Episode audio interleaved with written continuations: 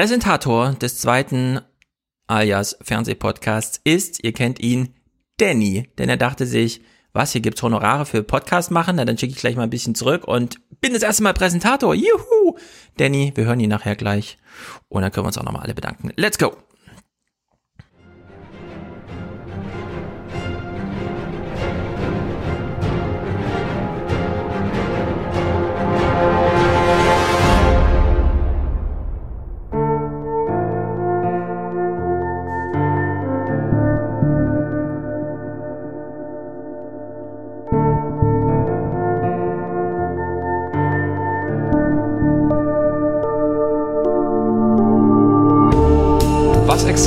Denn jetzt morgen erlaubt und ab wann müsste die Polizei einschreiben?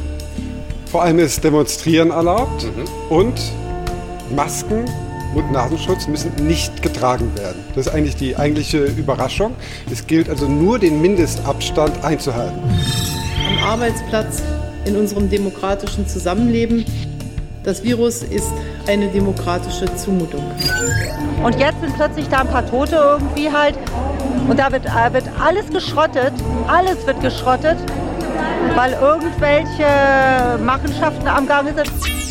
Leute, wenn die Krise vorbei ist, hört das auf. Wir kehren zu einer zur schwarzen Null zurück. Wir kehren zu einer anderen Geldpolitik zurück. Wir sammeln das Geld wieder ein. Diese Botschaft muss man mitliefern. Aber was macht das mit uns, diese neue Staatsgläubigkeit, dieses Gefühl, der Staat macht das schon, der wird das schon richten. Was, was, was passiert da gerade? Also machen wir uns da was vor? Ist das wie so, ein, wie so eine Droge, auf der wir da gerade sind?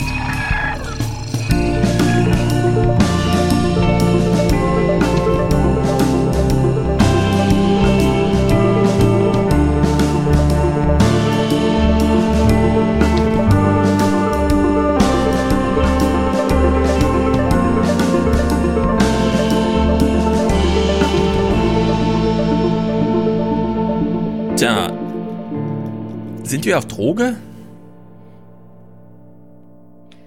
Du solltest den Staat niemals hinterfragen, Stefan. Als Beamtin kann ich das nur bestätigen. Die beste Droge ist die staatstreue Droge. Spritzen wir uns hier Geld? Fand ich von Lanz ziemlich gut, denn er saß dem Hüter gegenüber vom Deutsch Institut der deutschen Wirtschaft und hat ihm quasi die Frage so suggestiv gestellt, dass Hüter gar nicht mehr darauf geantwortet hat, sondern ist tatsächlich bei dieser Frage geblieben. Und äh, Lanz hatte das auch schon im Intro, er stellt ja jeden immer so ausführlich vor, äh, ausführlich so thematisiert, dass er ihn dann fragen möchte, sind wir hier gerade zu staatsgläubig? Verlassen wir uns zu sehr auf den Staat? Ist zu wenig, äh, zu viel, zu wenig Eigenverantwortung? Also ganz Banane. Aber für, für einen Intro-Clip taugt's, das ist doch gut. Pieps, mm, wir fangen, äh, wir, wir schließen mal da an, wo wir das letzte Mal aufgehört haben, würde ich sagen, oder? Und wir haben ja so ein bisschen über die SPD gesprochen. Und äh, mir sind noch Clips untergekommen, die ich nicht mal in die Clipliste reingepackt habe, die Jenny schon kennt, weil ich das erst heute Morgen oder gestern Abend oder weiß ich, wann auch immer. Und Kevin Kühnert, müssen glaube ich noch mal ein Wort verlieren. Wir haben eigentlich die SPD schon abgehakt, ja, sag mal so. Aber vielleicht müssen wir noch zwei Worte über Kevin Kühnert verlieren.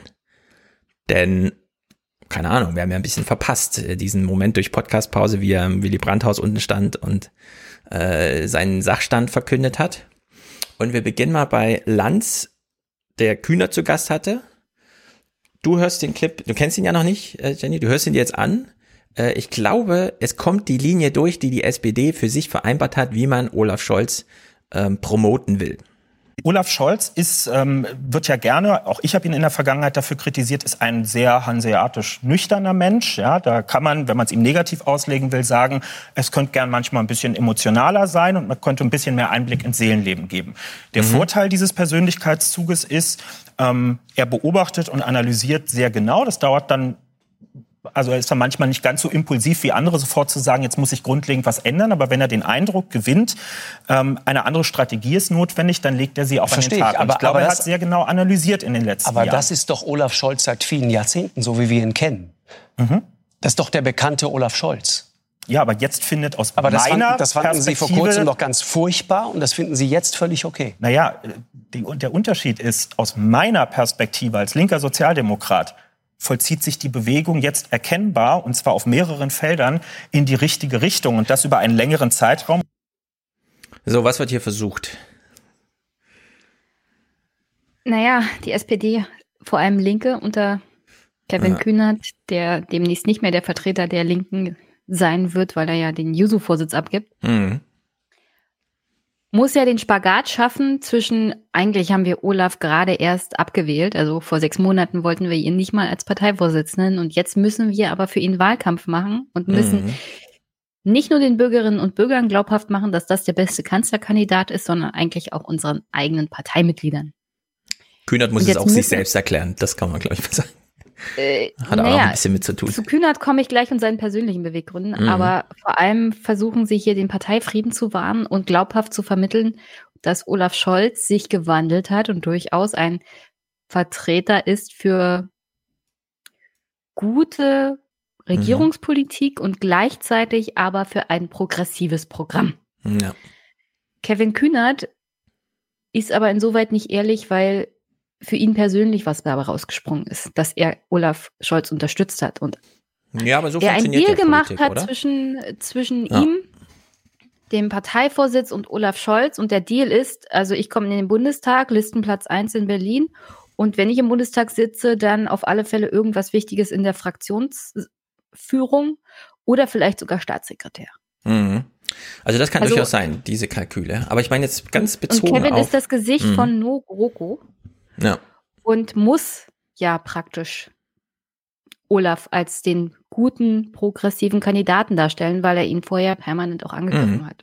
ja, vor allem als den abgeklärten. Also gerade am Anfang hier, ne? Also wir wissen ja, am Anfang kommt immer der Talking Point, so das ausgesuchte Wort, was man auf jeden Fall unterbringen will. Danach muss man so ein bisschen äh, je nach Fallhöhe dann ähm, improvisieren. Aber aber dieser Beginn hier, Olaf Scholz ist, ähm, wird ja gerne, auch ich habe ihn in der Vergangenheit dafür kritisiert, ist ein sehr hanseatisch nüchterner Mensch. Ja, da kann man, wenn man es ihm negativ auslegen will, sagen, es könnte gern manchmal ein bisschen emotionaler sein und man könnte ein bisschen mehr Einblick ins Seelenleben geben. Der Vorteil dieses Persönlichkeitszuges ist, bla bla bla. Der Vorteil ist, naja, man macht halt eine kluge Entscheidung.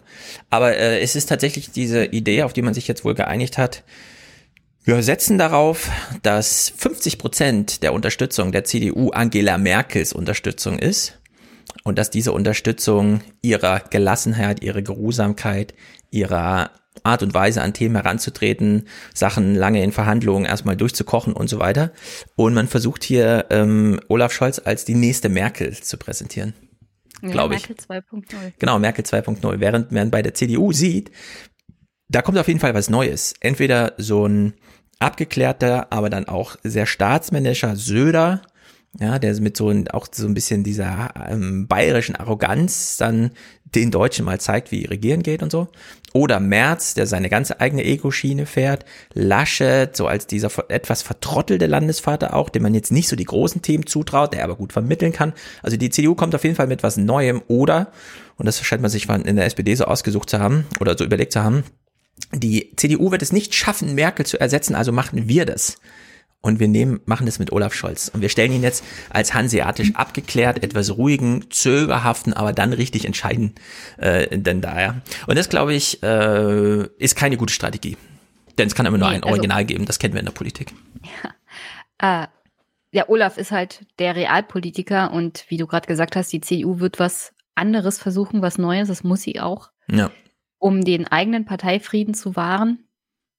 Ja. Und um ehrlich zu sein, wenn sie mit Söder antreten, haben sie da auch einen sehr jungen Kandidaten, der hin und wieder auch eher charismatisch dazu. rüberkommt als Olaf. Und die Strategie mit Merkel 2.0 wäre, glaube ich, aufgegangen vor vier Jahren. Jetzt nicht mehr. Das kann gut sein. Äh, jetzt ist zu viel Unruhe dafür. Ich könnte mir durchaus vorstellen, dass man, wenn man wie Söder an die Sachen rantritt, nämlich durchaus auch mal zu forsch, aber immer mit der richtigen Richtung, vom Herzen geleitet, man wollte nur das Beste und so, dass, dass das durchaus zieht. Das sehen wir jetzt auch an den Umfragen. Also da eigentlich äh, ähm, ist ist die Frage, was kopiert man? Den Erfolg von Merkel, aber mit Risiko gehen, eigener Weg finden oder halt einfach Merkel. Und das, ja, unabhängig davon, ob es dann wirklich aufgeht, weil aus dieser hanseatischen Ruhe kommt man dann nicht wieder raus. Also wenn man diese Form einmal gefunden hat, ist man darin gefesselt. Ja, das ist, äh, muss, ist, das ist dann das Schicksal, passt halt auch ein bisschen zu Olaf Scholz, vielleicht ist auch Zufall, dass es so gut passt, aber wird, glaube ich, nicht aufgehen und ist auch ein bisschen zu durchschaubar. Zweiter Clip, um dann die SPD hier abzuschließen. Ähm, Kühnert saß also bei Lanz und Lanz weiß ja genau, wie er seine Gäste quält, wenn er sie quälen will. Er setzt also solchen Typen wie Kühnert dann immer so einen konservativen Journalisten gegenüber. In dem Fall saß da Robin Alexander von der Welt, der also Merkels Flüchtlingspolitik und so weiter als CDU beobachtet hat.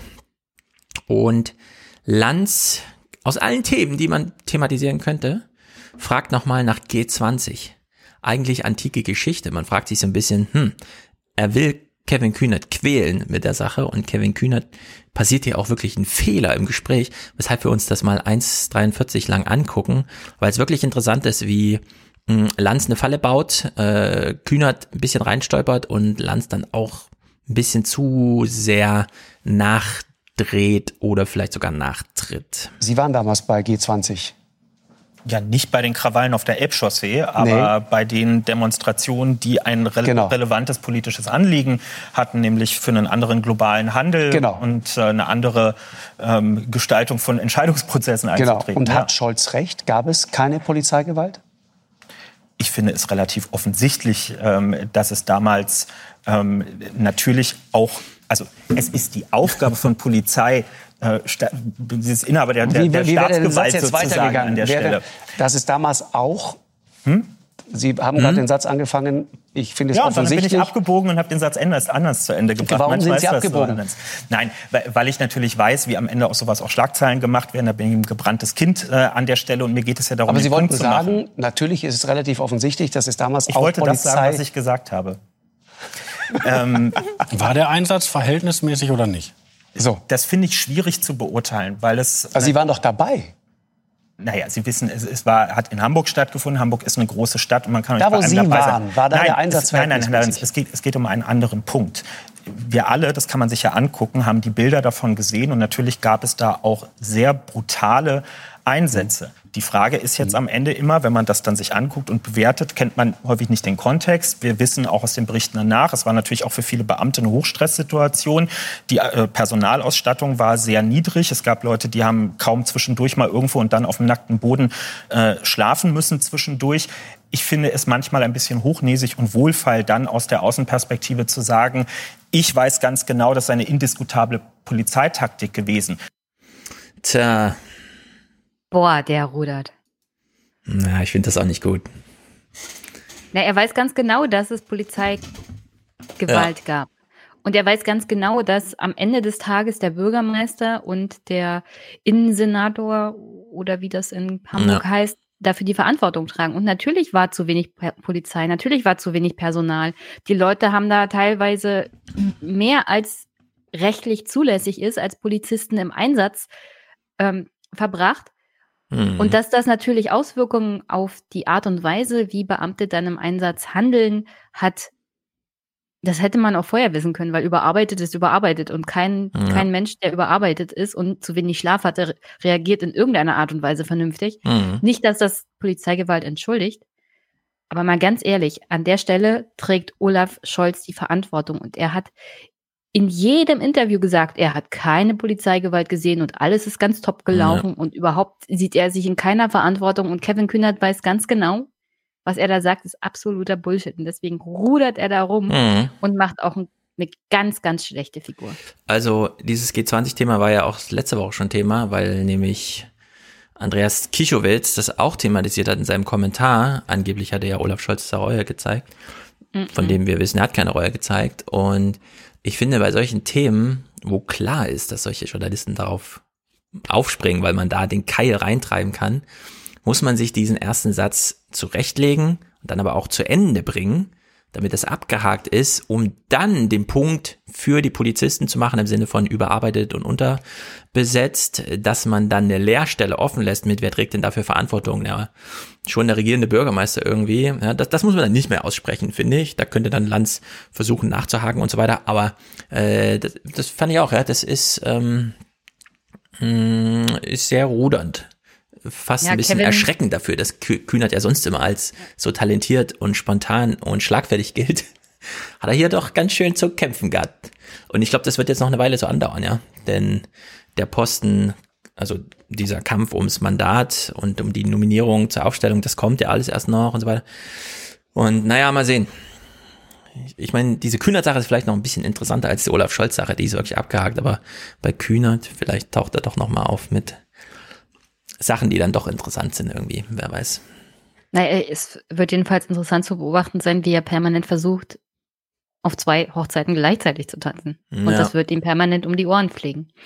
Und es dient Aber auch nicht der der, Stelle- Sache. Ne? Ja, an der Stelle noch kurz ein nicht kühnert bezogenes Thema. Ich Mhm. grüße mal schnell die Tanja, die guckt uns hier live in Unsere Wien. Tanne aus Wien, sehr Unsere gut. Tanja aus Grüße. Wien. Grüße. Epicenter Works übrigens sucht Spender auch. Man leidet dort ein bisschen unter dem Jahr, obwohl man so viel dort macht. Ich habe ja mit Thomas Corona. darüber gesprochen, dass sie da sich die App angeschaut haben. Die ganzen Skandale und so weiter. Sehr gut, Tanja wird jetzt auch schon im Chat gegrüßt, das ist natürlich gut. Mm. Was wir auf jeden Fall hier gesehen haben bei Kühner, das ist vielleicht nicht ganz ungewöhnlich, aber ein bisschen neu ist es doch. Es gibt jetzt in Deutschland Pandits. Politiker, die nominiert werden für irgendwelche Posten, haben jetzt Pandits. Und Pandit, dieses Wort steht für Leute, die im Fernsehen auftreten, um sozusagen Agenten zu sein, die pushen, die Leute unterstützen, die nicht das deutsche Abgeklärte, das muss der Wahltag entscheiden und so weiter, ja, die sich da rausreden, die sich nicht festlegen wollen, sondern die ganz klar sagen, das ist mein Mann, wie wir das aus Österreich auch kennen, ja, das ist mein Mann.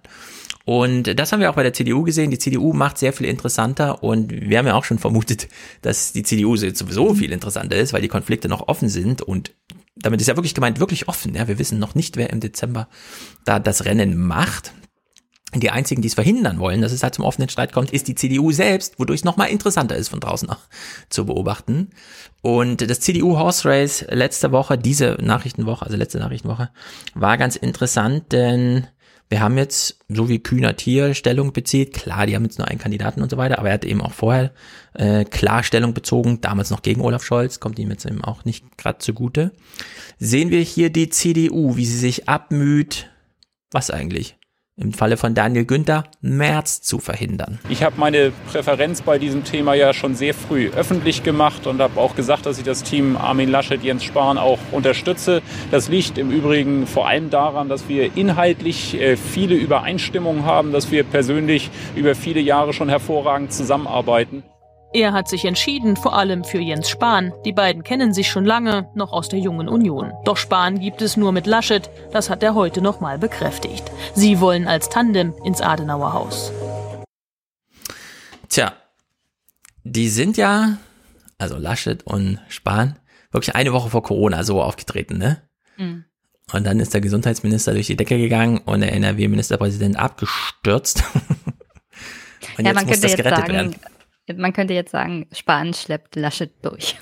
Ja, irgendwie so. Meinst du, es besteht die Chance, dass es nochmal richtig dramatisch wird und die das nochmal umdrehen oder so? Ich glaube, Laschet will unbedingt und keiner traut sich ihm zu sagen. Hä, nee. Hm? Die Sache ist auch, Spahn ist einfach sehr jung. Mhm. Aber Naja, schon über 40 äh, jetzt. gleichzeitig, gleichzeitig hatte er ja heute größeren Aufschlag, weil er versucht hat, mit Corona-Leugnern Ja. zu diskutieren und wurde da bespuckt und angegangen. Hat da keine so schlechte Figur gemacht. Also Ja, ist ist, halt natürlich gegangen. nicht schön, wenn man Ja. bespuckt wird, aber wie, da, wie er damit umgegangen ist. Ja, also er hat einen guten Abgang gemacht, sag mal so. Staatstragend. Hm. Also im Großen und Ganzen, Spahn hatte bessere Chancen als Laschet. Bin mir nicht so sicher, ob sich die der Wind CDU nochmal ein bisschen dreht. Ja, wenn die CDU unbedingt Söder verhindern will, Ja. dann setzen sie auf Spahn.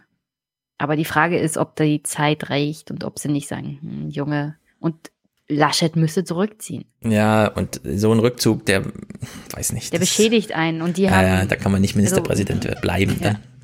Also in der Sicht äh, sehr schwierig, aber wir sehen äh, Pandit, ja, diese, also ich, bisher habe ich Daniel Günther immer nur gesehen mit gegen Merz. Und zwar ohne Merz beim Namen zu nennen, ja. Es war immer so dieses von der Seitenlinie kommentieren und so weiter. Aber hier ist er dann doch ganz deutlich.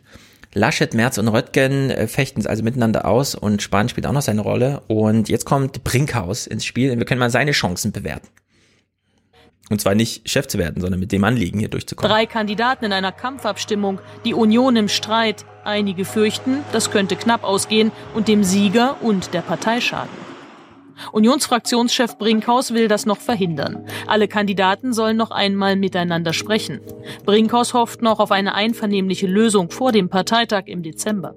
Doch Armin Laschet sieht sich nur als Teamplayer im Team Laschet. Hm. Brinkhaus. Also die Chancen stehen irgendwo bei 0 und 0,0. Ja, ich würde es gar nicht erst versuchen. Das öffentlich zu machen, dass ich das noch, äh, in, dass ich das intern klären soll. Weil wie sähe das denn aus? Merz und Laschet sitzen sich gegenüber und klären es dann mit einem Handschlag oder was? Also, ja, vielleicht ja, so eine Art Wrestling-Handschlag oder so. Ja, genau, völlig Banane. Also hier ähm, weiß nicht, ob er sich nicht gleich ein bisschen mitbeschädigt hier, um das mal in dieser Sprache zu machen. Ja, der will irgendwie März da unbedingt noch unterbringen oder was soll der Move? Keine Ahnung. Das kann sein, dass das ähm, sozusagen als verdeckter Pandit-Move ist. Ich bin mir aber nicht so sicher, dass Brinkhaus so ein großer März-Fan ist. Obwohl ich es wenig einschätzen kann.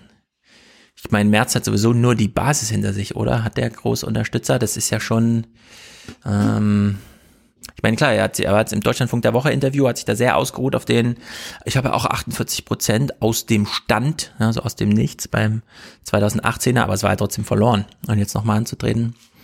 Und naja, die Parteibasis weiß halt auch, um was es jetzt geht, ja, weil Märkte ist jetzt wirklich weg. Nicht so wie damals, wo das noch so im Raum stand und man könnte es ja mal versuchen. In der Hinsicht Brinkhaus, hm, die CDU sehen wir ein bisschen durcheinander, das finde ich gar nicht so schlecht. Äh, vielleicht ist ein bisschen Selbstbeschädigung noch drin, das war ja auch mal was. Vielleicht kriegen sie es aber gar nicht hin im Dezember. Äh, wir wissen ja noch, vor Corona hieß es ja, Dezember, das ist viel zu spät für den Parteitag. Die AKK soll das mal vorziehen. Jetzt plötzlich. Corona hat die Dinge verändert, vor allem im Duo Laschet-Spahn. Der eine glänzt in der Krise, der andere schwächelt. Und dann bringt die scheidende Parteichefin noch eine Verschiebung des Parteitags ins Gespräch wegen Corona. Das geht einigen zu weit. Aus meiner Sicht muss der Parteitag auf jeden Fall stattfinden, im Zweifel digital. Dafür müssen wir jetzt die nötigen Rahmenbedingungen setzen, falls die Corona-Pandemie es eben nicht zulässt, dass wir uns physisch treffen können, dass wir dann im Parteiengesetz die Möglichkeit haben, einen digitalen Parteitag durchzuführen. So eine Veranstaltung kann man organisieren. Dieser Bundesparteitag wird wie vieles andere in dieser Corona-Zeit anders aussehen als in den Jahren zuvor. Aber es ist wichtig, dass jetzt diese Entscheidung getroffen wird. Klar ist, wer wird Vorsitzender der CDU in Deutschland, wer wird Kanzlerkandidat, damit wir auch diesen Punkt einmal beiseite legen können. Ich würde ja sagen, man macht den Parteitag in Sachsen, findet er ja auch statt, ist Leipzig, ne? Da gibt's ja kein Corona. Friedrich Merz hat gesagt, im Fußballstadion, da ist genug Platz für 1000 Delegierte. Ja, wahrscheinlich die einzigsten Veranstaltungen, die in Fußballstadien noch mit Zuschauern stattfinden, sind Parteitag. Ja, aber überleg mal, die Delegierten sitzen alle jeweils mit einem 10 Meter Bandkreis um sich rum. Im Winter im Fußballstadion und machen Parteitag. Das will ich sehen, ehrlich gesagt. Ich auch. Und die Fußballfans sind dann alle empört. Aus mhm. Nee, aber äh, tatsächlich sitzt ihnen ja in diesem Sinne die SPD im Nacken. Das hat sie, glaube ich, schon ganz schön geschockt, dass die SPD mit Olaf jetzt um die Ecke gekommen ist und sie noch nicht die Fronten geklärt haben. Ja, aber. Sie haben noch keinen Parteivorsitzenden. AKK macht das seit sie nicht mehr offiziell mhm. eigentlich Parteivorsitzende ist. Ziemlich gut. Vielleicht sollte sie das auch stimmt. bleiben. Aber die wirkliche Entscheidung auf dem Parteitag im Dezember wäre der Kanzlerkandidat. Ja, wenn man nicht vor der CSU nochmal einknicken muss. Ja, das würde sich dann halt da klären. Also bis dahin ja. kann Söder immer noch ziemlich viel Anlauf nehmen. Und bei dem letzten Parteitag, den wir gesehen haben, war er derjenige in der Halle, der den meisten Applaus bekommen hat. Mhm. Und das ja. war noch vor Corona. In der Hinsicht, ich äh, glaube auch, wir kriegen ja ein ganz großes Schauspiel und es geht diesmal ein bisschen über rein mediales Horse Race hinaus. Also die Sachen sind diesmal wirklich, stehen wirklich so ein bisschen auf der Kippe. Zum Glück nicht allzu sehr wie 2018. Wenn 2018 März von außen die CDU übernommen hätte und dann Merkel gleich aus dem Amt gejagt hätte und so weiter, ne, dann wäre wirklich auch so ein bisschen Apokalypse gewesen. Jetzt finde ich es so ein bisschen egal. Äh, jetzt kann durchaus auch März ähm, da gewinnen und den Laden so ein bisschen mit abreißen, denn ähm, auch wenn ich es ein bisschen, es ist ein bisschen Hoffnung, aber äh, 50 Prozent der CDU ist Merkel. Ja? Wenn man jetzt im Dezember mm, CDU-Chef wird als März und dann heißt es im äh, Februar, März, April, wenn die Sonne rauskommt, äh, plötzlich CDU 28 Prozent, werden sich sehr viele fragen, ähm, warte mal, wo, wo sind denn unsere 38 Prozent und hattest du uns nicht 40 versprochen? Ja? Also die, die CDU ist gerade in einem Stadium, wo sie, wenn sie dann einen neuen hat, äh, der erstmal ganz schön viel er wird erklären müssen, weil da wird ganz schön viel verloren gehen. Gerade wenn der Wahlkampf dann beginnt und Merkel ist dann wirklich nicht mehr zu sehen, weil ich kann mir auch nicht vorstellen, dass sie viel Lust auf Wahlkampf hat, wenn es nicht ihr Wahlkampf ist. Die hat ja eh nicht viel Lust auf Wahlkampf, ja. An ihren eigenen, da hat sie erst gar keine Lust drauf. Ja, aber immer vorausgesetzt, dass es jemand wie Merz wird. Wird es Söder, ja. Als Kanzlerkandidat dann im Frühjahr, ja. ja. Dann muss sich die Union als Schwesterpartei keine so großen Sorgen machen. Also der Absturz würde jedenfalls nicht so stark ausfallen ja. wie bei März. Ja, das glaube ich auch. Mit März würde man sich verheben und ich glaube, das wissen einige. Da steht doch einiges auf dem Spiel. Gut, haben wir einen guten Einstieg gemacht zum Thema Horse Race. Äh, kommen wir zu den einge, einge, eingemachten Dingern. Wahlrechtsreform. Du kennst dich immer aus bei den Sachen. Wie lange haben wir diese Wahlrechtsreform jetzt offen? Das sollte doch, das Verfassungsgericht gibt doch da immer so Termine mit. Bis dahin sollte mal und so, so drei Jahresfristen. Naja, ähm, bei jeder Bundestagswahl geht jemand zum Bundesverfassungsgericht und beschwert sich. Also dieses Wahlrecht ja. ist ja nicht verfassungskonform und mhm. im Prinzip gibt das Verfassungsgericht recht, ja, aber wir heben jetzt die Wahl nicht auf und ja. liebes, lieber Bundestag, liebes Parlament, macht doch mal bitte was, aber sie setzen nie einen Termin. Weil sie offensichtlich genau wissen. Achso, die haben gar keinen Termin mitgeliefert. Also bei den Wahlrechtsreformen geben die nie einen Termin, sondern sie sagen, jetzt wäre schon mal langsam wichtig, ja. Mhm. Weil das ist verfassungswidrig, was ihr da macht. Ja. Es ist jedenfalls nicht ganz okay und ihr müsstet hier mal ran. Ja, also Wahlrecht und Haushaltsrecht, das sind die beiden Sachen eigentlich, ne? Dass man da so schludert, ich verstehe es auch nicht ganz. Also es ist nicht so wie bei dem, bei der Grundsteuerreform, wo sie dann gesagt haben, also hier ist jetzt Feierabend. Jetzt mhm. trauen wir uns endlich mal, weil Wahlrechtsreform, da müsste dann der das Bundesverfassungsgericht sagen, wie es aussehen soll. Und das trauen sie sich dann vielleicht doch nicht, weil das ein ganz massiver Eingriff. Ja. Nee, da braucht man Mehrheiten, da muss der Kompromiss her. Und deswegen ist es so auf der einen Seite verständlich, warum es nicht vor sich geht. Auf der anderen Seite ist es so krass, dass es immer noch nicht vor sich geht. Ingo moderiert hier mal und ich bin mir nicht mal sicher, ob die Problemzuschreibung so insgesamt hier gemacht wird, korrekt ist. Bei der Wahlrechtsreform, die verhindern soll, dass nach der nächsten Bundestagswahl im kommenden Jahr erneut zusätzliche Abgeordnetensitze im Deutschen Bundestag montiert werden müssen, da hakt's gewaltig. Dabei sind sich Union und SPD ja grundsätzlich einig, dass es nicht nochmal statt der vorgesehenen 598 Sitze mehr als 700 geben sollte, so wie im aktuellen Bundestag, und schon gar nicht, wie befürchtet, gar 800 nach der nächsten Wahl. Ja, wenn man äh, nach Bevölkerung die Re politische Repräsentation im Parlament aufschlüsselt, hat Deutschland irgendwie einen der, ich sag's bewusst, besten Schlüssel überhaupt in Amerika äh, hast du irgendwie ein ebenso großes Parlament für viermal so viel Einwohner, wenn nicht mehr oder ein bisschen weniger. Äh, in vielen anderen Ländern ist es kreuz und quer, Mini-Parlamente. In Deutschland ist es eigentlich ein ganz guter Schlüssel. Und man könnte ja statt über die Verkleinerung der Repräsentanten auch über die Ausweitung von Aufgaben oder so, ja, irgendwie äh, darüber reden. Also dass man es gar nicht, dass man, dass man sich wirklich fragt, na, warum denn jetzt den Bundestag verkleinern? Ist das Gebäude zu klein? Ja, woran hakt es denn da eigentlich? Das wurde ja noch gar nicht mal so richtig erklärt. Ingo macht zum Beispiel einfach nur diesen Punkt. 598 Sitze sollte er eigentlich haben nach Erst- und Zweitstimmen. Die 111 zusätzlichen Sitze entstehen durch sogenannte Überhang- und Ausgleichsmandate. Der Effekt? Der Bundestag wird größer und teurer. Eine Reform soll her, doch wie? Eine Reform soll her, aber wie? Weil der größer und teurer wird. Also teuer würde ich als Argument komplett streichen. Würde ich sagen, nee, das ist nicht, das, das kann nicht der Punkt sein. Ja, das, der wahre Punkt, was das Bundesverfassungsgericht übrigens immer kritisiert hat, ist, dass du mit deiner Wahlentscheidung tatsächlich anderen Parteien schaden kannst.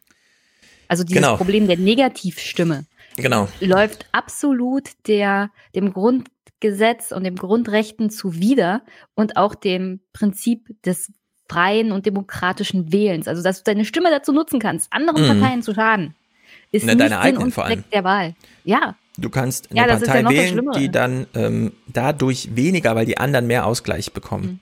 Und das finde ich auch. Aber das wird hier nicht thematisiert in den Nachrichten. In den Nachrichten geht es nur, der ist groß und teuer. Nur Größe ist gar nicht das Argument. Jedenfalls nicht das maßgebliche Argument da vor dem Gericht. Die haben sich ja daran aufgehangen nach der letzten Bundestagswahl, weil die AfD mit so vielen ja. Leuten reingekommen ist und weil sie dachten, deswegen ist der Bundestag so groß geworden. Tatsächlich hat, haben die meisten Überhang- und Ausgleichsmandate die CDU bekommen, mit weitem, Mhm. weitem Abstand. Und dann ein bisschen die SPD. Ja. Also, Ja. äh, Das könnte man auch nochmal thematisieren. Wie der Streit genau verläuft, warum sich die CDU so sperrt, weil sie nämlich über diese vielen Direktkandidaten, die sie da gewinnen, so viel profitieren von. Dann schleifen sie also ein paar Ausgleichsmandate bei den anderen Fraktionen mit, aber denen geht es vor allem um das Behalten der eigenen Überhangmandate. Äh, dass die AfD da eine gewisse Rolle spielt, müsste man auch mal thematisieren. Und was sie auch noch übersehen, äh, oder beziehungsweise wo sie jetzt auch ein falsch abbiegen beim Fokus, beim Thema, ja. Sie reden hier mit Thorsten Fass, oder Thorsten Fass ist so kurz als, er gibt auch mal einen Kommentar ab zum Thema. Und ich finde, das geht auch am Punkt äh, richtig vorbei. Wahlkreise müssen eigentlich vor jeder Wahl angepasst werden. Insofern ist das gar nichts Besonderes. Nur die Zeit drängt jetzt sehr. Wir haben noch ein gutes Jahr bis zur nächsten Bundestagswahl. Und eigentlich ist es gute Tradition, dass man im Jahr vor der Bundestagswahl das Wahlrecht in Ruhe lässt. So, er sagt hier als Wahlforscher der Freien Universität Berlin, ja, Wahlkreise werden doch immer angepasst vor einer Wahl. Und da würde ich sagen, naja, klar. Frau Göring-Eckardt kriegt dann so ein Dorf von Weimar abgeschnitten, das wird dann Jena zugeschlagen oder so, aber sie behält ihren Wahlkreis. Mhm. Ja. das Hier löst das ja- Problem nicht, worum es geht. Genau, hier Das geht's ja um die Anzahl. Genau, hier geht's ja um die Anzahl und das machen wir eben nicht bei jeder Wahl. Und wenn man die Anzahl verkleinert und deswegen ja der Streit, muss man ja halt, müssen die Fraktionen ihren Mitgliedern dann irgendwie sagen, also wir haben jetzt übrigens, der Kompromiss ist, dein Wahlkreis gibt's nicht mehr. Ja, und das ist ja nun, nun mal gar nicht eingepreist in dieser Geschichte der, die Wahlkreise werden ja sowieso immer angepasst. Also man schrammt hier so krass an diesen Themen vorbei, um die es eigentlich geht beim Thema ähm, äh, Wahlrechtsreform, dass ich mich wirklich frage, liebe Tagesthemenredaktionen, Wahlrecht, ja, ähm, Sozialkunde und so, siebte Klasse, das ist relativ früh auch Unterrichtsmaterial, weil das so wichtig ist. Wir reden doch hier Und über unsere bei- Demokratie. ja. Und bei dem Thema gibt es so viele Punkte, die man eigentlich ansprechen muss. Also zum Beispiel das mit der Parität, was unbedingt eigentlich die SPD noch Mhm. reinhaben wollte. Und wo auch ein bisschen die Opposition, Grüne und Linke ja drängeln, dass da was passiert. Das wird dieses Mal auf keinen Fall passieren. Und wann das Ja. überhaupt mal auf Bundesebene kommt, weiß keiner. In Brandenburg haben wir demnächst mal eine Entscheidung vom Landesverfassungsgericht dazu. Mhm.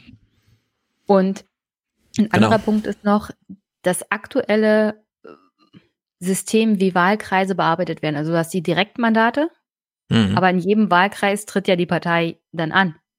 Ja. Das führt dazu, dass Oppositionsparteien, die mit wenig Leuten vertreten sind, dann den Mandatsträgern, die im Bundestag sind, die verschiedenen Wahlkreise, die nicht besetzt wurden, noch zur Aufgabe gibt. Das heißt, es Mhm. gibt Bundestagsabgeordnete, die äh, zehn Wahlkreise für ihre Partei noch bespielen müssen, neben ihrem eigenen. Also das ist so verrückt, wie das alles bearbeitet werden muss von den Parteien. Vor allem Mhm. die Kleinen sehen da richtig blöd aus, weil Ja. sie da so viel Energie reinstecken müssen dann. Ja, also die Hinterbänkler werden ja zu Recht so ein bisschen diffamiert im Vergleich zu das Olaf Scholz, äh, also ist ja eh verrückt, ja, Olaf Scholz haben wir ja, äh, das hast du ja gezeigt, wie er plötzlich in Brandenburg oder irgendwo seinen Wahlkreis hat, obwohl er halt so hanseatisch abgeklärt gilt, Mhm. nur das passt dann gar Potsdam, nicht zusammen. Da lebt er, weil seine Frau Bildungsministerin ist. Ach so, ja, gut, okay, genau. So, da kommt dann sowas mit rein, also dass man gar keinen Bezug zu dem Wahlkreis hat. Wir hatten den letzten Kanzlerkandidat der SPD, Martin Schulz, der hatte gleich gar keinen Wahlkreis, sondern der ist einfach so angetreten. Also es ging ja da eh immer drunter und drüber. Und also es gäbe, gäbe so viel zu erklären, das kann man vielleicht auch in kurzer Zeit machen, ja. Also klar, man muss jetzt keine monothematische Sendung zum Thema, aber wäre vielleicht auch mal was für die Tagesthemen man spielt natürlich dann immer welche O-Töne ab, ja. Man hat jetzt einen Kompromiss gefunden, über den kann man auch gleich mal das sagen, was Dietmar Bartsch dazu sagt, ist nämlich alles, was man dazu wissen muss. Vorher spielen sie uns aber O-Töne und zwar zwei, von Brinkhaus und Söder. Wir wissen von der CDU, die wollen, dass es möglichst so bleibt, wie es ist, weil sie über die Erststimmen besonders viele Direktmandate und dann halt viele Ausgleichsmandate und so weiter bekommen. Also die profitieren davon, dass es gerade blöd läuft und sperren sich da. Und wie die beiden ähm, hier gesendet werden und dass das auch nicht eingeordnet wird, zeigt, die können sich darauf verlassen, dass sie äh, bei der ARD auf ein blödes Publikum, auf ein uninformiertes Publikum treffen, dem sie alles erzählen können. Ja? Also wir hören Brinkhaus und Söder zum Thema Koalitionsausschuss hat einen Kompromiss beim Thema Wahlrecht gefunden. Persönlich hätte ich mir ein bisschen mehr vorstellen können, aber Politik ist ein Kompromiss und insofern bin ich zufrieden. Weil wir eine Begrenzung und Reduktion des Bundestages erreicht haben. Das heißt, die Arbeitsfähigkeit des Parlaments kann erhalten werden und es ufert nicht ins Endlose aus. So, Es ufert nicht ins Endlose aus. Was denn? Die Begrenzung oder der Bundestag? Weil ich würde sagen, inhaltlich ist er ja auf der Linie, also die Begrenzung, die jetzt beschlossen wurde, ufert nicht ins Endlose aus. Wir können alles behalten, was wir bisher erreicht haben. Gleichzeitig Also klingt das, beides. genau, gleichzeitig klingt das bei uns, also der Bundestag ufert jetzt nicht ins Endlose aus, ja. Und da muss man doch wirklich mal nachfragen, Herr Söder, was erzählen Sie uns denn da gerade? Meinen Sie mit Ausufern wirklich die Größe des Bundestags, was auch hier vorhin kritisiert wurde in dem Bericht, ja? Oder geht es ihm nicht eigentlich um das Gegenteil? Dass die Begrenzungen, die Beschneidungen, also redet er gerade zu seiner Base, ja? Wir haben alle Wahlkreise behalten. So ungefähr. Also in der Hinsicht, äh, das ist wirklich Naja. mangelhafte Berichterstattung. Ja, für Söder kann das eigentlich egal sein, weil die CSU meistens ihre Wahlkreise durch Direktmandate holt und sie praktisch Genau. nichts von den Ausgleichsmandaten oder Überhangsmandaten haben. Das ist eine ganz reine CDU-Sache. Ich meine, es sitzt eine Handvoll, klar, bei der CSU, Ja. aber die holen ihre Wahlkreise einfach mal direkt. Hm. Zum Schluss hier Bartsch. Ich finde, ich hänge mich einfach an seine Haltung an, denn das scheint mir doch sehr schlüssig zu sein. Ja. Das, was jetzt behauptet wird, dass der nächste Bundestag kleiner werden wird, ist eine völlig unzulässige Behauptung, weil das niemand im Moment einschätzen kann. ja, wir wissen gar nicht, ob das jetzt, wie das wirkt, was da jetzt beschlossen wurde. Ach nee. Ja, wir müssen jetzt erst die Wahlen abwarten und zwar nicht diese, sondern die nächste 2025. Das kann man wohl nicht irgendwie immer analysieren vorher oder was? Was ist denn da los? Naja, gut, Koalition halt. Ein Lieblingsthema von uns allen ist die Wirtschaft. Äh, wir wissen ja, es gibt sehr gute Wirtschaftspodcasts mittlerweile in Deutschland, Mikroökonomen und so weiter, die machen sowas im Detail. Aber wir kennen auch äh, soweit die Ökonomenstreits, die so gibt. Die Virologen haben sich gestritten, die Ökonomen machen es ja auch. Also es gibt Lars Feld und Christian Schmidt und dann gibt's Bofinger und dann gibt's, wen könnte man Bofinger noch nennen? Äh, Südekum natürlich. Dann Hans-Werner Sinn, der manchmal aus dem Grab so noch aufwacht und auch äh, was dazu sagt. Und dieser Koalitionsgipfel, den es jetzt gab, der hat nicht nur die Wahlrechtsreform mit so weit auf den Weg gebracht, sondern der hat auch noch was zum Thema äh, Kurzarbeitergeld bekommen, von dem wir jetzt wissen, das gibt schon seit 30 Jahren, nach der Wende schon. Und es wurde Nee. verlängert. Das gibt's schon seit 1910. Äh, richtig. In seiner 100 Urform. Jahre, 120 Über Jahre 100 Jahre. Kurzarbeitergeld. Wir in Deutschland haben dieses, äh, äh, im März auch wieder, ne, beim Deutschlandfunk. Äh, wir in Deutschland haben ja dieses tolle Modell des Kurzarbeit, worum uns alle auf der Welt beneiden. naja, gut. Das gibt's übrigens auch an anderen Stellen der Welt. Ja, weil so kompliziert ist das Modell ja auch nicht, dass man da halt einfach aufstockt. Wir hören jetzt Lars Feld, der schätzt mal, also der gibt mal seine Einschätzung zu, zu, zum Thema, die Koalition hat das Kurzarbeitergeld verlängert ein. Herr Professor, es geht um, wie wir gerade gehört haben, Millionen Menschen. Das sind ja keine Einzelfälle. Wahrscheinlich 5,6 Millionen Menschen jetzt im Moment. Bei denen nehmen Sie doch nichts anderes in Kauf als die Arbeitslosigkeit. Also eine wirklich große, man kann sagen, eine Massenarbeitslosigkeit in Deutschland, die ja dann zu weiteren Folgen führt, die wiederum ungünstig für die Wirtschaft sind.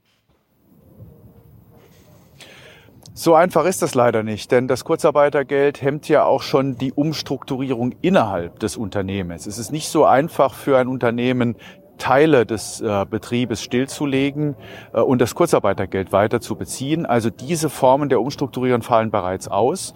Und man muss durchaus auch sagen, es gibt Branchen, die sind von der Corona-Pandemie stark betroffen und andere sind weniger stark betroffen.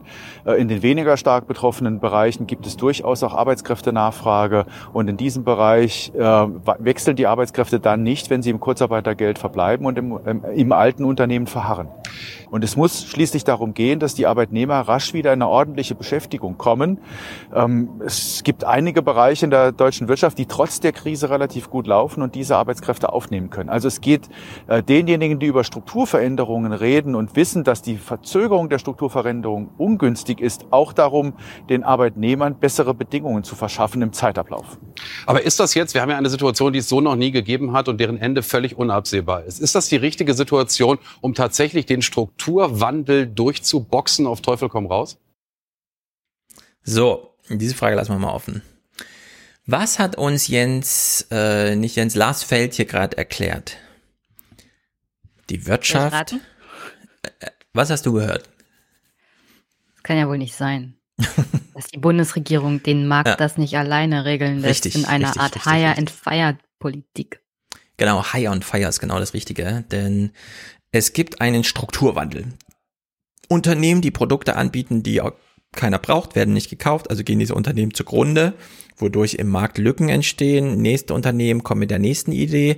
Die Arbeitnehmer wechseln von, der, von dem einen Unternehmen zum nächsten und gehen, schwimmen sozusagen mit dem Strukturwandel mit. So, das ist seine Idee. Jetzt kann man sagen, ja, okay, so funktioniert halt irgendwie. Unternehmen werden gegründet, manche sterben wieder.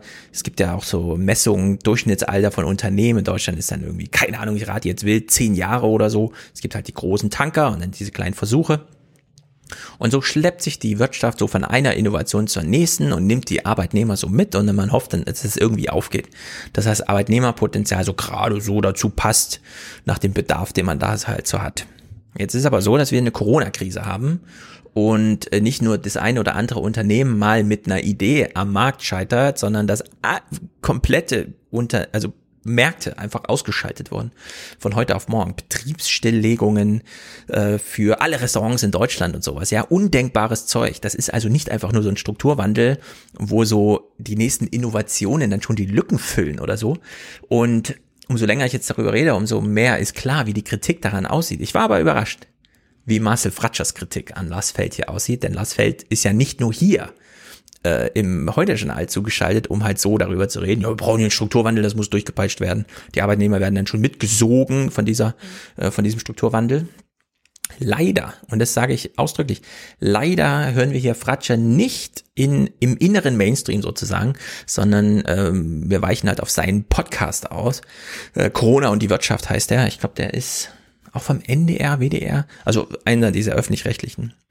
Und wir hören hier mal Marcel Fratscher, der genau Christian Sievers Frage beantwortet. Ist das nicht ein bisschen zu krass, Herr Feld? Einer ihrer Mitökonomen, der diese Idee vertritt, ist äh, immerhin der Chef der Wirtschaftsweisen, Lars Feld. Äh, er hatte sich gegen eine Verlängerung des Kurzarbeitergeldes ausgesprochen. Er warnt davor, dass Arbeits ein verlängertes Kurzarbeitergeld würde dann irgendwann zu einer Zitat strukturerhaltenden Maßnahme. Ähm, ich denke, die Antwort kann ich mir ungefähr zusammenreimen. Trotzdem die Frage: Liegt er damit falsch? Ja, er liegt damit absolut, absolut falsch. Ähm, ich schätze meinen Kollegen äh, als Ökonomenkollegen äh, Lars Feld sehr als Mensch und äh, ist ein kluger Kopf, aber er ist so ein Anhänger dieser, dieser quasi Religion des Ordoliberalismus. Dieser Ordoliberalismus glaubt, äh, ja, der Staat müsse immer hart sein und müsste immer den Unternehmen äh, ja, möglichst pleite gehen lassen, wenn's, äh, wenn, wenn die Unternehmen nicht gut dargestellt sind und Menschen müssen arbeitslos werden. Also so eine ganz harte, ganz harter ökonomischer Masochismus, so würde ich es bezeichnen ein harter ökonomischer Masochismus. Ordoliberaler Masochismus. Ich weiß nicht genau, ob er lehrt. Es gibt ja ein paar Unis in Berlin. Vielleicht hat er irgendwo eine Lehrveranstaltung. So könnte das Seminar ja heißen, ja. Ordoliberaler Masochismus am Beispiel Lars Feld. Und ich habe ja auch ein gutes Buch dazu von äh, Thomas Biebricher. Wie heißt es? Bleib mal kurz. Schau ruhig nach. Den muss ich mal demnächst wieder in den Podcast holen. Mhm. Das heißt, soziale Marktwirtschaft und Ordoliberalismus, eine Einführung, zusammengeschrieben mit Ralf Tack. Mhm. Tack. Mhm. Also ja. kann ich nur wärmstens empfehlen. Ja, Ordoliberalismus als Masochismus, der hier ausgelebt wird von Lars Feld als Chef der Wirtschaftsweisen, der ja, 10 Millionen Menschen, die gerade auf Kurzarbeit der Empfängerseite sind, äh, einfach in den Strukturwandel reinschicken will, ja. Das ist dieses amerikanische Modell. Äh, ja. gibt ja auch einige, die sagen da ähm, Secure and Search oder so, also erstmal sichern und dann wieder wachsen. Oder halt das, was Trump macht, nee, die müssen das mal alle in der Arbeitslosigkeit. Die werden sich dann schon neu orientieren. Das ist für die Arbeitnehmer scheiße, aber für die Unternehmen eben auch. Denn manche Strukturen will man erhalten. Ja. Es fällt nur, weil Corona von außen die Wirtschaft ausschaltet, äh, fallen nicht die Innovationen flach, nur weil sie gerade nicht ähm, also ausgelebt werden dürfen. Ja, der ganze Veranstaltungsbetrieb und so weiter. Also ja, aber dabei wird auch völlig ignoriert, dass die USA einen ganz anderen Arbeitsmarkt haben und eine ganz andere Wirtschaft als in Deutschland oder Europa. Und dass wir mit denen nicht tauschen wollen. Nee, Grundsätzlich einfach. Fall. Ja. Und Feld vergisst dabei auch, wenn die Unternehmen, die die Innovation machen sollen, erstmal pleite sind, dann sind dann die sind Arbeitnehmer die weg. Ja. Dann sind die pleite, die Unternehmen sind weg, die Innovation ist weg, die Arbeitnehmer wissen nicht, wohin. Manche gehen dann einfach in die Langzeitarbeitslosigkeit. Sowas wieder aufzubauen dauert Jahre. Und ist teuer. Anstatt Und ist teuer. Und anstatt die Arbeitnehmer dann in längere Zeit halt in Kurzarbeit zu halten, will der die einfach feuern. Und was das für Auswirkungen haben kann auf die Wirtschaft, was das für einen Dominoeffekt haben kann, will ich mir gar nicht ausdenken. Ja, es ist auch so eine Ps- Psycho biografisch-psychische Belastungssituation, die einfach nicht sein muss. So, ja, das ist vor allem nicht, wenn man, und das ist eben der Punkt, genug Geld hat, um so eine staatliche Leistung wie Kurzarbeitergeld zu zahlen. Äh, die Wirtschaftsleistung wurde hier mal bilanziert, denn die Halbjahre sind jetzt rum. Das Corona-Halbjahr schlug gar nicht so durch, wie ich jetzt zum Beispiel gedacht hätte. Die Wirtschaftsleistung Deutschlands gab im zweiten Quartal um 9,7 Prozent nach. Dadurch sanken die Steuereinnahmen. Verbunden mit den enormen Ausgaben von Bund, Ländern und Gemeinden sorgte das im ersten Halbjahr für ein Minus von 51,6 Milliarden Euro in den öffentlichen Haushalten. Ja, 51,6 Milliarden. Ist das nicht sowieso äh, das, was wir sonst immer als Plus hatten mit schwarze Null? Das war doch immer so eine hohe grüne Null eigentlich. Und du weißt halt nicht, wie viel davon überhaupt auf die Gemeinden und so zufallen. Ja. Weil die haben natürlich ein Riesenloch Hm. in ihren Kassen. Ja, aber es wurde ja wirklich die letzten Jahre in diesem Maße hier angespart. Ja, klar. Und in der Hinsicht äh, gibt es eigentlich gar kein großes Problem, jetzt irgendwelche Lücken zu füllen, jedenfalls nicht Das ist jetzt auch keine Lücke, die man bei gut laufender Wirtschaft nicht sofort wieder reinholt. Also mal ganz ehrlich. Ja. Ja, eben.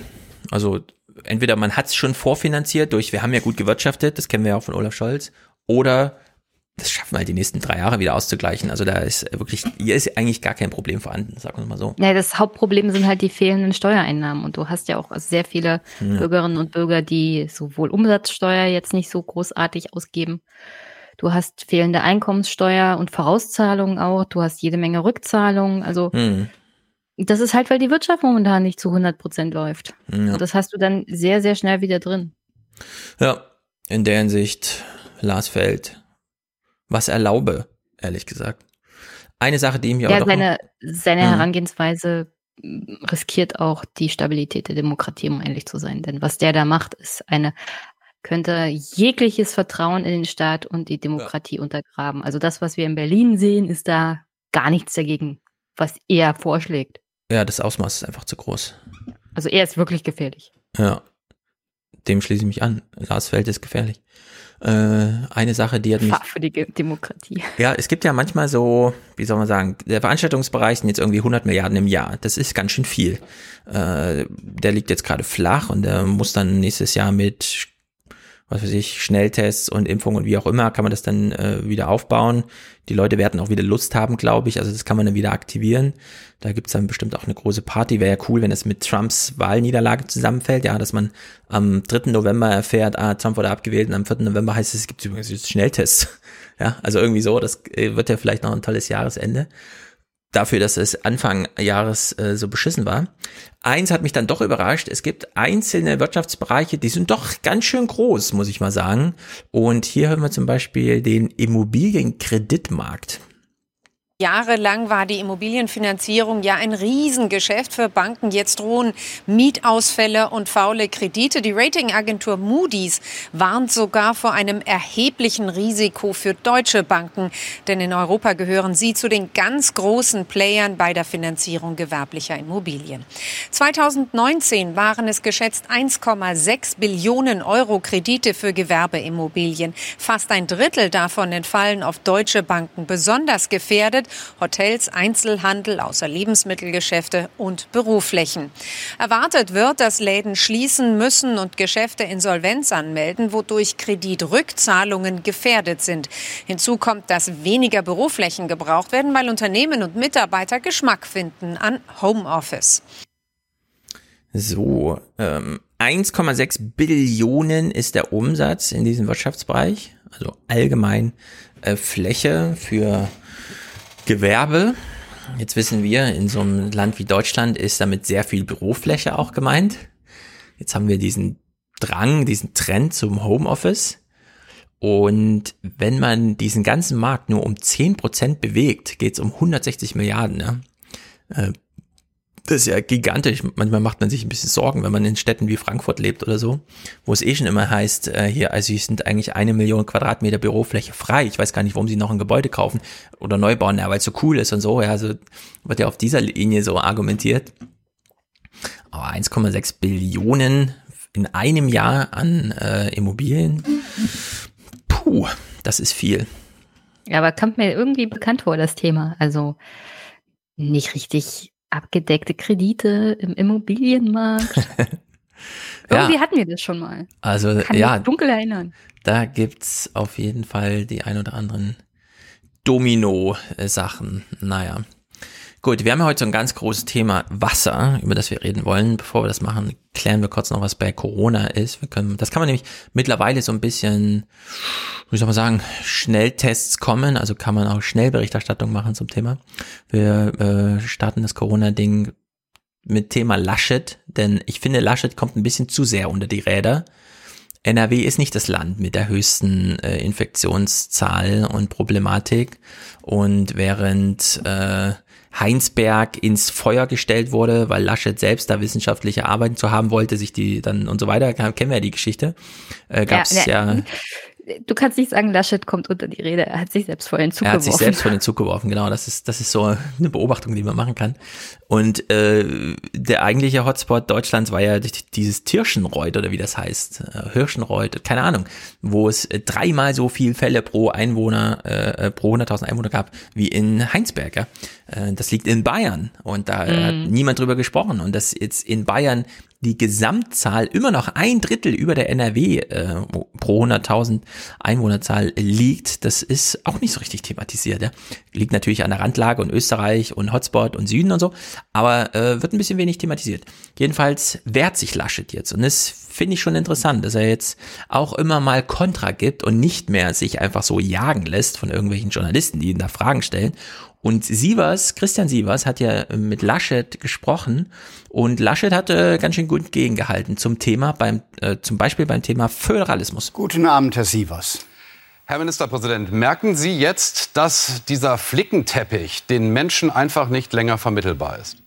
Nein, das merke ich nicht. Im Gegenteil, wenn man im europäischen Umfeld zusammen ist, sagen alle, euer Föderalismus hat euch geholfen, konzentriert, zielgerichtet und lokal zu agieren.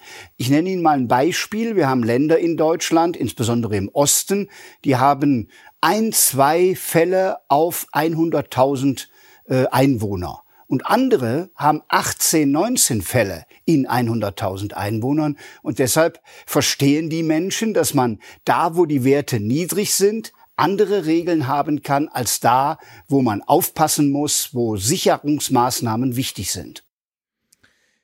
Also ich verstehe das. Ähm, Laschet sagt hier Sachen, die ich verstehe.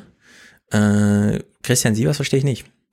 Wie man im August immer noch, ähm, klar, ich verstehe bei so einzelnen Sachen irgendwie, ne, die Höhe von Strafen oder wie das dann heißt, Bußgeldern. Da finde ich, das sollte man dann deutschlandweit machen, ja. So dieses typische Argument, der Zug fährt von Hamburg nach München, fährt dann zwischendurch durch Rheinland-Pfalz und egal wo man da aufgefangen wird, als haben sie keine Maske auf, kostet es halt Geld. Aber diese grundsätzliche Herangehensweise und im Osten ist nun mal weniger los und da ist auch weniger Tourismus und weniger Bewegung und weniger ja, regionale Mobilität von Menschen, die dann, weil da auch weniger Menschen leben und so weiter. Warum kann man da keine anderen Regeln haben als woanders? Ja, warum ist das so kompliziert? Warum hacken so viele auf äh, Rainer Hasselhoff rum und so?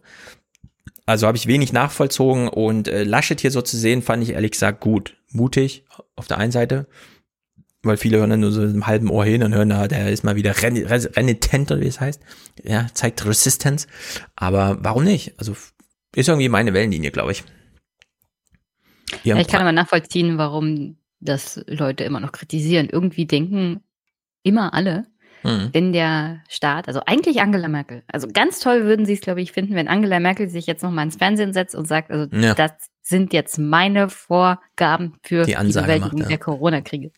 Ja. Also äh, es ist langsam oder öfters mal ein bisschen verstörend für mich, wie die Leute gleichzeitig sagen, sie sind super progressiv und links und ähm, dann wollen sie aber irgendwie total zentralisierten Staat haben, wo alles von oben Ja. durchdekliniert wird, klare Ansagen. Also das passt manchmal nicht so richtig zusammen. Hm. Und ich finde das eigentlich gar nicht so schlecht, wenn in Einzelfällen Einzelmaßnahmen getroffen werden. Gerade bei Corona zeigt sich ja, dass das die richtige Heran- Herangehensweise ist. Hm. Und die berühmt-berüchtigten dichten Virologen haben dazu ja auch schon Aussagen gemacht, zum Beispiel beim Umgang mit Schulen und Infektionen in Schulen etc., dass man nicht gleich alle Schulen schließen muss. Ja, ganz punktuell vorgehen, genau. Ja, da wird's ja noch richtig vorgehen. übertrieben. Ja. Also in der Hinsicht, ich finde es auch interessant, das ist, das ist hier so ganz gegenläufige. Es gibt eine sehr interessante These von äh, unserem äh, Musikmatthias. Äh, der hat nämlich mal vermutet, äh, wir hatten ja jetzt über Jahre den Klimadiskurs. Auch auf so einer Ebene, es betrifft uns alle, wir müssen gemeinsam handeln, Collective Action und so weiter. Und bei dem Klimadiskurs hat man sich eigentlich irgendwann drauf geeinigt, wir wollen jetzt, dass der Staat mal handelt. Für uns, stellvertretend. Wir sind der Staat. Ja? Also wir wollen jetzt, dass der Staat mal handelt. Nicht so sehr in diesem autoritären Sinne, sondern ganz klar inhaltlich begründet. Ja, nicht aus selbst heraus, sondern weil wir wissen, wir können es nur gemeinsam, dafür haben wir den Staat, kollektiv bindende Entscheidungen, dafür ist Gesellschaft da, es wird politisch organisiert, wir führen jetzt eine Mehrheit dabei und dann wird entschieden, dass wir beispielsweise aus der Kohle aussteigen. Und dann kam Corona. Und plötzlich hatten wir diesen Staat, der mal für alle gemeinsam entscheidet. Auch aus Alternativlosigkeit und so und inhaltlich nicht groß begründet, aber er hat halt dann wirklich mal entschieden. Und das äh, scheint doch für einige so ein erlösender Moment gewesen zu sein, dass dann auch mal so ein Wunsch in Erfüllung geht. Ja, also jetzt nicht auf diese platte Weise, ich wünsche mir einen autoritären Staat, weil mein Leben ist unübersichtlich und irgendwann muss das doch mal sortieren. Das unterstellen wir dann immer so, weshalb Orban erfolgreich ist oder so. Aber äh, dass man das, was man sich die ganze Zeit gewünscht hat, nämlich dass der Staat mal für alle handelt, auch gegen die Interessen der Wirtschaft, dass das mit Corona mal passiert ist. Und diese Föderalismus-Sache, die läuft da jetzt quer. Weil die sagt, Ja, aber das- der Staat also kann handeln, aber nicht für alle gleichmäßig. Ja, aber die Corona-Sache zeigt auch, dass Mhm. es nicht zwangsweise gut ist, wenn der Staat für alle mh, eine Wenn es riesige zu lange geht zum Beispiel. Ja. Bettdecke drüber Ja. legt, sondern dass du tatsächlich auch punktuell handeln musst, dass nicht jede Maßnahme zum Beispiel in Aachen genauso gut ist, wie Ja. die Maßnahme dann in Cottbus anschlägt. Also Ja. du musst schon gucken, der Föderalismus an sich hat auch Sinn und Zweck und auch beim Thema Klimawandel würde ich sagen, wäre ganz toll, wenn man das kommunal ein bisschen lösen könnte. Dazu müssten die Kommunen dann die entsprechenden Mittel auch bekommen. Mhm. Aber jede Kommune ist halt auf einem anderen Entwicklungsstandpunkt. Ja, und hat eigene den, Projekte. Was die Herangehensweise von CO2-Minimierung etc. angeht. Genau, das habe da ich musst du halt entsprechend handeln können. hm, das habe ich heute mit Wolfgang auch mal beim Thema Fridays for Future, weil jetzt einige, einige in den Bundestag auch mit der Frage, ist es eigentlich richtig, dass die jetzt glauben, Wirksamkeit können sie nur entfalten auf Bundesebene? Oder sollte man dieses Engagement nicht gerade ganz projektspezifisch einsetzen und sagen, äh, deine Schule, äh, dein, deine Universität, dein Vereinshaus, äh, ja und so weiter, dass man einfach da dann diese lokalen Projekte und dann aber auch wirklich was erwirkt, statt immer nur die ganze Zeit flehend auf der Straße zu stehen und zu hoffen, ja, und äh, dann auch die eigene Hoffnung zu haben, dass wenn man der 709. Typ im Bundestag ist, ja, als Einzelkämpfer dann plötzlich in diesem Bundestag irgendwas ausrichten kann. Also da wird man wohl von einer Enttäuschung in die nächste laufen. Und so wie man Politik lokalisiert, müsste man auch die Berichterstattung mal wieder lokalisieren, also der Ruf nach Lokaljournalismus und eben auch politisches Engagement, dass man sagt, Leute, wenn ihr euch engagieren wollt, macht's doch lokal. Da kommt auch echt was bei rum dann am Ende, ja. Da können, kommen die Nachbarn und klopfen dir auf die Schultern, wenn du es geschafft hast, einen Zebrastreifen zu organisieren. Ja, das, äh, diese Glücksgefühle kennen ja viele Fridays for Future gar nicht, wie das so ist, Ja, wenn man dann wirklich mal in der Nachbarschaft was erreicht. Aber da muss ich jetzt Stefan mal darüber informieren, dass tatsächlich in NRW Mhm. verschiedene Fridays for Future Aktivisten auch für die verschiedenen Parteien für die Kommunalwahl antreten. Also Sehr ist gut, nicht so, sowas als ob das nicht sehr passiert. Wir kriegen es nur Ja. nicht mit, weil es wird immer nur über die Aktivisten aus der ersten Reihe gesprochen. Das ist ein Problem, Die Luisa oder der aus Schleswig-Holstein, die natürlich immer für den Bundestag gehandelt werden. Hm. Aber ich sehe da auch reichlich wenig Sinn drinne. Richtig, also richtige Aktionen, die wichtig wären und einen politischen Wandel von unten bewirken, passiert in der Kommune. Und das ta passiert tatsächlich. Also ein großes. Lob an all die von Fridays for Future, Mhm. die kommunalpolitisch jetzt aktiv werden. Ja, das ist absolut zu unterstützen. Genau so muss das sein. Man muss sich um seine Nachbarschaft kümmern. Mit euch würde ich gerne reden für den eigentlichen Podcast. Ja, sehr gut. Sehr gut. Denn Laschet als Top-Journalist, der in der Bundesliga spielt, der versucht jetzt auch nochmal äh, Laschet den Föderalismus auszutreiben mit diesem Argument. Man braucht ja immer irgendwas Inhaltliches, um halt zu argumentieren, ja. Und es ist schon so ein bisschen, na, grenzwertig. Und ich finde, ehe der Staat so etwas verbietet, müssen auch die Zahlen so dramatisch sein. Aber Herr Laschet, jetzt ist es so, dass nicht. viele Menschen haben sich darauf eingestellt, sagen Sie, zu feiern. Jetzt ist es ja so, dass die auch aus dem ganzen Bundesgebiet kommen und je nachdem, in welchem Bundesland sie feiern, es komplett unterschiedliche Obergrenzen auch weiterhin gibt für diese Feiern. Das, das versteht man doch nicht. Also ich finde, dass die Menschen das schon verstehen, dass wenn sie null Infektionen bei sich haben, in Sachsen-Anhalt, in Mecklenburg, aber die kommen doch von ganz Sachsen, woanders. Die kommen ja auch aus ja, Sachsen, die kommen aus NRW und fahren nach Bayern und feiern dort. Die kommen aus Schleswig-Holstein und feiern in anderen. Das ist ja nicht total zu trennen, so eine Familienfeier. Das ist wahr, aber ich glaube, dass die Lebenswirklichkeit, ich meine, wir müssen doch auch äh, die Lebenswirklichkeit der Menschen in den Blick nehmen. Wer heiratet, wer vielleicht 50, 60, 70 Gäste hat, der soll vor vorsichtig sein. Der soll anders vielleicht feiern, als das früher war. Aber die Mehrheit der Ministerpräsidenten war nicht der Meinung, dass wir das jetzt verbieten müssen. So, Christian Sievers möchte gern gegen den Föderalismus anstinken, damit er ein kontroverses Interview gegen Laschet als Befürworter des Föderalismus hat. Und er nimmt sich ja, das Thema Familienfeiern. Ja, aber man sieht, dass Herr Sievers eine ganz andere Familienblase hat als die meisten. Tatsächlich, meine Familienfeiern begrenzen sich auf maximal 50 Kilometer. Also ja, und die finden auch nicht jedes Wochenende Die Entfernung statt. ist nicht so groß. Die meisten Menschen, die ich kenne, sind nicht so weit weggezogen. Mhm. Äh, schön, dass Herr Sievers offensichtlich Familie auf der ganzen Welt hat, die natürlich dann eine ja. Gesundheitsgefahr sind, wenn er eine Familienfeier hat. Aber ja. die Realität von Familienfeiern sieht ganz anders aus. Und die meisten sind auch nicht 100 Leute um ehrlich zu sein. Jedenfalls nicht auf dem Land. Ja, also eine Familienfeier mit 100 Leuten, das ist schon selten, das muss man echt mal sagen. Das ja. kommt dann mal vor, ja, wenn, also das, ich, ich habe auch noch keine Familienfeier mit 100 Leuten erlebt. Kann natürlich sein, dass es das gibt, ja. Aber die, die, die, also überhaupt diese Idee, die Familienfeier, klar, wenn Karl Lauterbach darüber twittert, ist das immer, das ist halt das Superspreading-Event. Weil bei Familienfeiern geht's herzlich zu, äh, da ist die Maske noch mal unangenehmer, weil man sich dann nicht sieht und so. Bei einer Familienfeier, wenn man sich so ein Restaurant bucht und dann damit Maske rumzusitzen, während man draußen ist, das ist Quatsch, ja. Aber die Familienfeier im Vergleich zu Schulalltag, Arbeitsalltag, Nachbarschaften, einkaufen gehen, ja, das ist alles lokal. Also, da brauch, also mhm. ist mir völlig unklar, wie man die Kontroverse gegen Armin Laschet, weil man ein kontroverses Interview, äh, Interview äh, führen möchte, über den Familienfeier aufbaut als inhaltliches Thema, weil das ist nun wirklich für sehr wenige, seien wir mal ganz ehrlich, wie oft sieht man denn seine Großfamilie? Ja, wenn man so in der Rush-Hour des Lebens und so weiter, da ist man doch froh, wenn man das Wochenende frei hat und nicht noch jemand auf der Matte steht. Also in der Hinsicht einfach mal im Thema vergriffen. Aber gut, Laschet will aber auch einen Punkt machen. Wir können es hier alles absichern, Herr Sievers. Machen Sie sich mal nicht allzu viele Sorgen, denn der Staat ist handlungsfähig, beispielsweise, und jetzt nennt er die Organe. Das fand ich ziemlich mutig müssen nur die Gesundheitsämter mitziehen und tatsächlich sagen, sie schaffen das. Die gleichen Gesundheitsämter, die jetzt schon sagen, wir sind komplett am Ende und schaffen das eben gerade nicht. Das ist wahr. Deshalb äh, telefoniert unser Gesundheitsminister alle paar Tage mit den Gesundheitsämtern. Das Angebot ist da. Wenn das Personal nicht reicht, kommt Landespersonal hinzu. Die Bundeswehr wird überall in Deutschland helfen, denn die Gesundheitsämter sind im Moment die allerwichtigsten. Sie verfolgen Infektionsketten. Sie helfen uns, das Virus unter Kontrolle zu haben. Und wenn es irgendwo hakt, müssen Land und Bund der örtlichen Ebene helfen.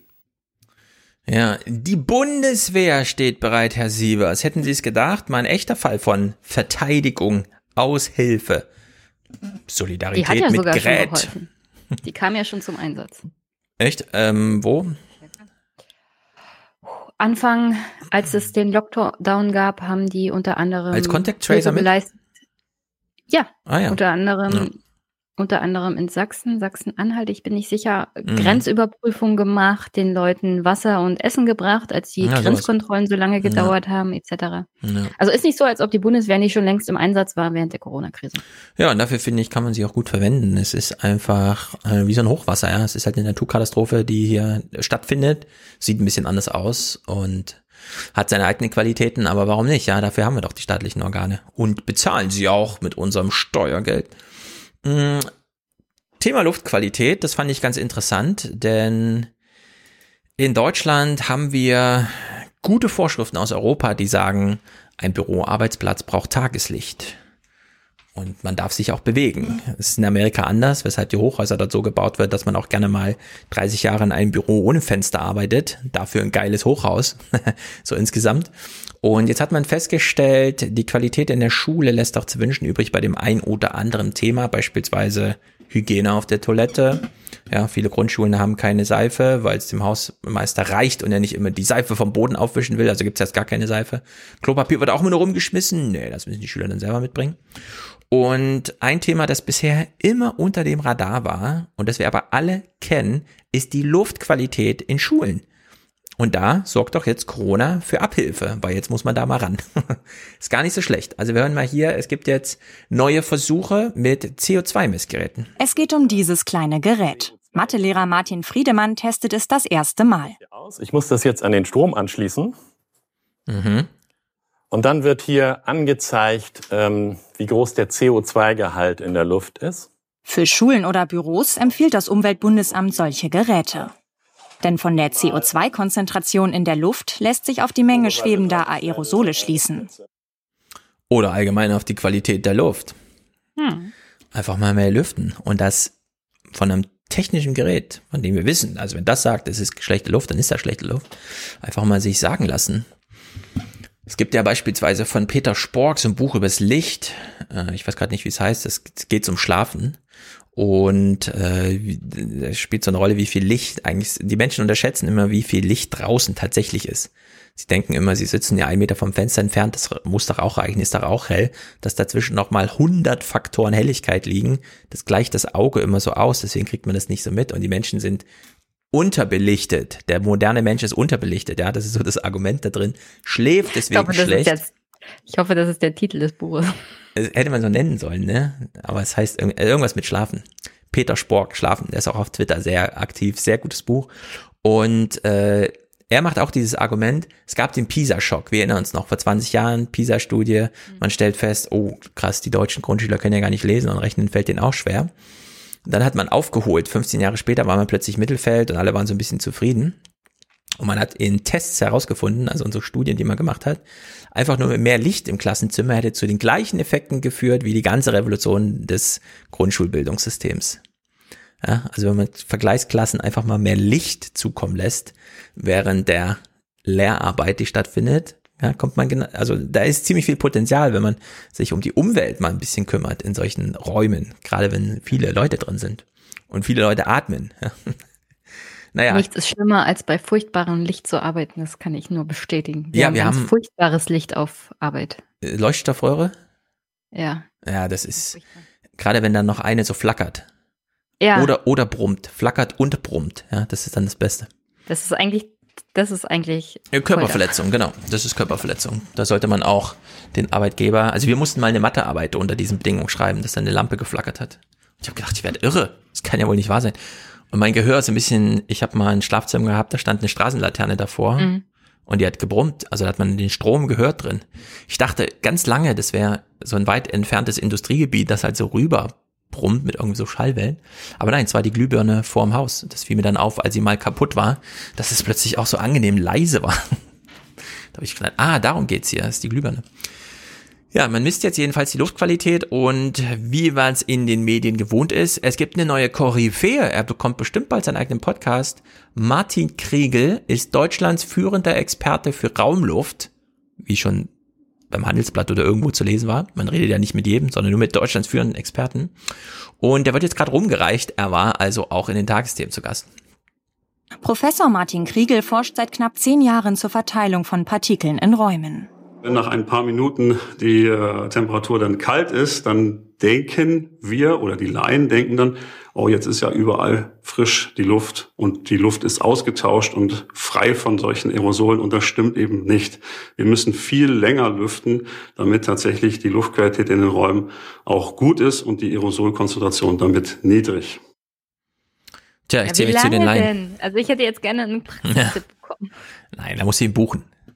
Sein Buch lesen, keine Ahnung. Äh, ich zähle zu den Laien. Ich mache auch immer das Fenster auf und denke, oh, jetzt ist aber kalt, ich mache mal wieder zu. Stellt sich raus, nee, das reicht ja gar nicht. Mhm. Nee, Durchzug. Naja, man muss, genau, richtig Durchzug und nur die Temperatur alleine reicht als Indikator nicht. Man muss schon immer ein bisschen durchhalten in der Kälte. Nee, da Da habe ich Praxiserfahrung von meiner Mom. Die lüftet viel und lange. Und das habe ich mir dann auch angewöhnt. Ja, das ist sehr gut. Lüften ist sehr wichtig. Äh, ich werde jetzt auch mehr lüften. Also ich meine, ich lüfte. auch gegen Schimmel in der Wohnung übrigens. Ja, das ist auch gut. Im Sommer habe ich immer das Fenster auf, aber im Winter ist es halt so ein, im Winter dieses bewusste Einplanen, okay, jetzt muss gelüftet werden. Das fällt mir auch immer ein bisschen schwer, aber äh, wird jetzt hier in meiner Familie auch mehr Thema sein. Ich habe auch schon überlegt, so ein CO2-Messer mal zu holen, weil am Ende will man ja doch mal alles vermessen haben, wo man so lebt. Ähm, es gibt im Bericht, im Finale, wo man sagen muss, ja, liebe Tagsthemen, redet doch mal häufiger über solche Themen. Wartet doch nicht auf Corona, um Lebensqualität mal abzuchecken. Kurz vor zwölf die letzte Unterrichtseinheit startet. Dieses Mal sind alle Fenster offen. Die Werte bleiben niedrig. Doch dieses beste Szenario bei Sturm und Schnee unmöglich. Martin Wesselmann vom Umweltbundesamt beobachtet unseren Test. Das ist eigentlich typisch auch für solche Szenarien. Äh, Es gibt auch Grenzfälle, wo es noch sehr viel mehr äh, werden kann, halt bis zu 3, 4, 5.000 ppm in Unterrichtsräumen. Er würde sich daher fest installierte Filteranlagen in Schulen wünschen. Doch da diese Baumaßnahme kaum umzusetzen sein wird, bleibt weiterhin nur Lüften.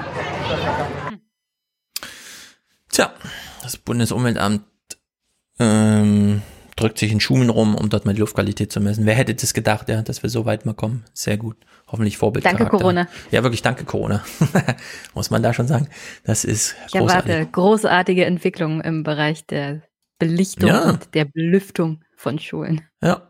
O oder auch zu Hause, dass man sich mal ein paar Geräte irgendwie holt, die ein bisschen was können und so. Manchmal äh, sind wir so bei Leuten, die so in Passivhäusern wohnen, weil jetzt in Frankfurt auch viele, also wirklich ähm, fünfstöckige Häuser und so weiter, äh, im Passivhaus-Stil bauen und die leiden alle, weil die kriegen das Fenster nicht auf. Weil die haben ja da so einen kontrollierten. Na, ein Passivhaus ist eins, das keine Wärmezufuhr braucht durch außen, sondern das äh, speichert die Wärme selbst oder holt die aus dem Boden, dann mit ähm, Lufttauschern, die äh, dann die Wärme mit rüber wechseln in die frische Luft. Und du hast so einen kontinuierlichen Luftstrom. Also du kannst nicht lüften einfach, sondern es ist alles zu und auch richtig dicht. Und dann hast du einen Luftstrom aus verschiedenen Ecken und die Luft strömt dann so ganz lange in die Küche und in der Küche wird sie abgesaugt und raustransportiert und da nochmal wärmemäßig getauscht. Ja, und es klingt so ganz attraktiv für sehr viele Leute. Oh, geil, ein Passivhaus und so. Aber die Leute sind noch sehr unglücklich da drin. Das ist mir so aufgefallen. Und die brauchen halt auch mal Luftbefeuchter und so, weil das alles irgendwie nicht so richtig, nicht so richtig für Menschen gemacht ist, ist so mein Eindruck. Aber wer weiß. Häuser, die nicht für Menschen gemacht sind. Ja, ist irgendwie ganz komisch, aber das ist so der Baustandard, den man da jetzt bei vielen von diesen Häusern so macht. Wir thematisieren nur kurz diese Corona-Demos, die es am Wochenende gab in Berlin. Es war insgesamt erschreckend. Ich habe das auch als Thema so auf dem Schirm. Äh, ähm, Leute sind ein bisschen überrascht, dass die Tiefe der Verwirrung bei Einzelnen tatsächlich amerikanisches Niveau hat. Also Menschen gehen auf so eine Demo und glauben wirklich, dass da gerade fünf Millionen Menschen mit ihnen gehen und dass sie an diesem Tag Merkel aus dem Weg räumen. Das ist nicht selten anzutreffen mittlerweile bei solchen Demos. Also Leute stecken wirklich ganz, ganz tief drin. Äh, in den Nachrichten, äh, ich habe ja im Intro so ein paar Sachen drin gehabt, die haben halt so O-Töne eingesammelt. So kann man sich unendlich drüber lustig machen, muss man aber auch nicht. Die Vorberichterstattung war, fand ich ganz interessant. Christian Sievers ähm, erklärt hier mal, es ist auch interessant, dass die Medien so interessiert waren an diesen Demos. Sie wollten schon im Vorfeld Bericht erstatten, haben aber keinen Kontakt zu den Demo-Organisatoren bekommen, aus Gründen, die Christian Sievers hier mal kurz in so einem Halbsatz betont. Ja, wir hätten da noch Fragen an alle Beteiligten. Der Berliner Innensenator aber und der regierende Bürgermeister haben uns für heute Abend wegen Terminproblemen abgesagt. Die Veranstalter der größten geplanten Demonstration erwarten von Journalisten, dass sie alle Fragen vorab einreichen. Das machen wir nie, egal wer Gesprächspartner in dieser Sendung ist. Ja, und damit haben sie dieses Thema abgehakt, obwohl sie das gerne noch, kennen wir ja, wenn es große Themen sind, Bericht, Gesprächspartner, Kommentar vielleicht noch, äh, haben sie dann nicht gemacht. Und da muss man sich doch wirklich fragen, ähm, diejenigen, die dem Staat und seiner Handlangerorganisation wie den Medien vorwerfen, dass die ja alles ausklüngeln, wollen dann ihrerseits auch das alles ausklüngeln. Also ich glaube, das ist nicht nur Inkompetenz, sondern die glauben wirklich, dass das so geht. Inkonsequenz ist das auch. In der große Inkonsequenz. Ja, es ist wirklich erstaunlich. Die, muss man auch sagen, die kriegen das Angebot vom ZDF, in den Abendnachrichten präsent zu sein und schlagen das dann aus durch Blödheit, indem sie nämlich sagen, aber wir wollen die Fragen vor, vorsehen, ja, weil sie wirklich glauben, dass der Medienbetrieb so funktioniert. Das finde ich schon ein bisschen erschreckend, ehrlich gesagt. Weil klar, da geht nun jeder hin und so, aber wir reden ja hier über die Demo-Anmelder, ja, über die Organisatoren, von denen wir eigentlich glauben, naja, die wissen eigentlich so ein bisschen Bescheid, oder? Aber offenbar dann doch nicht. Also es ist äh, wirklich bedrückend, äh, die Ausmaße an, also nicht nur der Größe, sondern auch dieser inhaltlichen Qualität, die man da jetzt so mitbekommt. Theo Mhm, Koll. Nee, aber da würde ich was einhaken. Mhm. Es ist auffällig, dass Leute unter anderem auch schon auf lokaljournalistischer Ebene mittlerweile erwarten, dass die Fragen vorher irgendwie bekannt gegeben werden oder dass danach ganz normale durchschnittliche Bürgerinnen und Bürger den Text bekommen, sich durchlesen und dann freigeben. Das kommt jetzt öfters vor. Und das scheint so in der Zivilgesellschaft zunehmend der Standard zu sein für solche Sachen. Weil sie der Meinung sind, also die Politiker machen das, also machen wir das jetzt auch, weil kann ja wohl nicht angehen, dass Journalisten einen anderen Standard ansetzen bei Politikern als beim normalen Bürger.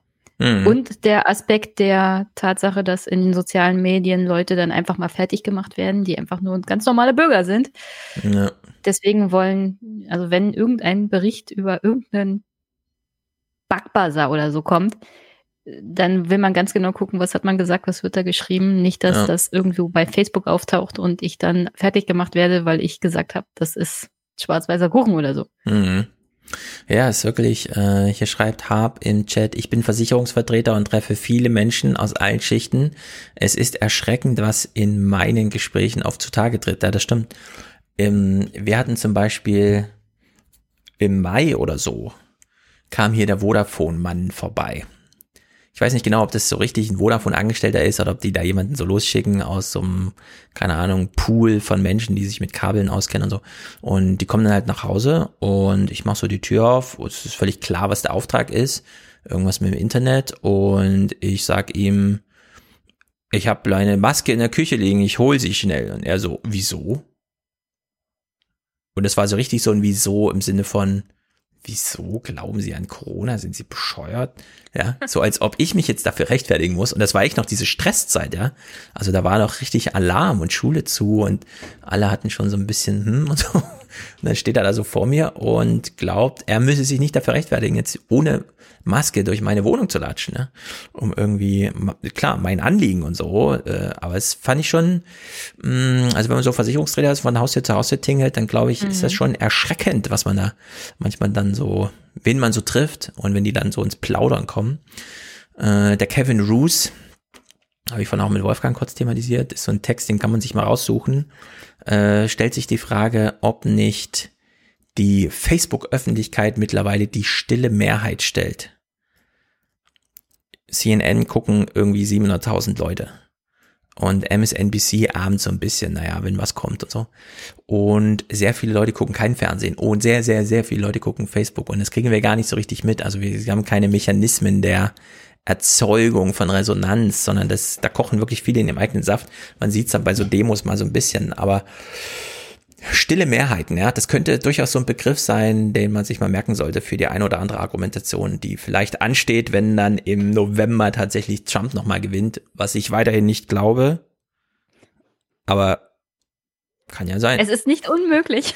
Es ist nicht unmöglich. Ist nicht unmöglich. Ja, äh, alles ist möglich, das wissen wir seit den ersten Trump-Wahl, ja. Und in der Hinsicht, stille Mehrheiten kann man sich durchaus mal, Kevin Roos, äh, Silent Majorities, ja, das kann man sich mal raussuchen.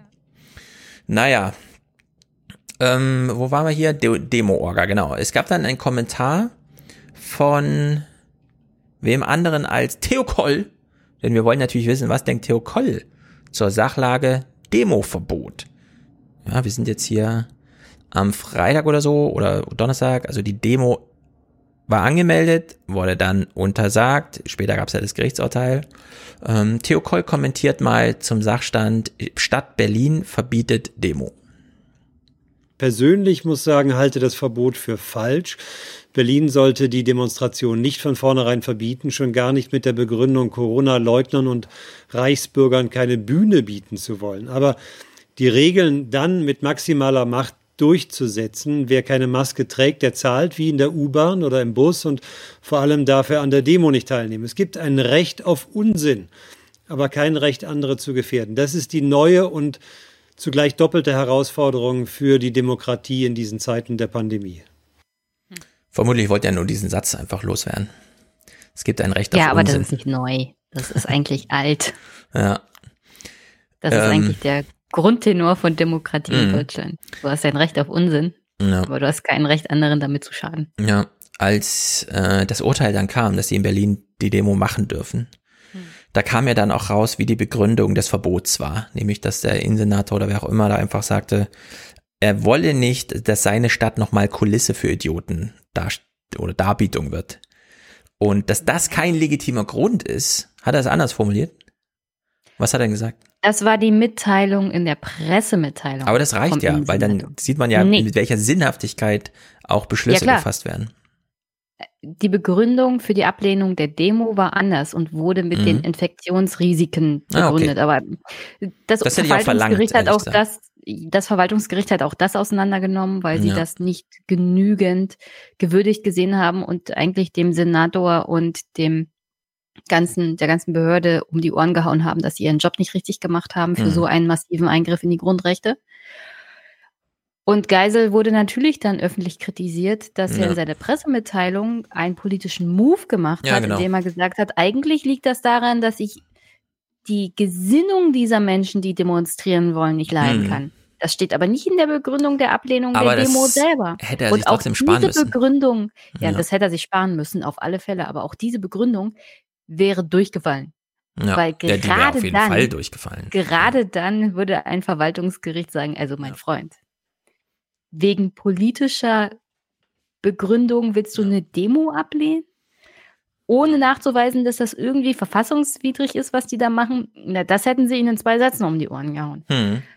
Also, aber auch das ist nicht gut angekommen, um ehrlich zu sein, bei den Juristen. Ja, also, Also, ich, das haben die schon mitgekriegt. ich finde in dem Moment, wo man so eine Stellungnahme schreibt zum Thema darf nicht stattfinden, weil wir aus Erfahrung wissen, die halten da die Abstände nicht ein, es waren ja die gleichen Anmelder wie beim letzten Mal, wo das Thema war, darf man sich nicht nochmal danach öffentlich politisch ähm, sozusagen auf dieser Ebene äußern, ja, dass man dann sagt, die Gesinnung der Leute gefällt mir nicht und ich möchte meine Stadt schützen, weil die Richter blenden das ja auch nicht aus in diesem Moment. Die, die, das wird ja wahrscheinlich dann doch so ein bisschen mit reingewichtet in so eine Entscheidung. Ja, und äh, da muss man, äh, da, da muss man konzentriert bleiben, sagen wir es mal so. Da fehlt es ein bisschen an Disziplin in dem Moment. Ich habe das Also die Richter, die nicht gut Richter haben es nicht aufgegriffen, aber Ja, wenn die, nicht explizit. wenn die Stadt Berlin und Geisel nochmal mit so einem Verbot kommen, wird das Ja. in dem Hinterkopf sein. Also vielleicht liegt das ja daran, was er die politische Einstellung der Demonstranten nicht mag. Und Ja. natürlich mögen die alle nicht. Ja, eben. Es gibt aber nicht das Recht, ein so wichtiges Grundrecht wie Versammlungsfreiheit zu beschränken. Ja, also da wurde einfach ein Fehler begangen. Das ist nicht gut gewesen in Berlin. Naja. In diese Vorbereitung hinein dieser Demo lief ja diese Ministerpräsidentenkonferenz und da wurde im Nachgang, da Rainer Hasselhoff der Einzige war, der die ein oder andere Maskenpflicht dann nicht mit durchsetzen wollte. Ähm, war natürlich Top-Thema, jeder wollte mit Rainer Hasselhoff darüber reden, dass er da so ausgeschert ist aus dem Kreis der 16 Ministerpräsidenten. Und er macht hier nochmal diese Argumentation, wo man sich sagen muss, ja, Rainer, das ist ganz gut gedacht, vielleicht nicht ganz zu Ende, aber auch nicht von der Hand zu weisen. Also hier sehen wir mal diese ganze Ambivalenz. Worum geht's Politikern eigentlich?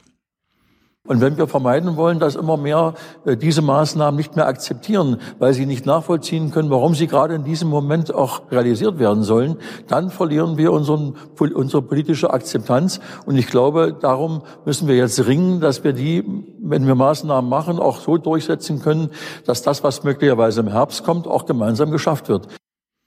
Ja, finde ich einen ganz wichtigen Punkt, ehrlich gesagt. So insgesamt. Denn, wie soll man sagen, die Maischberger, vielleicht habe ich den Clip hier. Äh, nee, Maybrit Illner. Maybrit Illner, äh, 28 Sekunden, sie macht mal diesen Punkt hier. Wir sind in Deutschland bei alles in allem 241 Patienten auf Intensivstationen. Wir erinnern uns alle die Diskussion der Intensivbetten und hatten irgendwie als Ziel markiert, da 45.000 zur Verfügung zu haben. Wir sind jetzt bei 241 Menschen. Und Deshalb sollen die Leute jetzt auf das Feiern und auf Party machen, auf Veranstaltungen verzichten? Ja. Wir haben ja im Intro diese Frau gehört, die gesagt hat, ja, nur weil so ein paar Menschen sterben, schlagen wir jetzt alles kurz und klein oder schrotten alles, ja, schrotten Deutschland. Und das ist natürlich so ein Punkt, da kann man dann. Hm? Argument. Im, Ker im Kern hat sie ein Argument. Übertreibt das ja. Also ein Argument würde ich nicht ganz sagen, weil dafür hat sie es falsch ausformuliert.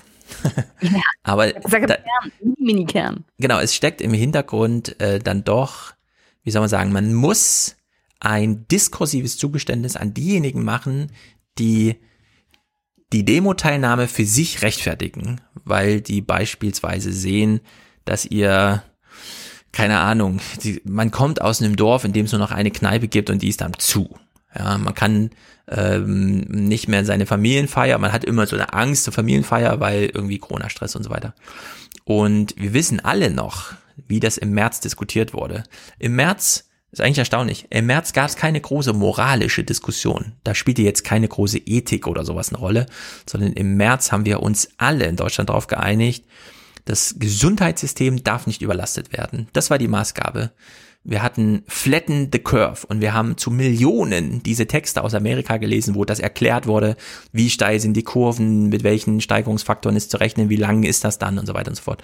Und die Maßgabe, das einzige Ziel war Flatten the Curve, die Kurve flach halten. Dann hat man die Kurve gesehen, die Projektionen und dann die Kapazität des Gesundheitssystems. Also jeder weiß, wovon ich jetzt rede auch viele, die jetzt sagen, ach, der Stefan wieder und so weiter. Ja? Aber alle wissen jetzt, wovon ich rede. Von diesen Grafiken, wo so eine gerade Linie drin war. Wenn wir da dran stoßen, müssen wir Triage machen. Dann kommen die Leute, ähm, ja, das war dieser Jens Spahn-Spruch. Er hat das in Italien gesehen. Da müssen Ärzte entscheiden, wem man das Beatmungsgerät abzieht, welchem 80-Jährigen, damit man es einem 55-Jährigen geben kann, weil man zu wenig Beatmungsgeräte hat. So, und jetzt ist natürlich eine ganz andere Lage. Ähm, wie soll man sagen, es schlägt die Nervosität des, äh, der Rentenrepublik durch in Deutschland. Insbesondere, wir machen uns in Deutschland unglaublich viel Stress wegen Corona. Ich habe das in den Niederlanden erlebt im Urlaub. Die Leute kommen aus Italien zurück und das war mega Katastrophe damals in Bergamo und so weiter. Die kommen nach Deutschland zurück und wollen ihren Corona-Test, weil sie erlebt haben, wie Länder gerade drauf sind, die sich einen Scheiß um Corona kehren, also scheren. Italien, äh, Niederlande, da kümmert sich niemand um Corona. Da gehen, also da, da gibt's einfach kein Corona. Da, da stehen nur so ein paar Schilder rum mit Achtung Corona und so weiter. Laufen Sie mal rechts, laufen Sie mal links, da hält sich dann keiner dran. Also das muss man äh, schon mal feststellen. In Deutschland gibt's diesen großen, großen äh, Stress, der jetzt auf so einer moralischen Ebene, also Moral als die Aufsummierung von Achtungsbedingungen. Wie gehen wir miteinander um? Ja, Achtung, Missachtung sieht man jetzt auch groß in Berlin. Wir mögen diese Menschen einfach nicht. Zu Recht, das kann man auch alles gut begründen. Aber das zentrale Argument, Auslastung der Intensivstationen, Kapazität des Gesundheitssystems, muss heute anders beobachtet werden als äh, im März. Denn wir liegen gerade, wie Maybrit Illner sagt, bei 241 Patienten auf Intensivstationen. Und wir haben damals äh, zehntausende Betten freigeräumt und Kapazitäten geschaffen. Jedes Krankenhaus hat 50.000 Euro für ein Intensivbett bekommen und wir kommen jetzt auf 45.000 Intensivbetten und mit Personal kann man wohl die Hälfte davon bespielen, aber selbst davon, ja, selbst wenn man die Kapazität jetzt mit Personal und so weiter bei 25.000 irgendwie sieht, sind wir jetzt so bei einem Prozent Auslastung, also wirklich niedrig. Und man muss jetzt da, finde ich, auch Zugeständnisse an die größten Idioten machen, wenn sie mit solchen Argumenten kommen. Die kommen mit vielen Argumenten und viele kann man auch von der Hand weisen. Aber bei sowas zum Beispiel, ja, wenn jetzt jemand mit Flatten the Curve haben wir geschafft, wie diskutieren wir jetzt darüber, ja? Dann kann man das nicht von der Hand weisen und sagen, ja, aber wir könnten doch jetzt nochmal Corona so richtig ausrotten. Könnte man machen. Dann könnte man einen zweiten Lockdown machen und so weiter. Ließe sich bestimmt politisch organisieren. Aber ich finde, da muss jetzt äh, anders diskutiert werden, so insgesamt darüber. Und dass wir bei der Ministerpräsidentenkonferenz jetzt jemand wie Hasselhoff sehen, der das so ein bisschen auch nicht nur macht, sondern dann auch energisch dabei ist. Also der hat ja wirklich jede Gelegenheit für ein Interview genutzt, da mal so ein bisschen den Punkt auch zu machen, Zugeständnisse zu machen mit diesem Verweis auf, wenn wir es übertreiben mit der politischen Strenge, geht uns das Vertrauen verloren. Ja, also da steckt ein ganz wichtiger Punkt drin, der wird so ein bisschen äh, übersehen. Und das sind aber diese Punkte, die die kommen wieder in ein oder zwei Jahren. Ne? Also irgendwann beißt uns das dann wieder im Arsch, in den Arsch und dann, dann haben wir wieder den Salat. Ja, dann werden wieder Feuilleton-Texte geschrieben und dann antwortet die Zeit wieder drauf und dann heißt es wieder, die Zeit des Zuhörens ist vorbei und so. Und dann, das kennen wir dann alles, ja.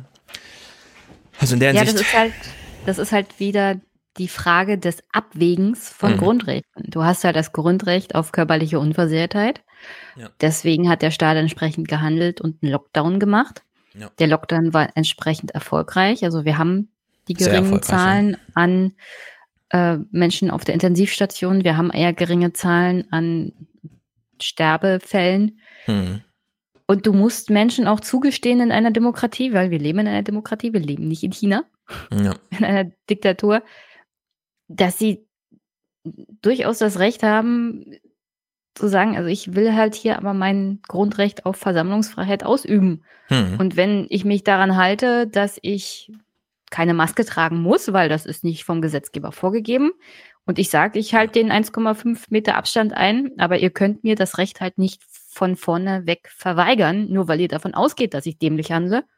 Das müsst ihr mir erstmal nachweisen. Also diese ganzen Eingriffe, dieser Lockdown war ein wirklich extremster Eingriff in die Rechte von Menschen, was die Bewegungsfreiheit angeht, was mhm. die ja. eigene Entfaltung angeht. Das gehört auch alles zu diesem Grundrecht, Artikel 1. Ähm, die Würde des Menschen ist unantastbar. Das heißt nicht nur Leben, das heißt mhm. nicht nur sterben, sondern das heißt auch alles zwischendrin, ja? ja? Also das Leben besteht aus mehr als Atmen, Essen und vor einem Computer sitzen. Mehr als systemrelevante Grundversorgung. Auf alle Fälle. Und Hasselhoff hat das, glaube ich, auch ganz gut verstanden, weil er sich schon seit einer ganzen Weile mit der AfD auseinandersetzen muss, also einer ziemlich starken AfD. Und ja. die, glaube ich, auch ganz gut durchschaut hat und entsprechend eine gute Herangehensweise gefunden hat. Und die sind natürlich auf dem Trip, jetzt die ganzen Anti-Corona-Leugner und so weiter und so fort irgendwie auf ihre Seite zu holen. Und seine Herangehensweise, die da heißt, also wir wollen eigentlich einen zweiten Lockdown vermeiden, mhm. geben den Menschen aber die Möglichkeit, irgendwie selber zu entfalten und machen einzelne Herangehensweisen, einzelne Eingriffe, aber nicht mehr so massiv, mhm. weil das untergräbt unsere Autoritäten, das untergräbt das Vertrauen in die Politiker und damit auch am Ende in die Demokratie. Mhm. Und hier geht es eigentlich, die freiheitlich-demokratische Grundordnung zu bewahren. Und mit dem zweiten Lockdown wäre das in Gefahr. Gleichzeitig ist es in Gefahr, wenn wir die Leute einfach zu sehr gängeln und ihnen zu viele Rechte entziehen. Ja. AND schreibt hier im Chat, aber die Zahlen sind doch so niedrig, weil es Maßnahmen gibt. Ja, und deswegen muss man sich jetzt genau angucken, wie wir von März bis jetzt diskutiert haben. Wie wurden eigentlich die Öffnung des Einzelhandels, äh, also nicht des äh, Nahrungsmitteleinzelhandels, sondern so grundsätzlich diese 800 Quadratmeter und dann wieder größer, man konnte dann wieder einkaufen gehen. Ja, wir wissen alle noch, wie die Angst war, nee, jetzt werden die Innenstädte geöffnet, man kann wieder einkaufen gehen und dann kommt die Welle. Die Welle kam da aber nicht. Äh, deswegen müssen diese Maßnahmen jetzt auch nochmal betrachtet werden Mittlerweile wissen wir ja, es gibt einen neuen Forschungsstand, den hat Frank Rieger gestern mal geteilt, es war ganz interessant. Die Abstandsregeln mit 1,5 Metern oder in Amerika dieses 6 Feet, 6 Second, äh, 6 Seconds, also 6 Sekunden und 6 Feet, ähm, ja, wenn man das unterschreitet, dann ist es sozusagen Risikokontakt. Und wir wissen jetzt, da die Aerosole so eine große Rolle spielen, Abstand macht Sinn, wenn man in sieben Metern denkt, in geschlossenen Räumen weil das sind wie Masern. Äh, das fliegt tatsächlich durch den ganzen Raum. Wenn da jemand in der Ecke steht und singt, dann erfasst das den ganzen Raum. Also da muss man sich die Maßnahmen nochmal genauer angucken. Einfach nur zu sagen, die Zahlen sind niedrig, weil, die weil es die Maßnahmen gibt. Nee, damals haben wir ganz schön viele Maßnahmen gemacht, die sich im Nachhinein dann doch nochmal anders herausgestellt haben. Wir wissen jetzt zum Beispiel Masken und wir wissen alle, wie am Anfang die Diskussion über die Masken war, nämlich keine Empfehlung und so weiter. Ja, die Masken sind das Ding überhaupt bei dieser Corona-Pandemie. Die helfen überhaupt nicht. Ich habe, glaube ich, Drosten sogar noch im Ohr. Ja, ja, ja, ja, ja, alle, alle. Die WHO, äh, Spahn, Lauterbach, äh, Drosten, alle, ja, Maske. Also man muss jetzt nicht draußen. Ähm, Marietta Slomka hat sich lustig gemacht. Also jetzt mit der Maske draußen rum, ja. Hm. Und so, und das hat sich ganz schnell schnell gedreht und wir wissen heute, die Masken sind das Allerwichtigste überhaupt. Ja, man sollte sie im Grunde überall aufsetzen. Ist Maskenpflicht im Unterricht, finde ich sehr gut hier in Frankfurt. Ja, also da geht's, man sollte die Diskussion mal ein bisschen sich auch locker machen, wenn man jetzt es ist natürlich wieder einfach, sich Berlin anzugucken und zu sagen und so weiter. Man muss ja, man, die Berliner kann man links liegen lassen. Also wer wirklich zu der Demo fährt, ist vielleicht für eine einzelne Diskussion verloren, aber der eine oder andere ist es dann vielleicht doch nicht. So, es ist 21 Uhr, bevor wir hier ins große Thema Ah, Wasser einsteigen. Danny, hörst du uns? Äh, wähl dich doch mal ein. Ehe Danny da ist, muss ich mal kurz was loswerden, Mhm. weil ich permanent kritisiert wäre, werde wegen meiner RB Leipzig-Tätigkeit, meiner Fangemeinschaft. Das untergräbt natürlich nicht meine politischen Argumente, nur weil ich RB-Fan bin, Leute, ja. Mhm. Hi, Danny. So, So, hallo. Oh, ich Oh, höre ich mich, hör mich noch noch Hall, Danny. Danny. Ich höre euch auch doppelt. Oder halle ich irgendwie? Liegt das an mir? Du hallst übrigens auch bei mir, Stefan. Ist Test, Test? Test. Ach so, ja. äh, okay, mein Ah. Fehler. Siehst du, ich lerne meine Technik Ah. erst noch kennen. Ich bin immer froh, wenn ich nicht schuld bin. Nein, ich bin schuld, oh großer Gott. Stefan ist schuld. Ich bin schuld. Okay, Danny, du hast äh, ähm, äh, alte Nachrichtenclips. Ja, ich hatte ja vorgeschlagen, ich bringe mal alte Nachrichten mit ab und Ja, das zu. ist sehr gut. Und da euer Widerstand beim letzten Mal tendenziell nicht so riesig ausgefallen ist, dachte ich, habe ich doch mal was Aktuelles mitgebracht. Ist sehr zum gut. Thema des Wochenendes. Aber alt. Ja, was ist das Thema des Wochenendes? Für mich war es das Thema die Demo in Berlin Mhm. und die Konfusität mit diesen ganzen schwarz-weiß-roten Flaggen, die für mich ja, der ich mich sonst mit dem Thema nicht so viel beschäftige, verwunderlich war, wo die jetzt auf einmal so viele herkommen. Weil ich kenne, ich weiß nicht, wie es euch geht, aber ich kannte diese schwarz-weiß-roten Flaggen eigentlich aus meiner Mhm. Kindheit und Jugend von diesen Mini-Nazi-Demos, die es so in Thüringen und Sachsen und so gab, wo weißt du, wo man Ja. durch die Dörfer diese 10, 12 Leute gezogen sind, da war das irgendwie so ein Kuriosum. Und dass die jetzt so in die Mitte der Gesellschaft getragen werden, Also in, ich komme ja aus ostdeutschen Stadt, die auch ein großes Nazi-Problem hat, beispielsweise weil sie als die Gründungsstadt der Burschenschaften gilt und so, Jena. Da ist die Fahne offen getragen trotzdem noch ein extremer Ausreißer gewesen. Also ich kenne es nicht so so in dieser krassen Form. Ich habe aus der sächsischen Schweiz Bilder, wie sie so durchmarschieren, ja, im Stechschritt und so weiter. Also so habe ich es nicht gesehen. Es gab aber einen sehr guten Tweet, einen sehr witzigen Tweet jetzt am Wochenende, als jemand schrieb, nur weil man mit einer Reichsflagge auf den Treppen des Bundestags rumrennt, gilt man schon als Nazi. Was ist denn das hier für eine Meinungsfreiheit? Und da habe ich gedacht, ja genau, das ist äh, Grenzüberschreitung überall. Also es war ein lustig gemeinter Tweet und es war auch nur so zu verstehen, aber der, der brachte es ein bisschen auf den Punkt. Okay, also gucken wir diesen MDR-Clip, den du mit hast. Genau. Okay. Weil äh, der ist, ich dachte erst, er von 2009, aber ist von 2004. Mhm. Und ich finde das ganz interessant, habe ich mal mitgebracht, weil ich das doch interessant finde, wie man über Reichsbürger noch gesprochen hat vor nicht mal 15 Jahren und wie man das Ja. anders eingeschätzt hat damals. Also so ein humoristischer Beitrag aus dem MDR. Unterhaltung. Ja, es Ja. ist so ein bisschen. Unterhaltung für mich. Ja, also wir gucken jetzt MDR 2004, äh, längst vergangene Zeit. Facebook war gerade in Gründung, ja, kann man vielleicht nochmal dazu sagen. Es war das Gründungsjahr von Facebook, also es ist antike Geschichte. Und jetzt wird es noch verrückter. Bitte glauben Sie nicht, dass wir jetzt völlig durchdrehen. Das hier ist wirklich passiert. Heute Morgen in Magdeburg. Morgens halb zehn in Deutschland. Sorry, im Deutschen Reich. In einem Lokal in Magdeburg-Diesdorf. Rund 70 Reichsbürger treffen sich in der Provinzhauptstadt der preußischen Provinz Sachsen, um die Exilregierung des neuen Deutschen Reiches zu gründen. Sie leugnen die Existenz der Bundesrepublik Deutschland, verlassen den Boden des Grundgesetzes. Doch es geht noch schlimmer. Denn eine Reichsregierung gibt es bereits schon und das seit vier Jahren. Gegründet in Berlin-Zehlendorf geht diese sogenannte kommissarische Reichsregierung schon mal richtig zur Sache. So wurden im Februar zahlreiche öffentlich Bedienstete in Sachsen-Anhalt wegen des fortgesetzten Bruchs des Völkerrechts, des alliierten Verwaltungsrechts, der Hager Landkriegsordnung und vieler anderer dubioser Verfehlungen zum Tode verurteilt. Darunter auch die gesamte schwarz-gelbe Landesregierung, alle Minister, Staatssekretäre und nicht zuletzt Ministerpräsident Wolfgang Böhmer. Der Verfassungsschutz nimmt die Ehrlich gesagt, man hört sich das so an, weil man die sind alle zum Tode verurteilt und man denkt so, das kann nur übertrieben sein. Die können nur nicht ernst meinen. Ja, das kann nicht wahr sein. Also so ungefähr denkt man sich das so.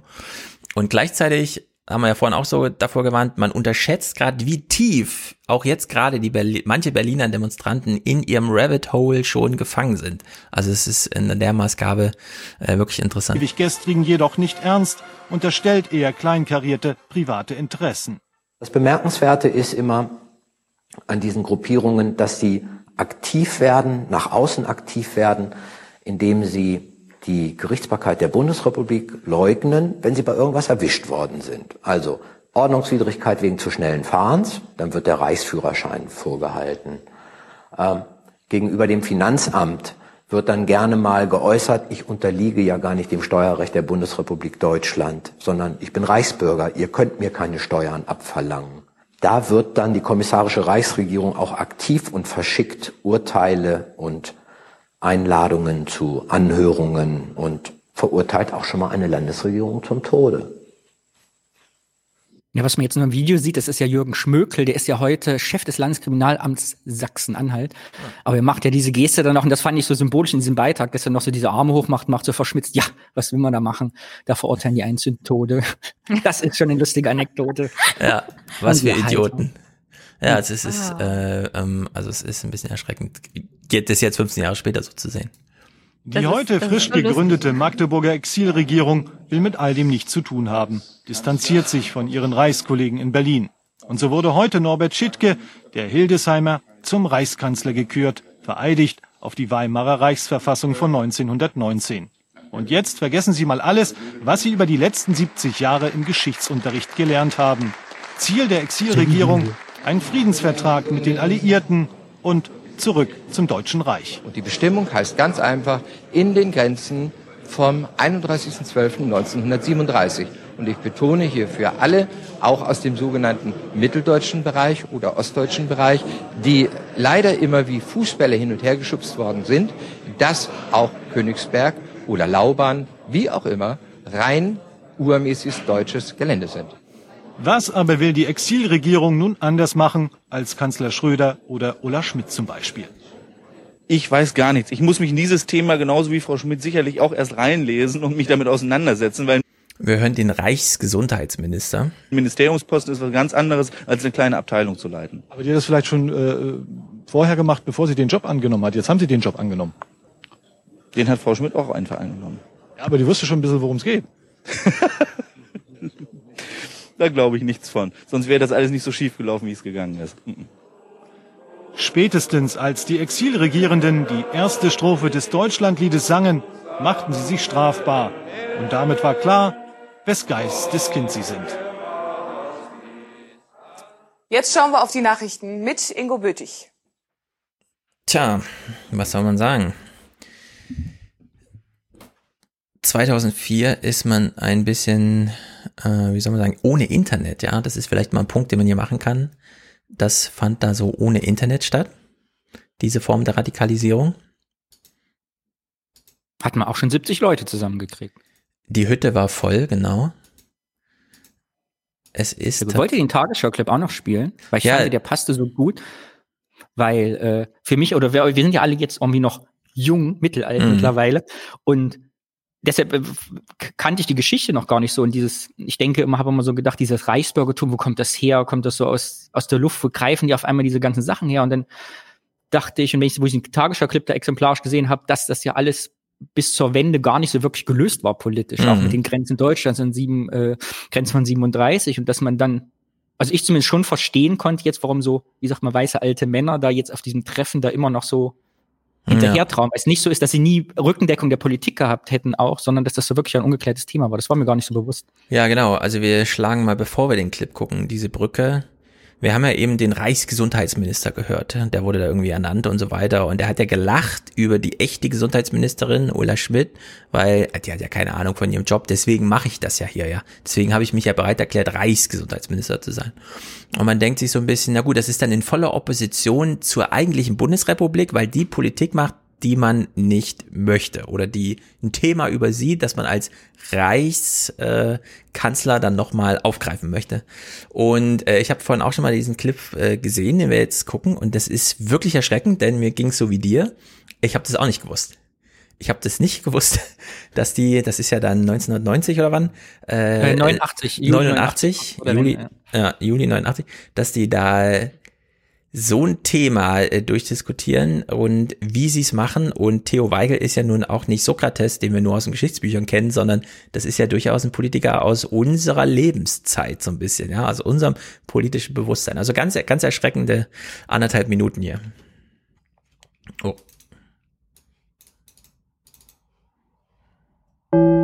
Hier ist das erste deutsche Fernsehen mit der Tagesschau.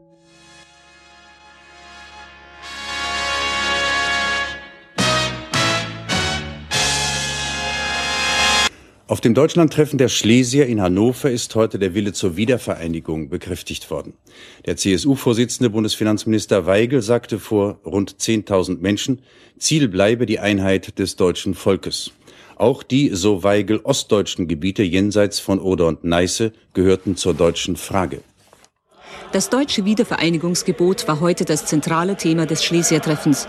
Auch wenn in Hannover die Einigung Europas als eine wichtige Voraussetzung für ein freies, geeintes Deutschland gesehen wurde, ließen die Redner keinen Zweifel daran, dass dazu letzten Endes der Wille der Deutschen selbst entscheidend sei. Der Hauptredner der heutigen Kundgebung, der CSU-Parteivorsitzende Theo Weigel. Mit der Kapitulation der deutschen Wehrmacht am 8. Mai 1945 ist das Deutsche Reich nicht untergegangen. Es gibt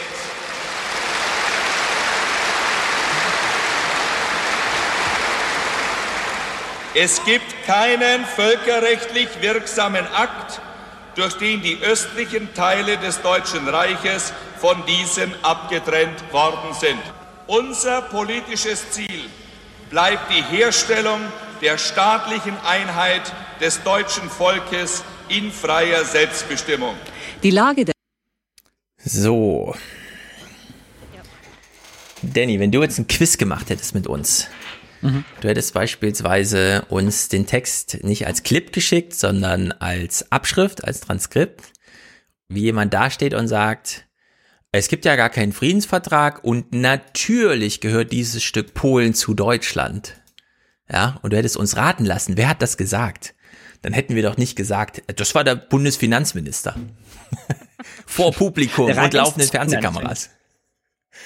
Also. Ja. ja, aber fand ich wirklich ganz spannend beim Gucken. Ja.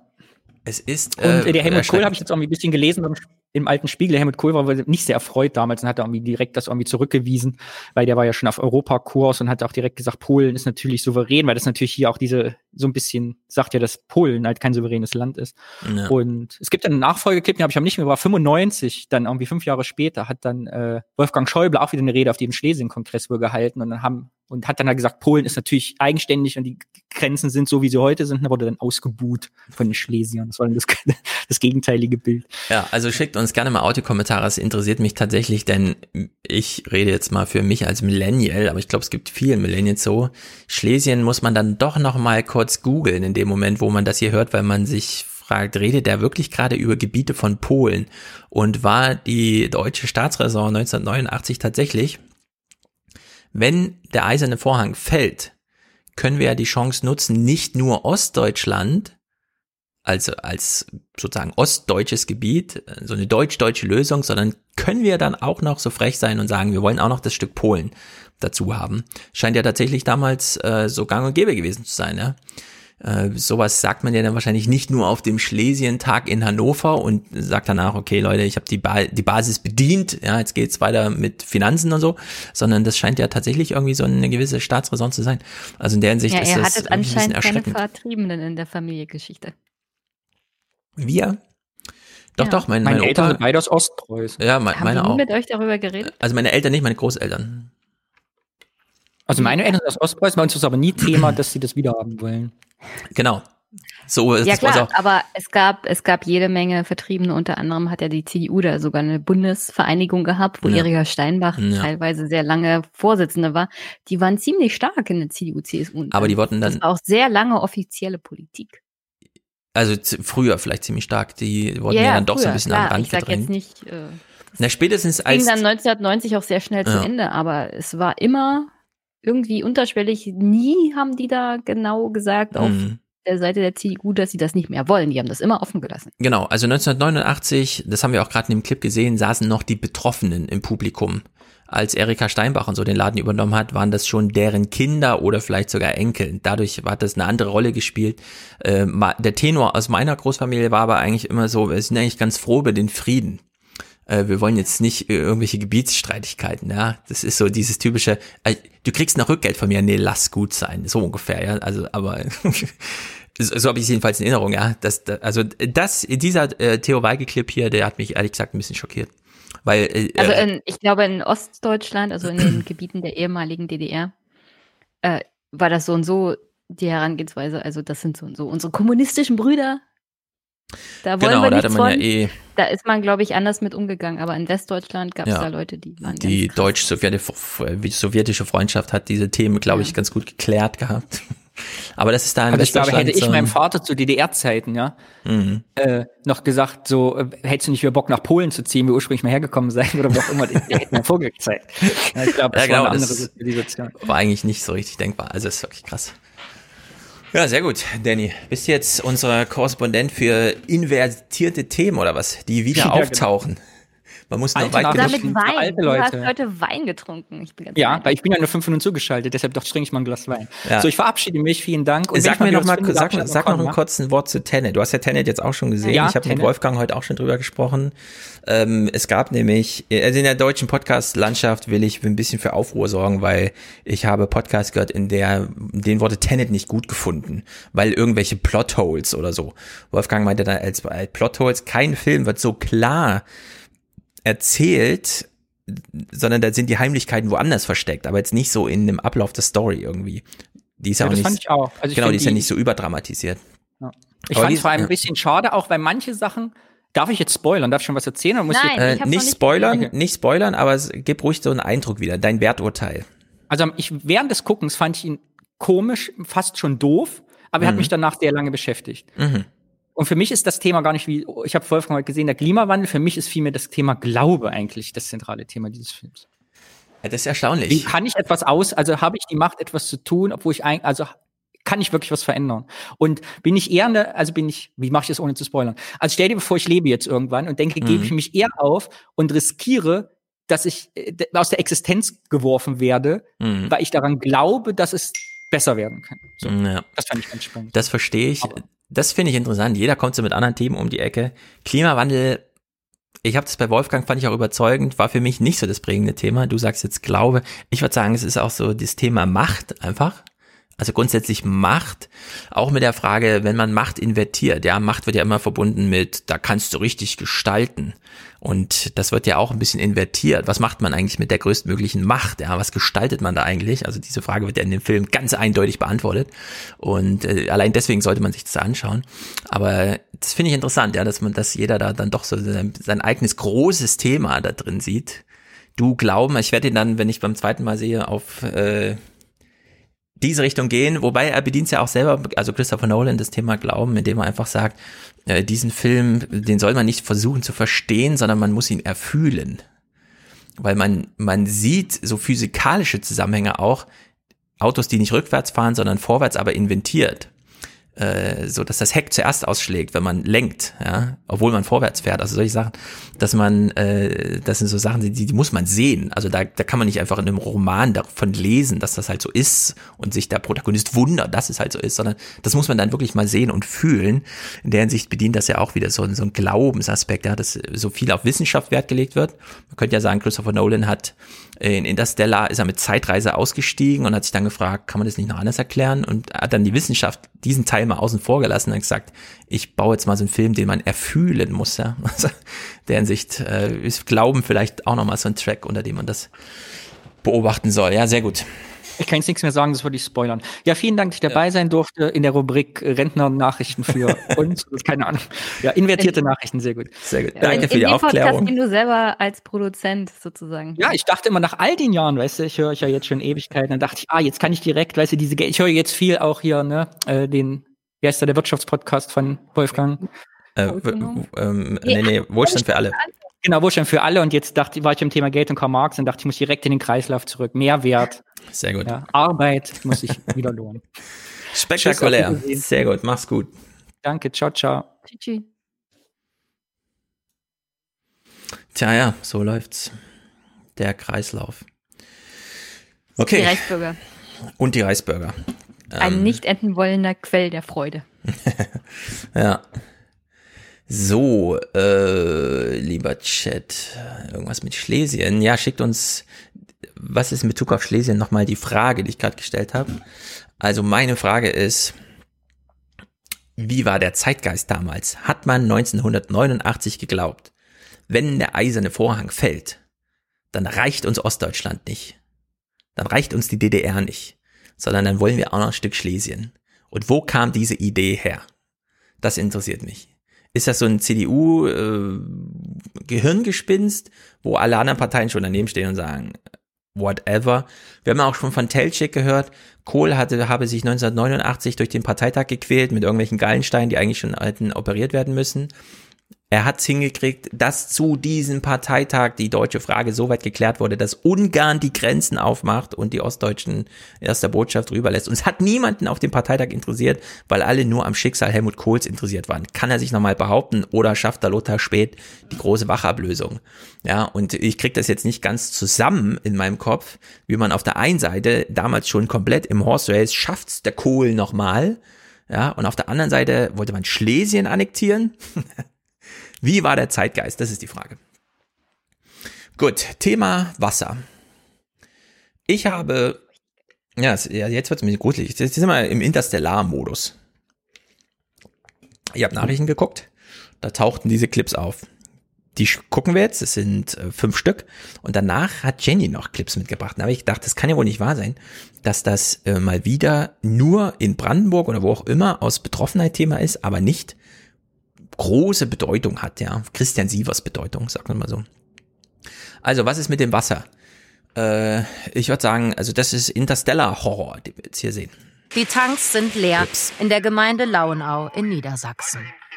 Es ist weiterhin damit zu rechnen, dass zeitweise die Versorgung mit Trinkwasser nicht mehr erfolgen kann. Die Feuerwehr hilft den Anwohnern. Der Wasserverbrauch war in den vergangenen Tagen zu hoch. Der Grund Hitze und Reiseflaute. Da fahren äh, Offizielle rum mit Lautsprecherwagen und sagen an, bitte verbrauchen Sie jetzt kein Wasser mehr, es ist nämlich keins mehr da.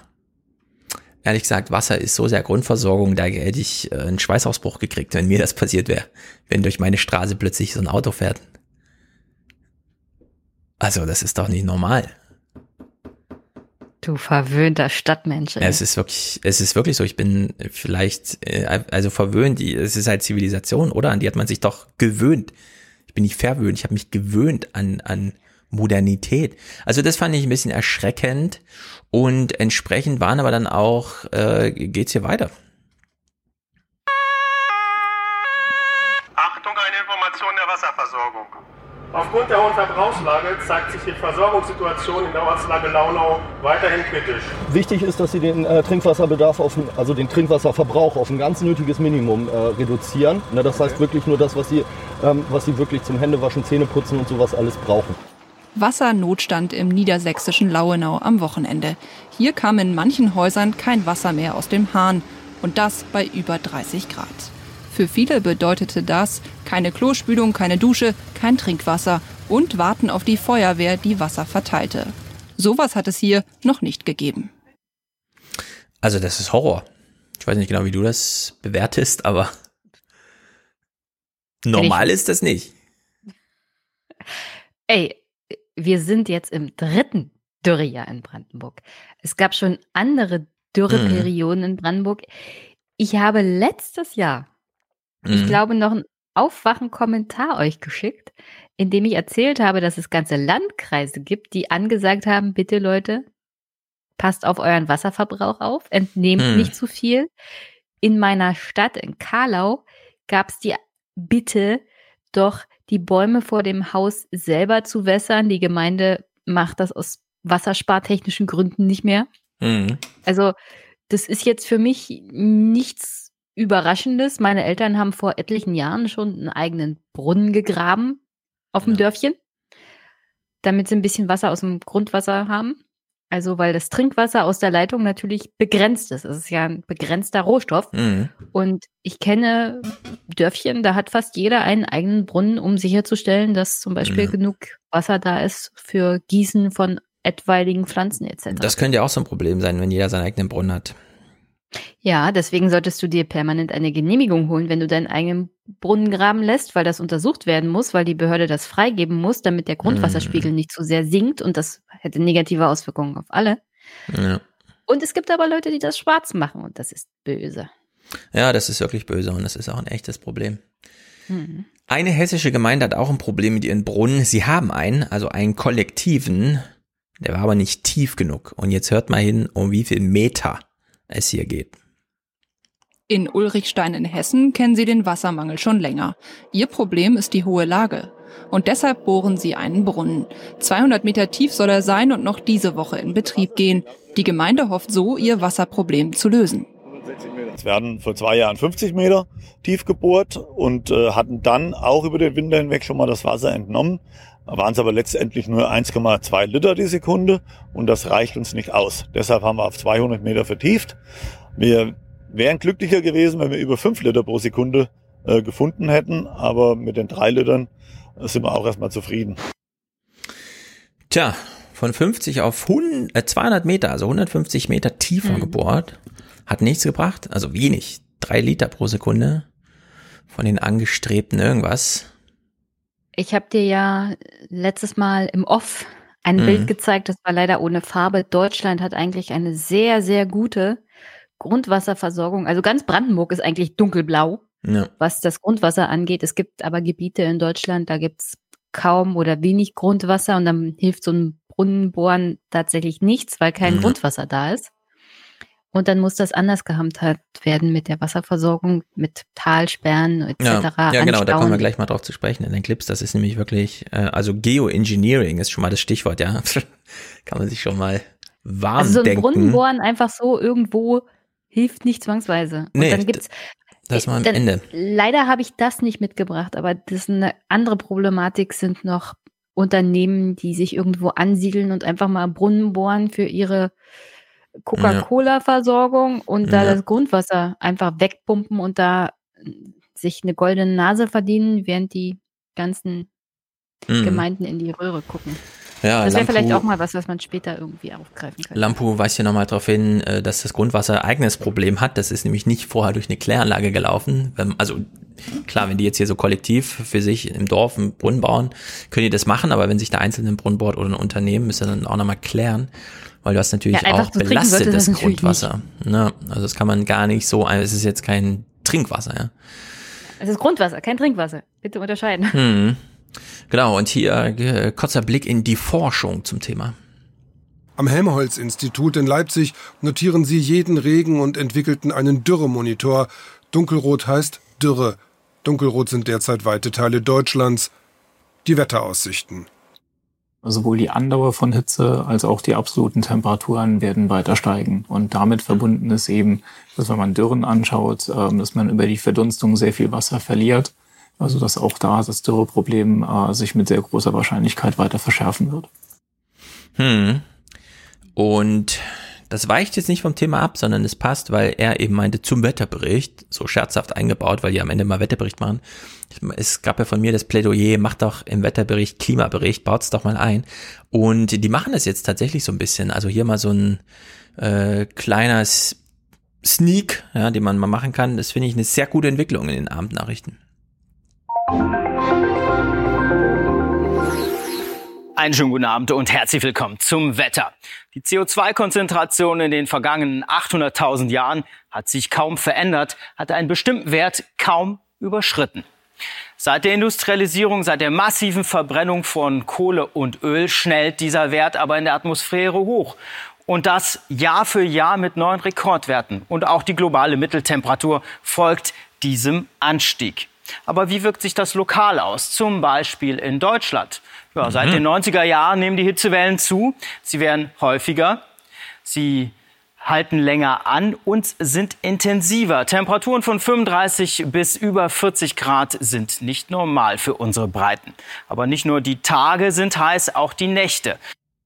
Ja, Also wir haben es grundsätzlich mit so einer Tendenz Richtung, das Klima ist nicht mehr für lokales Wetter gemacht. Ja? Also austrocknende Böden, das ist jetzt die Richtung, in die es geht. Und das wird hier in so einem Wir und hier Klimawetterbericht sehr gut dargestellt. Also in der Hinsicht wirklich gut. Da sehen wir nachher noch ein anderes Beispiel. Das ist mittlerweile eine ganz gute Entwicklung. Gut, du hast es angesprochen, äh, dritter Dürresommer in Folge, so hast du auch den einen Clip benannt. Äh, es fehlt Wassernachschub. Wir steigen mal hier ein. Schön, dass Sie eingeschaltet haben bei dieser Hitze. Trocken, trockener Brandenburg, überall im Land wird Wasser gebraucht, nur es kommt kein Nachschub. Für Brandenburg wird das wohl der dritte Dürresommer in Folge. Mhm. Ja, dazu mal ein paar Infos. Wir reden ja immer von dem 1,5 Grad Ziel. 2019 lag die Temperatur in Brandenburg bei 1,3 Grad Celsius über dem vorindustriellen Wert. Also den Ja. 1,5 Grad Ziel haben wir bald geknackt. Ähm, bei der aktuellen Entwicklung wird zum Ende des Jahrhunderts in Brandenburg eine Temperatur von 3,8 Grad vorausgesagt. Die Folge 3,8 sind immer extrem. 3,8 Grad Ja, ist- über dem krass, ja. vorindustriellen Wert. Mhm. Das ist katastrophal. Äh, Wenn wir uns die aktuellen Entwicklungen angucken, weiß ich nicht, wie das mit 3,8 Grad aussehen soll. Die Folge sind immer extremere Witterungsbedingungen natürlich. Wie gesagt, der dritte Dürre-Sommer in Folge. Gleichzeitig ist aber damit zu rechnen, dass es immer mal wieder stark Regenniederschläge gibt und in Brandenburg. Wie jetzt gerade in Süddeutschland auch. Da hat man gerade Ja. genau das als Wetterlage. Das ist auch nicht schön. Ja. Und wir sind in Brandenburg auch damit beschäftigt, immer mal wieder Überschwemmungen hier zu haben. Ich habe eine Sachgebietsleiterin gehabt, die ist mittlerweile in Rente, die hat praktisch zehn Jahre lang hintereinander weg ihren Keller auspumpen müssen, weil Hm. das Kenne ich auch geregnet hat, das Grundwasser Ja. hochgedrückt hat, weil wir haben hier sehr viel Grundwasser Mhm. und die Versicherung gar nicht mehr ihre Schäden übernommen hat wegen Überflutung Ja. und sie praktisch permanent damit beschäftigt war, ihr Haus zu sanieren. Also Ja, da gibt's, dazu. das, das hat alles, ähm, das muss man immer dazu sagen, wenn man über Dürre spricht, das sind immer stehende Wetterlagen, die sich einfach so verstetigen. Das kann aber genauso gut ins andere überschlagen. Also es kann auch zu viel. Das trifft dann die Landwirtschaft und die ganzen Industrien genauso, ja, wenn man da nicht mehr durchkommt und nur noch so eine Matsche um sich rum hat. Also in der Hinsicht, äh, in dem Fall ist es halt jetzt Dürre und zwar langanhaltende Phasen und Mhm. über mehrere Jahre hinweg. Also es ist wirklich dramatisch. Ja, ich erwarte aber, um ehrlich zu sein, eine baldige größere Überschwemmung in Brandenburg, weil wir sind wieder fällig. Und dann wird's wieder ganz unangenehm, um ehrlich zu sein. Ja, noch ist allerdings die Nute und die Spree leer. Der Pegel der Nute hier in Potsdam, erzählen Anwohner, ist sonst gut 30 Zentimeter höher und das Wasser fließt kaum noch.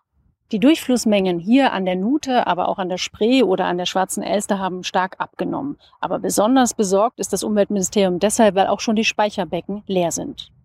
Also können die Flüsse nicht wieder aufgefüllt werden, bleiben flach. Deshalb verbieten erste Landkreise die Wasserentnahme aus den Flüssen und Seen.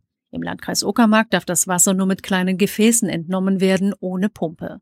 Komplett verboten ist es bereits in Barnim, Dahme-Spreewald, Spree-Neiße, Elbe-Elster und in Potsdam. Ich frage mich so ein bisschen, die sagt ja, bei der Uckermark darf man noch mal mit einem Becher hin, ne? Äh, Ist das jetzt in den anderen Gebieten wirklich verboten? Also man darf nicht dahin und sich Ja. einen Eimer Wasser daraus holen. Ja, das ist, Das ist komplett verboten. Die Nute, muss ich sagen, äh, ist tatsächlich ein kleiner Fluss, der fließt auch durch das Dorf, aus dem ich ursprünglich komme, Robeck. Mhm. Als ich da früher noch zur, zum Bus gelaufen bin, war da noch Wasser. Mittlerweile ist das nur noch ein Rinnsal. Ja? Ja. Also da ist praktisch kein Fluss mehr. Und das konnte man richtig beobachten über die Jahre, dass das Wasser immer weiter zurückgegangen ist. Das Problem für die, also für die Natur an sich ist auch ein stehendes Gewässer. Das Mhm. heißt, dein ganzes Ökosystem kippt dir um. Vor Ja. allem bei Flüssen, die nicht mehr fließen. Ja, und bei Hitze, wenn das warme Geht Wasser einfach, steht. also das Wasser ist zu heiß, Mhm. da, der Fluss fließt nicht mehr, dein ganzes Ökosystem bricht dir weg und bei Seen noch schlimmer. Ja. Und die erholen sich dann auch nicht mehr. Wenn das, wenn das Gewässer erstmal umgekippt ist, dann musst du da tatsächlich von außen rangehen und als Mensch wieder irgendwie Lebewesen zuführen, damit Mhm. das, der See sich irgendwie erholt. Ja, 8 Watt weist ja gerade darauf hin, dass Berlin und dann vor allem Spreewald ja eigentlich Moorgebiet war, als dieses galt. Ja, ja, äh, die Uckermark übrigens ist so Richtung Mecklenburgische Seenplatte. Mhm. Weswegen da vielleicht noch ein bisschen mehr Wasser ist und Ja. man dann auch was entnehmen kann. Also davon profitieren wir in Brandenburg übrigens auch. Wir haben um die 3000 Seen. Mhm. Das heißt aber nicht, dass es diesen Seen besonders gut geht. Ja, ja, genau. Wir nähern uns dem mal. Äh, hier wird mal die Regenmenge. das ist erschreckend. 400 Millimeter Niederschlag fehlen aus den letzten Jahren in Brandenburg, fast drei Viertel der jährlichen Niederschlagsmenge. Umweltminister Vogel setzt nun auf ein Niedrigwasserkonzept für das Land. Wie das aussehen soll, da haben die Fraktionen heute im Umweltausschuss vor allem einen Vorschlag. Wasser sparen. Möglicherweise muss darüber nachgedacht werden, in welchen Bereichen man denn zu gewissen Zeiten eben äh, nicht bewässern darf, ja, also wo die Wasserentnahme reduziert werden muss. Äh, oder man muss gucken, wie kriegt man denn Situationen, dass auch äh, Wassereinsparungsmöglichkeiten stärker genutzt werden. Auch die Grundwasserentnahmen müssen auf den Prüfstand. Wir müssen schauen, ob wir uns das leisten können, große landwirtschaftliche Flächen mit großen Beregnern äh, mit Wasser zu versorgen oder ob es nicht besser wäre, äh, mal zu schauen, ähm, dass wir äh, Kulturen ähm, zur Anwendung bringen, die nicht so viel Wasser brauchen. Wir brauchen trotzdem langfristig in allen Lebensbereichen wassersparende Systeme. Das gilt für Landwirtschaft, das gilt für den heimischen Duschbereich und das gilt auch für die Industrie. Ja, ein Niedrigwasserkonzept. Mhm. Davon habe ich ehrlich gesagt noch nie gehört. Ja, also um ehrlich zu sein, der Wasserverbrauch generell in Deutschland ist seit 1990 sehr stark gesunken. Also was Hm. den bewussten Umgang mit Wasser angeht, ist natürlich noch viel Luft nach oben. Aber das hat sich schon ganz gut entwickelt und hier sind sie sich politisch alle einig und die Tatsache, dass wir nicht nur den dritten Dürresommer in Folge haben, sondern dass wir in Brandenburg öfters mal Probleme mit zu wenig Regen haben, Mhm. sorgt dafür, dass sich die Landesregierung öfters mal mit dem Thema Wassermangel beschäftigen mussten und das schon viel zu dem Thema in den Schubladen ist. Ja, da ist auf jeden Fall einiges los. Ich finde es ganz erstaunlich. Äh, ähm, solche Wasserkonzepte bedeuten ja auch immer Politik. Und wir wissen, was Politik bedeutet. Politische Entscheidungen, die immer zu Nebenfolgen führen. Irgendwer ist dann Ja. unzufrieden und so, ja. Ja, und man weiß ja noch, noch. nicht genau, in welche Richtung sich sowas dann entwickelt. Äh, interessant ist, wir kommen jetzt auf die Ostsee zu sprechen, aber es ist nicht die Ostsee, sondern ihr habt da in Brandenburg nochmal eine eigene Ostsee oder was? Ihr seid irgendwie ja. an die Ostsee angebunden. Also wir hören hier mal, wie sich die Spree auf die Ostsee auswirkt. Es ist ein kleines Rinnsal, mehr nicht, was hier gerade in den künftigen Cottbuser Ostsee fließt. Eigentlich sollte das Wasser aus der Spree über das Flutungsbauwerk hineinströmen, doch so richtig tat es das nie. Wie auch. Seit dem 26. März ist die Flutung eingestellt. Der Grund? Die Trockenheit. Die Spree hat zu wenig Wasser. Seit Flutungsbeginn im April 2019 wurde inzwischen schon neun Monate lang die Flutung ausgesetzt. Keine gute Bilanz, nur Grundwasser fließt momentan zu, das geht nur langsam. Schaut man sich die Spree zum Beispiel in Cottbus selbst an, will man gar nicht vermuten, dass hier Wassermangel herrscht. Doch die Spree wird geregelt. Sie hat über 500 Fließgewässer. Viele werden trockengelegt, um den Hauptstrom zu erhalten. Wie ernst der Niedrigstand der Spree ist, zeigt sich, wenn man auf die Durchflussmengen schaut. Die sind entlang der Spree von Spremberg bis Große Tränke deutlich im Keller. Von Mitte Mai bis Anfang August sind sie nochmal merkbar gesunken. Das ist normal. Nicht normal ist, dass ihre Durchflussmengen dramatisch unter dem langjährigen Mittel liegen. Zum Teil erreichen sie nur ein Zehntel der normalen Werte. Das ist Das eigentlich sind ja nur 10%. katastrophal. Das sind katastrophale Zahlen. Ich habe gedacht, ich spinne. Ja, das ist äh, wirklich dramatisch. Und man sieht das auch. Und man denkt sich so, vielleicht, wenn man das hier sieht, so Hänge, die halt einfach in der Luft hängen statt im Wasser. Was ist denn daran so schlimm? Ist halt kein Wasser drin. Aber äh, behaltet diese Frage mal im Hinterkopf, da gibt's gleich eine Aufklärung. Äh, Ich würde noch gerne was zur Ostsee sagen. Mhm. Ja, was ist denn das überhaupt? Ist das eine, also ist das einfach der größte Das See bei sind ehemalige Kohlegruben. Die sollten Ah, genau. geflutet werden Siehste. und daraus sollte ein riesiges Tourismusgebiet auch Mhm. werden. Also da gab es richtig extremste Pläne mit Baugelände an dem See selber, das teuer verkauft wurde und Hafen, Ja. Anlegestellen und so weiter und so fort. Also haben sie sich richtig viel Mühe auch gemacht und das war eigentlich an sich eine gute Idee, weil ist die Kohle weg, braucht man natürlich neue Einnahmequellen und in der Nähe von vom Spreewald ist es vielleicht gar keine so schlechte Idee, auf Tourismus zu setzen, vor allem wenn Ja. du einen schönen großen See hast, Badesee im Sommer etc. Ja. Und dafür sollte der Ostsee geflutet werden es sollte natürlich ein paar Jahre dauern. Aber jetzt dauert das länger als äh, geplant, Mhm. weil Genau. Wasser einfach fehlt. Axel Vogel haben wir hier im nächsten Clip von dir ausgesucht. Ähm, der, äh, ja, das ist der Umweltminister, grüner Umweltminister in Brandenburg. Der, Der berühmteste Grüne in Brandenburg eigentlich. Also Ja, für den kaum, ist- kaum einer ist bekannter und länger dabei. genau, für den ist die Ostsee äh, Chefsache. So wird auch der Cottbuser Ostsee noch warten müssen. Bis Mitte der 20er Jahre soll er bis zum Horizont volllaufen und so zum größten künstlichen See Deutschlands werden. Dafür aber fehlen noch mindestens 19 Meter Wasserhöhe. Im Landtag bin ich jetzt mit Brandenburgs Umweltminister Axel Vogel verbunden. Guten Abend, Herr Vogel. Wird das noch etwas mit der Flutung des Ostsees aus Ihrer Sicht? Ja, guten Abend, Herr Mayer. Also äh, das ist dezidiert eine schwierige Frage, weil wir aktuell nicht in der Situation sind, dass wir irgendwelche überschüssigen Wassermengen haben, die wir in die Cottbuser Ostsee einleiten können. Und so wie das gegenwärtig aussieht, wird sich das auch noch über mehrere Monate hinziehen. Äh, Die Cottbuser Ostsee kann letztendlich nur dann geflutet werden, wenn wir tatsächlich mal wieder Hochwasserereignisse haben. Aber die sind momentan in weiter Ferne.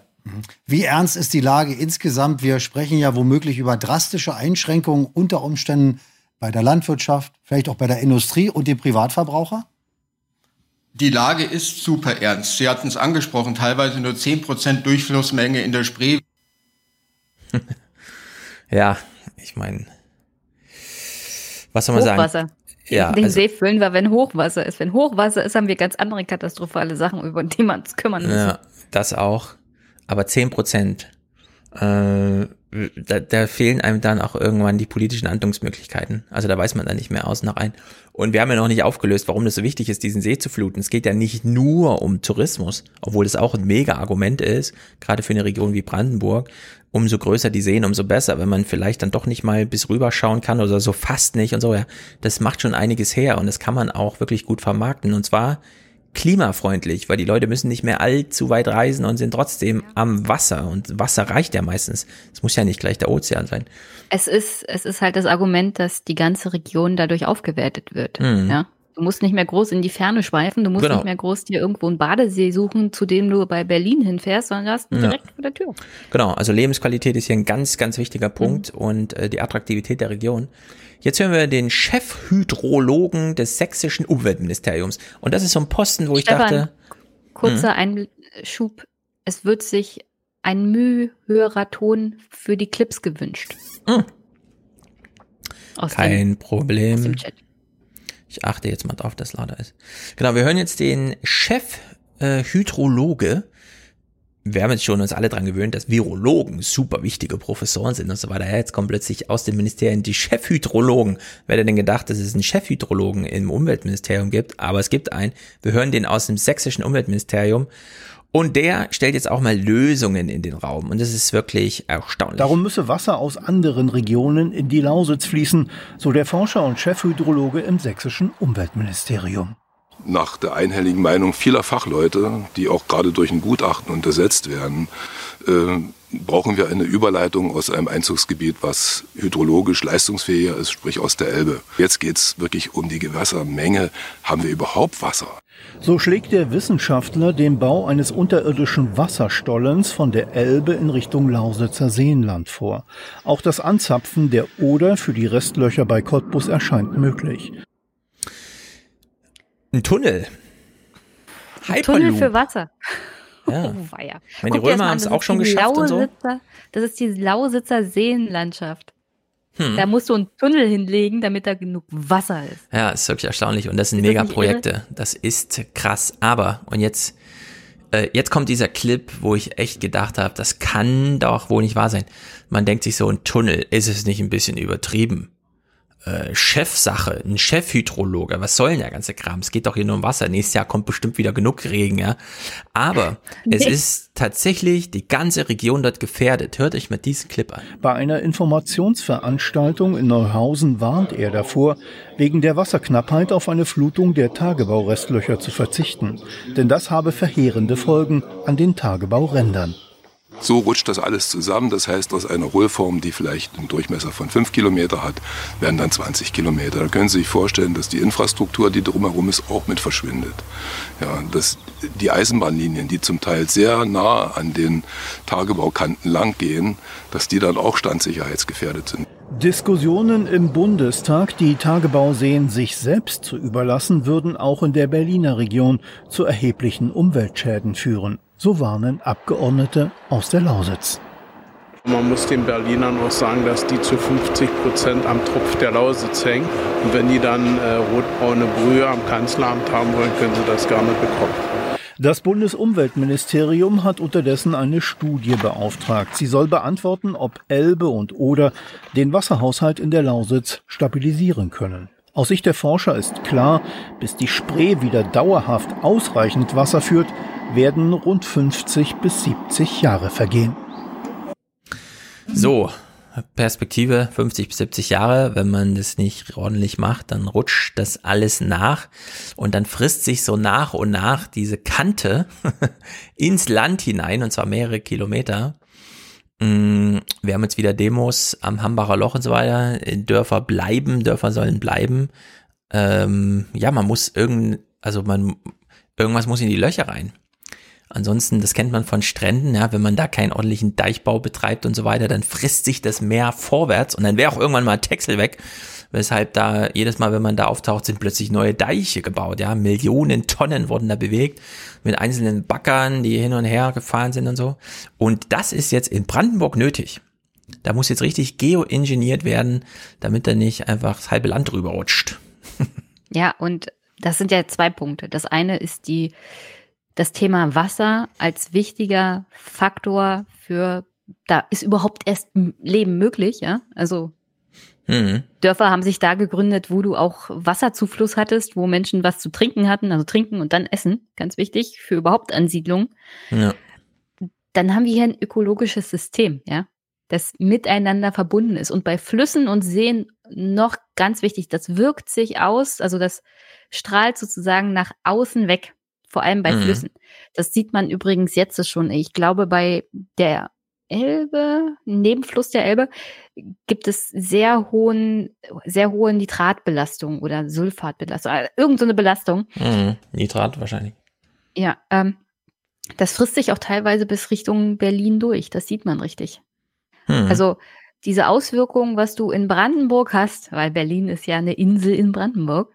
Ja das kriegen die dann natürlich auch in Berlin mit. Schön, dass sie es momentan ein bisschen ignorieren können, weil ist ja noch weit weg. Mhm. Aber das strahlt dann innerhalb der nächsten 10, 20 Jahre tatsächlich aus. Und wenn wir das jetzt nicht lösen, haben wir in ja. ein paar Jahrzehnten ein erhebliches Problem, das du dann nicht mehr lösen kannst. Mhm. Und dass auch Berlin davor nicht sicher ist. Ähm, wir hören hier mal nochmal von eben Klaus-Peter Schulze, äh, CDU, ja, Bundestagsabgeordneter, der in der Region ist und sich da auch so ein bisschen kümmert. Äh, ich habe nämlich diesen Spruch, den er da machte, zuerst falsch verstanden. Ich dachte, er macht einen politischen äh, Zwinkersmiley, ja, aber er meint es tatsächlich äh, korrekterweise richtig. Trotzdem, wir, wir hören es nochmal kurz. Ihnen auch sagen, dass die zu 50 Prozent am Tropf der Lausitz hängen. Und wenn die dann äh, rotbraune Brühe am Kanzleramt haben wollen, können sie das gerne bekommen. Ja, rotbraune Brühe am Kanzleramt. Er meint den Fluss. Er meint den Fluss. Die Spree sieht dann einfach entsprechend ja. aus. Aber wenn man sowas hört, denkt man immer gleich wieder politisch um drei Ecken und denkt, äh, er hetzt schon wieder die Landsleute drauf. Nee, Na, nicht gut. jeder Politiker macht irgendwie versteckte Botschaften. Ja. Er meinte das hm. ganz klipp und klar. Der Fluss sieht dann halt ja. furchtbar aus. So, hier hast du äh, den Sediner See uns nochmal mitgebracht. Das ist natürlich eine ganz traurige Sache. Das tat mir auch ein bisschen leid, das so zu sehen. Es sieht nach Badespaß aus. Natur pur. Doch es ist mehr Schein als Sein. Yvonne Ritterbrauer ist seit Jahren hier am Sardiner See. Doch so ausgetrocknet wie heute hat sie ihn noch nie gesehen. Damals, vor sieben, acht Jahren, war, konnte man hier ins Wasser gehen. Hier war der Schilfgürtel, das Wasser war hier. Heute sieht man, der Strand ist hier 20, 25 Meter breit. Das Wasser weicht. Ähm, es macht einem riesige Sorgen, weil man sich fragt, wie lange hier überhaupt noch ein See ist, bis das alles komplett ausgetrocknet ist. Der See extrem flach. Erst nach 100 Metern kann man schwimmen. Die Wassertemperatur liegt heute hier bei 30 Grad, die Sonne brennt, das Wasser verdunstet. Kein Zufluss füllt den See wieder auf. Am Ufer sitzt Tom Gawantka.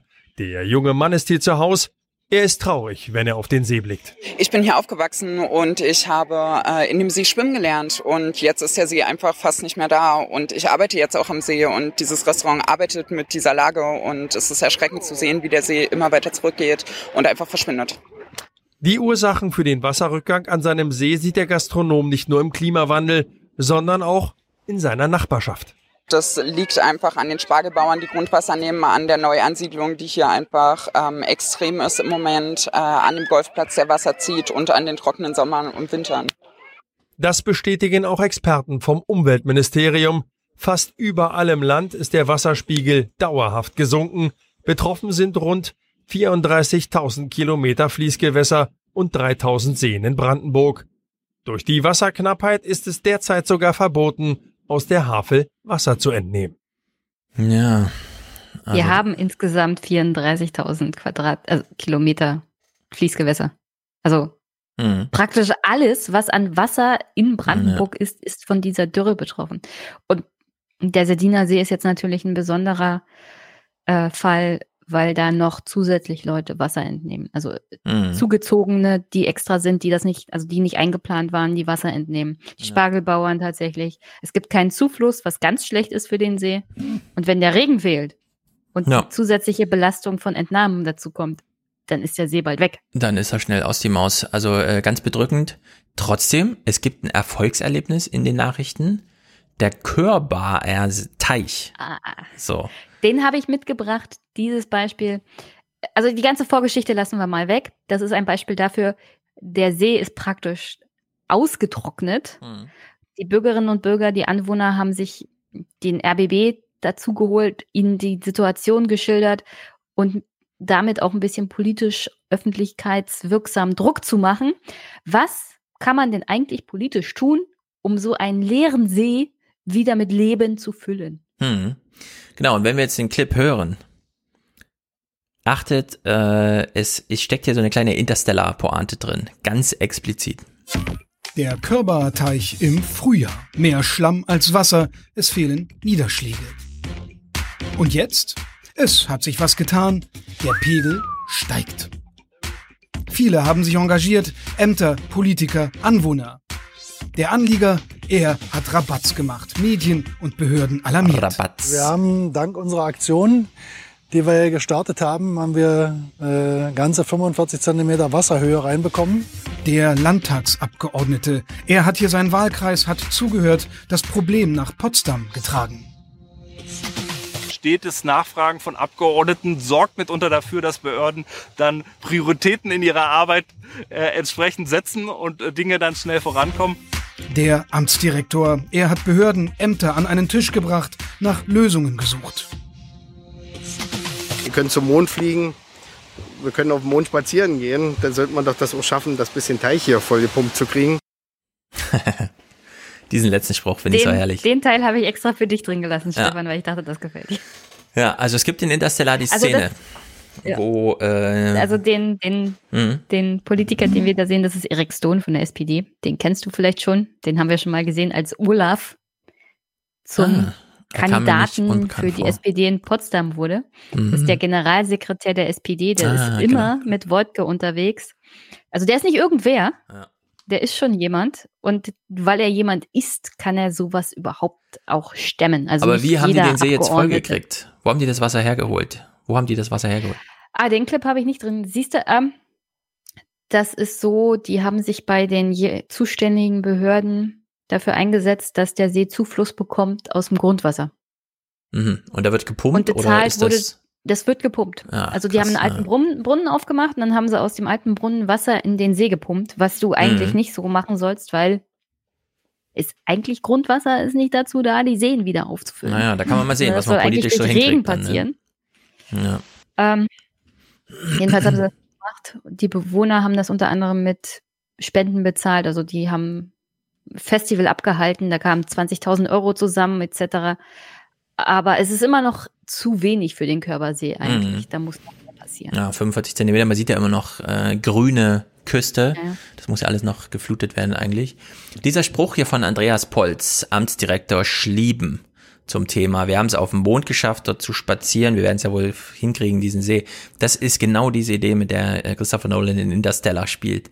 Da lässt er uns ja mitgehen zur Murph in die Schule, wo dann äh, der Vater die Abreibung kriegt. Nee, wir waren nicht auf dem Mond. Glauben Sie an diese Geschichten? Wir haben jetzt erstmal echte Probleme zu lösen, nämlich wo kommt unser Getreide her und so, ja.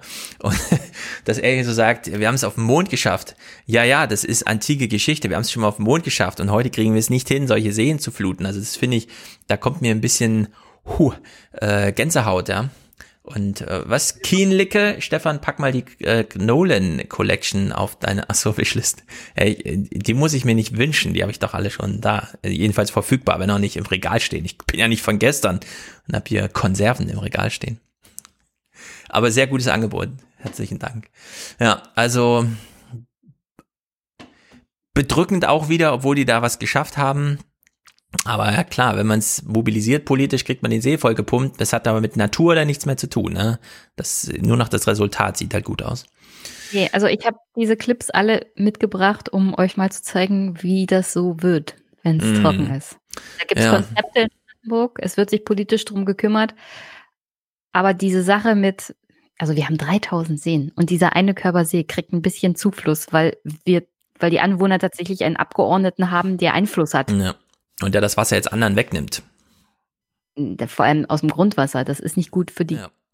Gemeinschaft. Also man darf das halt auch nicht kritisieren, weil er hat sich ja um die Anwohner gekümmert. Mhm. Sich jetzt freuen, aber es gibt ja, es ist vertragt. ein paar hunderttausend Einwohner in Brandenburg, die in den verschiedenen Landkreisen gibt es jetzt Wassermangel.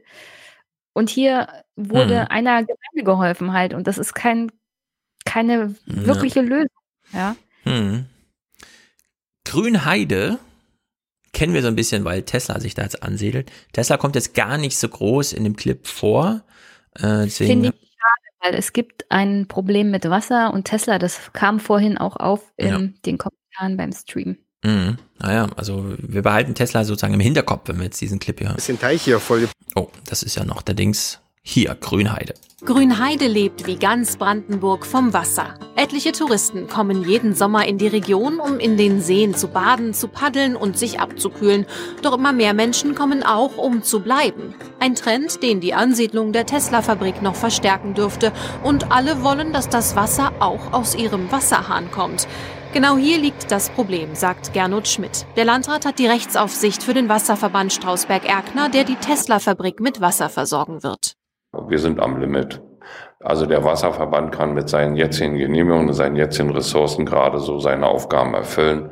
Mehr Wachstum und mehr Menschenzuzug und mehr Ausbaustufen wird er nicht in der Lage sein abzubilden. Es folgt eine Überschlagsrechnung. Der Wasserverband Strausberg-Erkner fördert 15 Millionen Kubikmeter Wasser. 11 Millionen verbraucht er, bleiben also noch 4 Millionen Reserve übrig. Theoretisch. Wie viel Reserve der WSE tatsächlich hat, hängt vom Verbrauch der Bürger ab und die lassen das Wasser im Sommer schon mal länger laufen. Im Augenblick bin ich in der Situation, dass wir saisonal deutlich über den erlaubten Mengen schon fördern. Das hängt einfach damit zusammen, dass wir über das Jahr verteilt natürlich unterschiedliche Nachfragesituationen haben. Im Augenblick durch Gartenbewässerung, durch verstärkte Nachfrage haben wir einfach viel, viel mehr zu liefern, jeden Tag.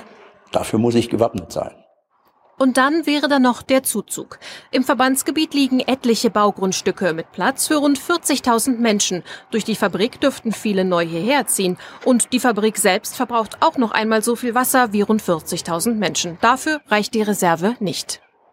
Wir haben Möglichkeiten in Guso-Platko. Dort ist ein nicht erschlossenes Wasserfeld, aber trinkwasserschutztechnisch gesichert. Wir haben Möglichkeiten in der Erweiterung in Kunersdorf, das ist mein Kreisgebiet.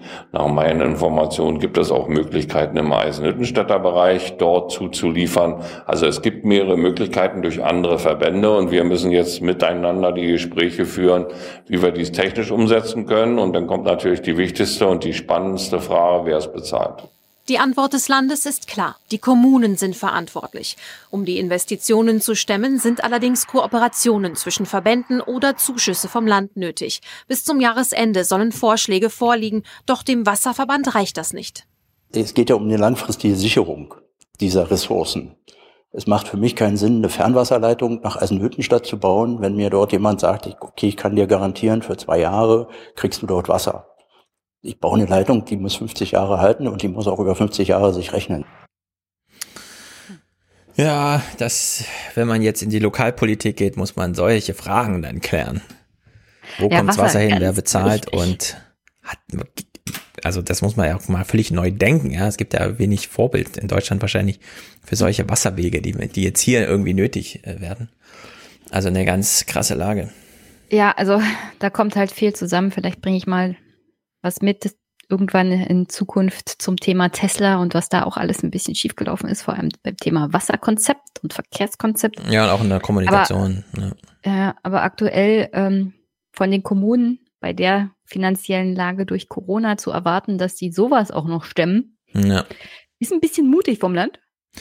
Ja. Und natürlich muss das langfristige Infrastruktur sein. Also der Wasserverband sagt natürlich, also ich will hier nichts, was zwei Jahre hält. Ich will hier was Langfristiges, was Mhm. Planbares. Und aufgrund der Tatsache, Brandenburg, Dürresommer, und es ist absehbar, dass das öfters mal wieder vorkommt, wäre es vielleicht keine so schlechte Idee, langfristig zu planen und richtig zu investieren.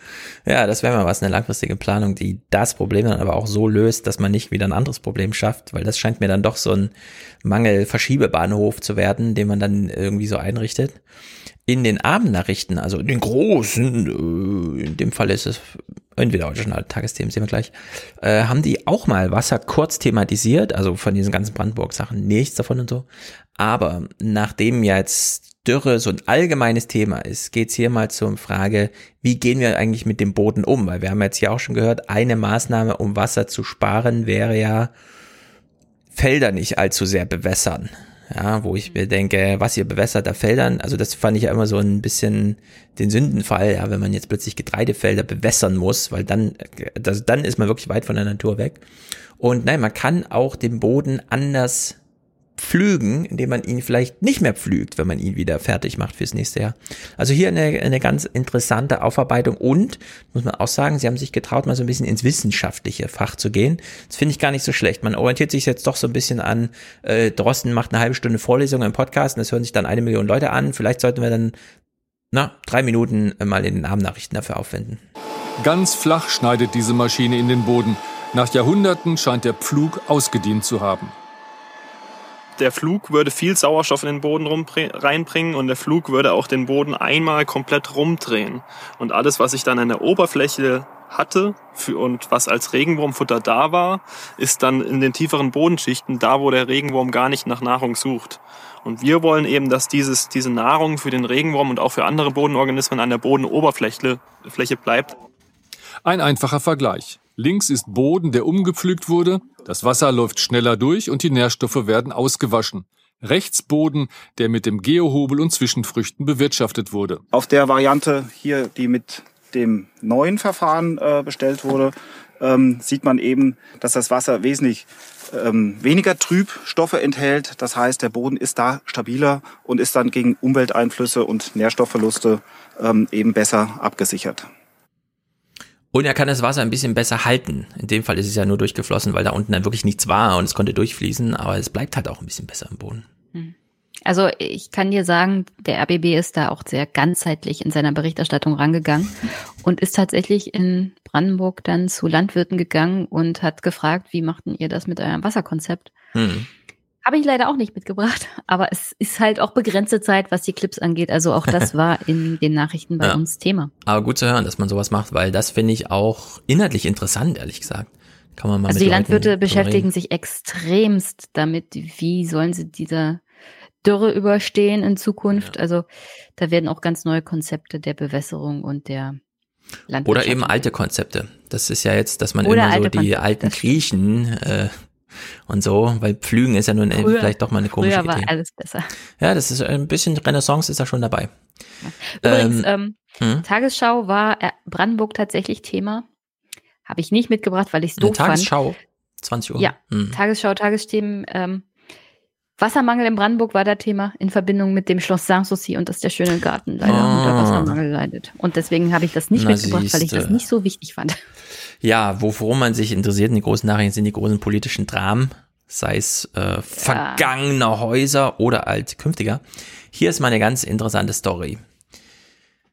Vielleicht fasse ich es gar nicht vorher zusammen. Es geht um eine Berghütte und eine neue Grenzziehung. Der Klimawandel hat eine Grenze neu gezogen. Das Mhm. ist wirklich erstaunlich. Am Matterhorn in den Walliser Alpen steht sie, die Refugio Guide del Cervino, eine Berghütte auf knapp dreieinhalbtausend Metern Höhe.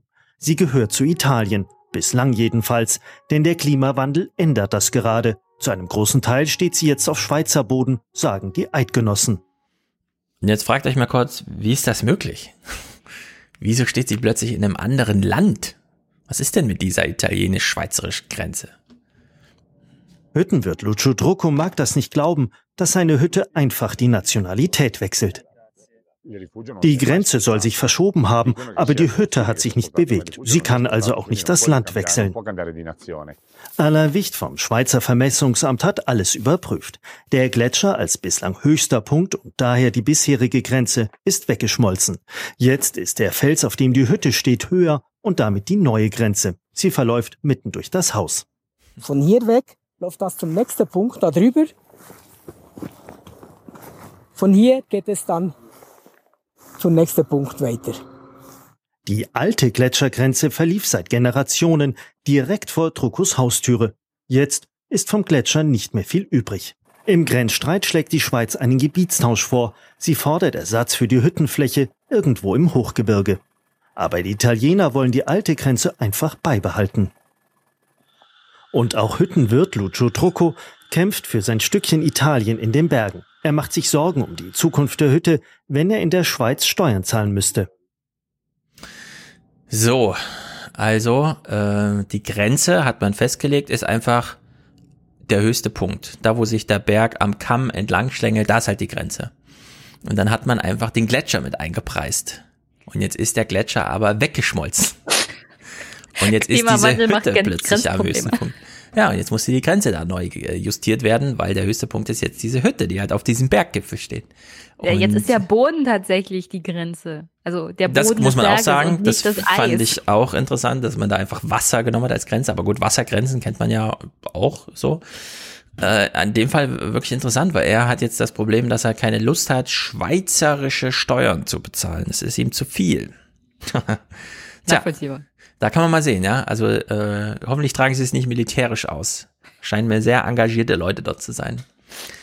Und zum Abschluss von diesem kleinen Themenblock, äh, man hat tatsächlich äh, nochmal im ZDF von dem gleichen Typ wie eben ähm, Klimawetterbericht gemacht und zwar genau zu diesem Thema Permafrost auf dem Berg, weil man hört immer Permafrost, Permafrost, ach, das ist das da in Russland und so.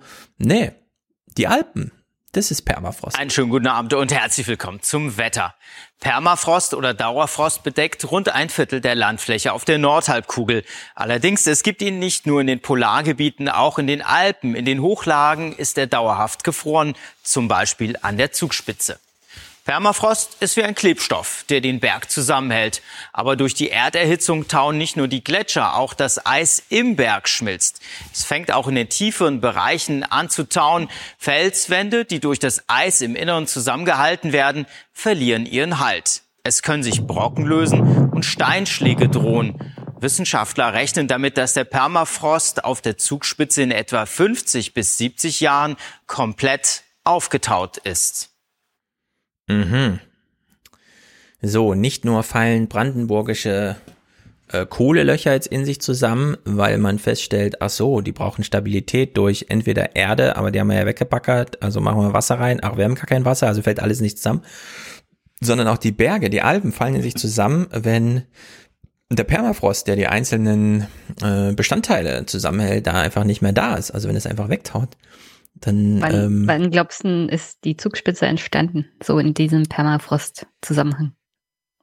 Äh, also ich weiß nur, dass es äh, äh, äh, zusammengefaltet wurde, als äh, die Kontinente aufeinander trafen.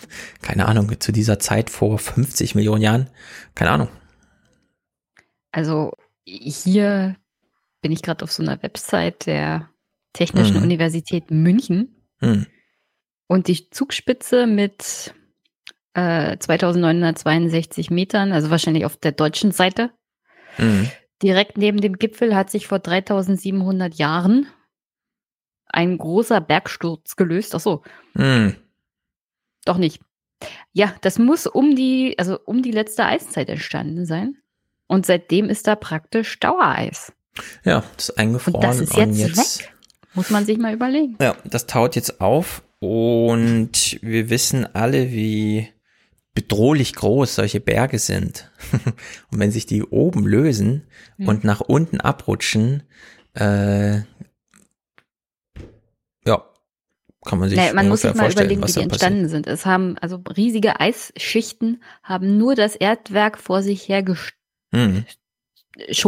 Ja? Also Und richtig haben das damals, als aufgefaltet wurde. Ja. Und ja. das, das Eis halt, hat das, wie Sie gerade Mhm. berichtet haben, irgendwie zusammengehalten. Es ist im das Grunde ist eigentlich Geröll. ein riesiger Ja. Dreckhaufen, der bisher durch Eis gefroren war. Und jetzt fällt der in sich zusammen.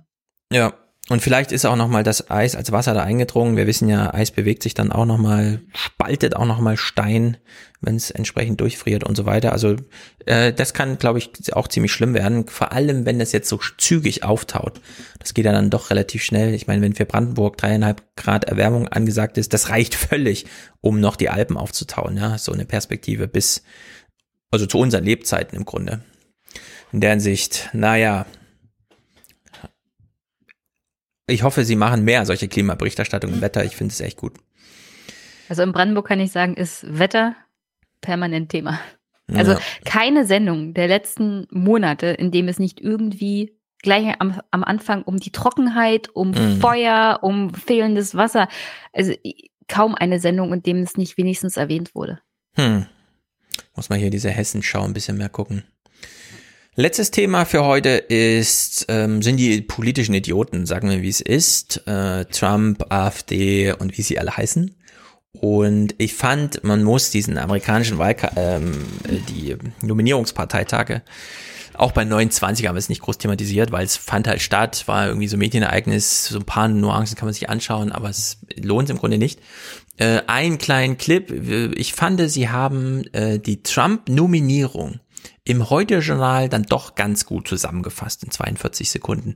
Vielleicht hat der eine oder andere das gesehen, wie das da ablief. Äh, man hat so eine Fernsehshow in einem leeren ähm, Saal gemacht, wo trotzdem eine Bühne stand und man in die Mikrofonen brüllte. Man hat vielleicht noch die Gifoil, die äh, Freundin da vom Donald Trump Jr. im Ohr oder so, keine Ahnung. Aber das äh, hier wird, wird jetzt auch Matt Gates, der absolut größte Idiot in der Politik überhaupt, äh, kurz thematisiert. Das ist eine gute Zusammenfassung, dann weiß man alles, was da passiert ist. Ein radikales Amerika drohte den Wählern, sollte ein Demokrat das Weiße Haus zurückerobern, so die Botschaft der Republikaner. Ängste schüren mit völlig überzogenen Thesen. Ein Horrorfilm. Die Demokraten werden euch die Waffen wegnehmen, die Gefängnisse leeren, euch zu Hause einsperren, Gangs einlassen, keine Polizei mehr. Wir haben die Wahl zwischen Kirche, Arbeit und Schule oder Unruhen, Plünderungen und Vandalismus. Ein düsteres Bild. Redezeit für Trumps treueste Unterstützer nicht dabei. Präsident George W. Bush unüblich. Die Partei der Republikaner ist jetzt Trumps Partei. Ja, was soll man noch sagen dazu? Ich meine, der Gates sieht präsidentschaftsmäßig aus. Er darf bloß den Mund nicht aufmachen. Ja, das ist ganz gruselig, der Typ. Der ist wirklich ganz, ganz schlimm. Der äh, Also ich kenne ihn überhaupt nicht. falls ihn jemand kennt, der ist mal mit, äh, als Corona-Panik war es ja mit, also um sich drüber lustig zu machen über die Maskenpflicht, ist er mit so einer ABC-Maske durch den Kongress gerannt. Äh, den ganzen Tag, um da irgendwie so einen Punkt zu machen und so. Ganz, also das ist ein richtiger Idiot. Also die Republikaner sind übrigens, wenn Trump wiedergewählt wird, tot. Spätestens dann. Weil sie können sich aus Trump nicht befreien, bevor sie in den nächsten Nee. Wahlkampf gehen müssen. Äh, und spätestens dann, man muss, das will ich jetzt auch nochmal sagen an diesem Stelle, wenn man wirklich Angst davor hat, dass da Trump nochmal gewählt wird. Es finden nicht nur Präsidentenwahlen statt im November, sondern es wird auch der Kongress neu gewählt und Teile des Senats, also Teile des Kongresses, Teile des Senats, Repräsentantenhaus und Senat. Und äh, die Zuwachsraten da, das ist doch wirklich beträchtlich. Also man äh, wird es damit ganz erheblichen Mehrheiten zu tun haben. Und Donald Trump wird die typische lame duck sein, die wie bisher auch Executive Orders unterschreibt und noch ein bisschen Korruption macht mit, du kannst mich erst besuchen, wenn du meine Hotels ausgebucht hast für drei Wochen und sowas. Ja, dann kommen irgendwelche komischen Scheichs und machen das dann und so. Also da wird noch viel Bereicherung und so dann stattfinden, aber so eine zweite Amtszeit Trump, ähm, ist jetzt auch nicht so, wie soll man sagen, ich will es nicht zu locker sagen, Checks and Balances. Checks greift völlig Balances ist so dieses alte Prinzip. Äh, Fukuyama hat mal gesagt, es ist eine Vetocracy. Egal was kommt, es gibt da keine Mehrheiten und es wird auch nichts mehr entschieden. Und falls doch mal Not am Mann ist, dann ist der Kongress zur Stelle und hat dann auch demokratische Mehrheiten und weiß sie dann auch zu nutzen. Die Republikaner verweigern jede Art von Politik. Wann hat Trump das letzte Mal mit einer Kongressmehrheit irgendwas entschieden? Also auch mit einer Senatsmehrheit, die er ja hat. Keiner kann sich dran erinnern. Ja? Also da findet keine Arbeit statt gerade. Es ist allerdings der Stress, ja, der wird natürlich noch bleiben. Ja, ich finde es aber wirklich interessant, was aus den Republikanern wird. Also ob die Neugründungen machen. Also ein Ge Gegengewicht zu den Demokraten wird sich dann irgendwie entwickeln müssen, aber diese Partei ist sowas von verbrannt, weil es ist Ja. die Trump-Partei. Na, Also nicht nur das, bei von, den Von republikanischen. Lincoln zu Trump. Ja. Ein, also die Story muss man eigentlich auch mal po- parteipolitisch geschichtlich erzählen. Also das Ja. ist irre. Bei den republikanischen Vorwahlen für die Kongresswahl jetzt im November haben sich elf offene Anhänger von QAnon durchgesetzt. Und das kann man sich nicht vorstellen, ja. Das ist eine doch. Dramatik. Die ist, das ist nochmal Tea Party im Quadrat. Also es ist ganz, ganz schlimm. Naja, wir haben auch Idioten hierzulande. Die Alternative für Deutschland. Und wir hören mal aus den, das ist glaube ich aus den Abendnachrichten, genau. Äh, Kalbitz verlässt den Fraktionsvorsitz wegen fahrlässiger Körperverletzung. Und danach hast du die Clips aus der Region, wo mal ein bisschen ins Detail geschaut wird. Andreas Kalbitz gibt sein bereits ruhendes Amt als Chef der AfD-Landtagsfraktion in Brandenburg endgültig auf, wie am frühen Abend bestätigt wurde. Der Politiker, der als ein Wortführer des rechtsextremistischen Lagers in der AfD gilt, kämpft derzeit juristisch um seine Parteimitgliedschaft. Zuletzt wurde bekannt, dass die Staatsanwaltschaft Potsdam gegen Kalbitz wegen fahrlässiger Körperverletzung ermittelt. Mhm. So. Übrigens, ähm, Kalbitz war natürlich nicht mehr Mitglied der AfD, trotzdem war er noch Mitglied der Fraktion. Und bevor das jetzt alles passiert ist, was wir gleich besprechen, Mhm. Ist er nicht offiziell vom Amt des Fraktionsvorsitzenden der Fraktion der AfD zurückgetreten, was dazu führte, dass der Landtag sich hätte damit beschäftigen müssen, ob das irgendwie per Geschäftsordnung überhaupt möglich ist. Echt? Ich hätte gedacht, das geht problemlos. Nee, das war wieder so eine Grauzone. Ja, aber Fraktionen bilden sich ja unabhängig von Parteien soweit, ne? Das ist ja nur aus ja, aber Tradition. sie hätten ihn ja noch mal irgendwie bestätigen müssen. Also äh, kommissarisch Hm. Fraktionsvorsitz war der Holoch. Na gut. So. Offiziell zurückgetreten war Kalbitz nicht, weswegen er ja doppelt Mandat und Fraktionschefsgelder kassierte.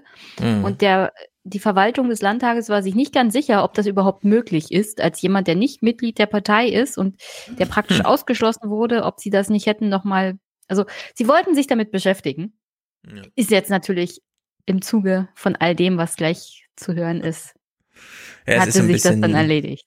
Okay, ich habe gedacht, das geht einfach, dass eine Fraktion in sich, also für sich entscheidet, wer ist hier wie und dass man quasi nur aus, na klar, man geht als Partei in den Wahlkampf, also bildet man dann auch eine Fraktion, aber dass das doch ein bisschen entkoppelt ist.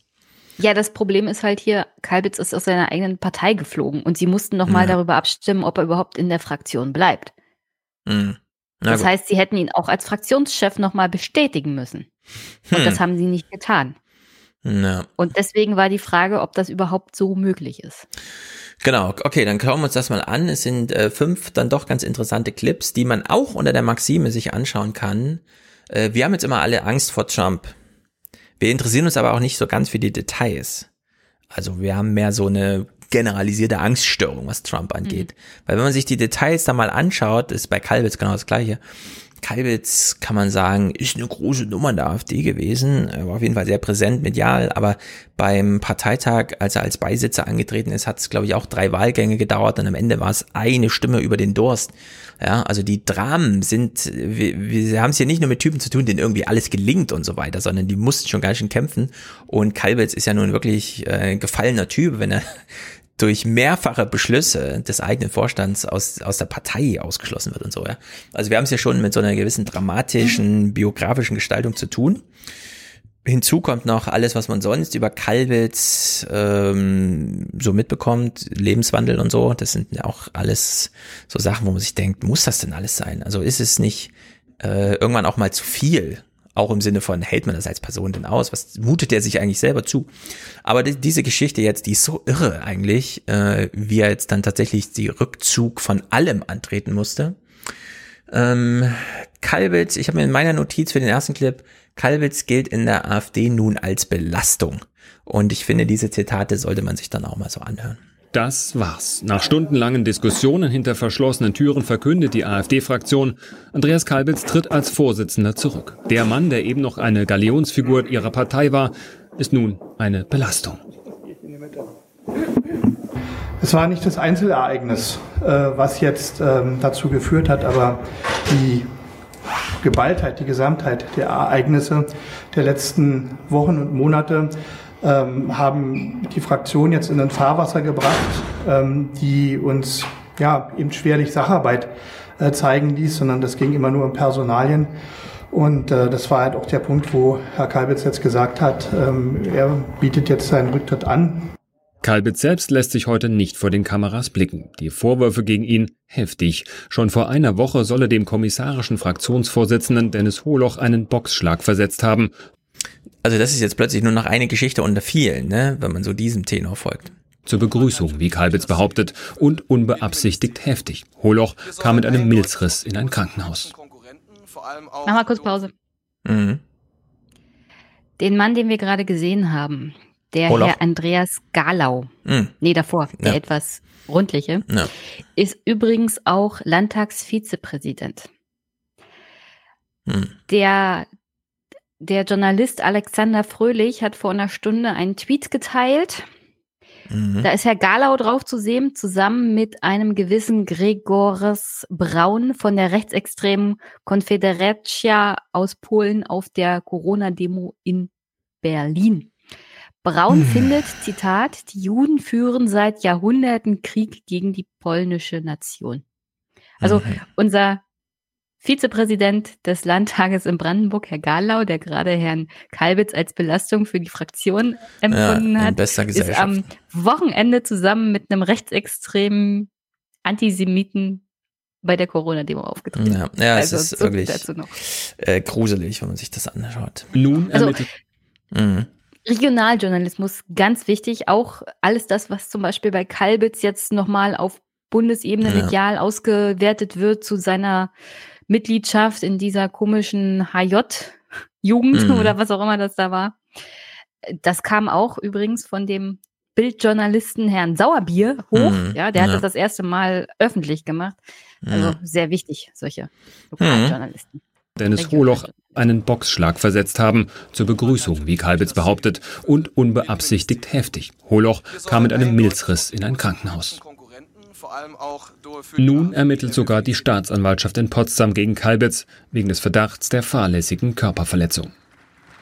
Die Mills-Affäre lässt das Fass überlaufen. Um Kalbitz gibt es schon länger Streit in der Partei, weil er seine Mitgliedschaft in einer rechtsextremistischen Organisation verschwiegen haben soll. Der Streit ist noch nicht entschieden. Die Mills-Affäre aber lässt ihn in den Hintergrund treten. In der Partei brodelt es gewaltig die offene Kritik an Kalbitz mittlerweile beißend. Sogar von weiteren Übergriffen des Fraktionsvorsitzenden ist die Rede. Selbst Mitarbeiter seiner Fraktion wenden sich öffentlich gegen ihn. Also weitere Übergriffe, ja. Das war anscheinend dann nicht der erste äh, körperliche Ausfall, der da irgendwie vorgefallen ist. Nee, es gibt, ähm, wir wissen ja alle, dass Kalbitz ein Problem mit Alkohol hat. Ist das so, ja? Also es wurde das auch mal thematisiert irgendwie? Oder ist das so ein. Nee, also nicht nicht journalistisch. Es gibt aber hinter verschlossenen Türen auch Gerüchte, dass er mal. Also Gerüchte, wir distanzieren uns jetzt der Stelle auch, wir Gerüchte, referieren Gerüchte. Gerüchte. Ja. Es gibt Gerüchte, dass er auch äh, im betrunkenen Zustand übergriffig geworden ist gegenüber männlichen Mitgliedern jüngerer Natur. Hm. Ähm, und so generell einen sehr seltsamen Umgang mit Mitarbeitern hatte, der sich daraus also er hatte einen sehr hohen Verschleiß an Mitarbeitern. Dennis Holoch hm. zum Beispiel war einer, der längere Zeit dabei war. Hm.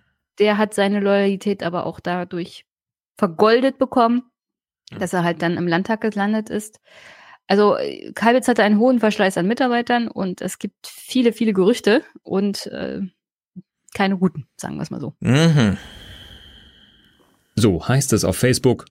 Du bist so unfassbar dreckig. In genau dieser Angelegenheit zeigt sich, wie unter einem Brennglas, was für ein verlogener und mickriger Charakter du bist. Du bist Parteikrebs, Junge. Außerhalb der Partei schlägt der AfD auch viel Spott entgegen. Der Satiriker Jan Böhmermann etwa schreibt, wenn Nazi Andi sowas zur Begrüßung macht, was macht er dann, wenn er sich demnächst verabschieden muss? Andere wiederum witzeln, echte Männer begrüßen sich ausschließlich per Milzriss. Oder auch ein Milzriss geht durch die Partei. Der Rücktritt von Kalbitz eine Notoperation. Die Wunden der zerstrittenen Partei, sie reißen immer weiter auf. Ja, also da ist ganz schön was los in dieser AfD. Also auch bunt. So, das ist ganz schön wild. Also der, der war wirklich ein sehr unangenehmer Typ. Und offenkundig haben sie in Brandenburg ihm hauptsächlich die Treue gehalten, weil sie Angst vor ihm hatten und der eingebildeten Macht. Hm. Aber das war dann mit dem Milzriss tatsächlich vorbei. Ja. Naja, äh, Wolfgang Schröder ist wohl jemand, den man da im lokalen, äh, regionalen sehr äh, immer mal einlädt und ist das so der Also ich lokale, kannte ihn nicht, er ist. Politikwissenschaftler und er gibt Hm. uns jetzt mal eine Einschätzung dazu, wie die ganze Situation jetzt nach Kalbitz für die AfD selber ist. Ja, vor allem gegenüber des Wählerpublikums. Der Politikwissenschaftler Wolfgang Schröder glaubt, dass die Fraktion es nicht leicht haben wird, Kalbitz zu ersetzen. Die Aktivitäten von Kalbitz gingen ja weit über den Landtag von Brandenburg hinaus. Er hat ja eine bundespolitische Rolle wahrgenommen, wenn man so will, neben Höcke das zweite Gesicht des Flügels im Hintergrund, die Strippen ziehend und das wird jetzt erstmal fehlen. Für die äh, Fraktion bedeutet das schon, dass sie an Reputation verliert, dass sie in das nicht extreme Lager hinein kaum noch vermittelbar ist und dass sie äh, damit schon so ein Waterloo erlebt hat. Und dieses Waterloo lässt sich nicht mehr einfach durch Selbstverharmlosung begrenzen. Also wenn Politikwissenschaftler Waterloo sagt, meint das ja wahrscheinlich ernst, ne? Das ist ja nicht nur so dahingesagt, wie wenn wir das sagen. Die haben ihr Waterloo erlebt. Hm. Naja. Ich frag mich, das sollen wir, sollen wir das als schlecht empfinden? Also so für AfDler ist es wahrscheinlich schlecht, aber so als Zuschauer denke ich mir, okay. Gute Nachrichten, Herr Schröder. Ja. Danke für die Information, irgendwie so. Ja, wer weiß. Was tragen Sie das mit so einer schlechten Laune vor? Mhm. Kalbitz saß dann halt nochmal vor Gericht, weil er es wollte, denn er wollte ja zurück in die AfD, hat es dann also außerhalb des parteigerichtlichen Wesens, wo er schon sozusagen die Ja, Niederlande erfuhr, ja genau, hat er nochmal den ordentlichen Rechtsweg, also den sozusagen allgemeinen Rechtsweg bemüht. Da gab es wohl auch einen interessanten Vorfall. Kalbitz selbst war vor dem Landgericht Berlin nicht erschienen. Dafür war Alexander Gauland gekommen. Er wollte eine Stellungnahme abgeben, die aber war gar nicht gefragt gewesen. So ging Gauland wieder, bevor der Prozess begann. Der AfD-Ehrenvorsitzende und über viele Jahre Kalbitz Protégé war aus dem Rennen.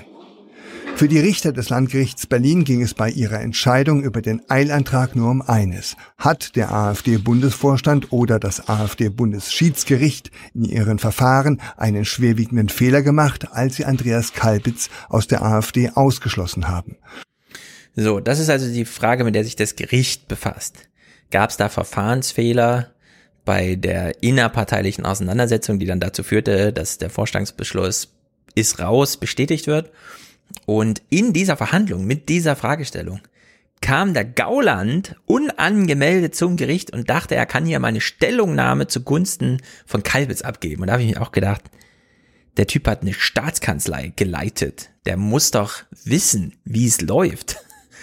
Und äh, Ja, also das ist, das gibt auch wieder was für ein Rechtsverständnis. ja, wirklich, das ist so doch manche unglaublich. Leute haben, ja. Also das so ist nach dem Motto, ich trete jetzt hier auf und Ja. sage mal der Judikative, wie sie zu entscheiden haben. ja.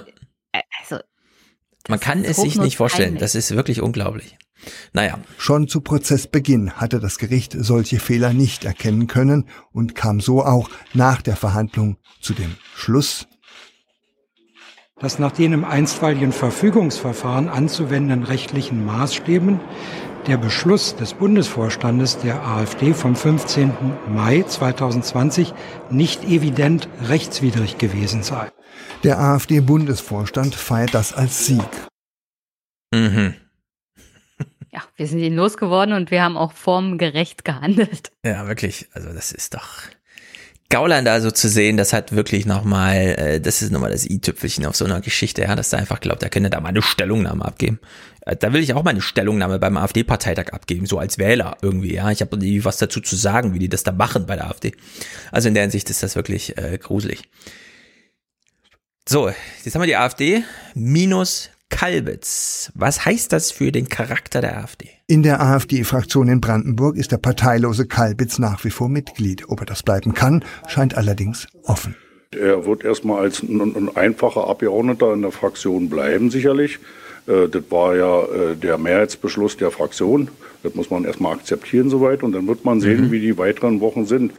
Der Bundesvorstand versucht die AfD jetzt als geläutert konservativ darzustellen. Selbst der ebenfalls als rechtsextrem eingestufte Kalbitz-Freund Björn Höcke habe keinen Einfluss mehr. Björn Höcke steht nicht für die AfD. Björn Höcke ist ein Landespolitiker Thüringen, der ist nicht relevant für die Bundes-AfD. Für Andreas Kalbitz kann man mit Ende der Woche sagen, mit hoher Wahrscheinlichkeit politisch war es das.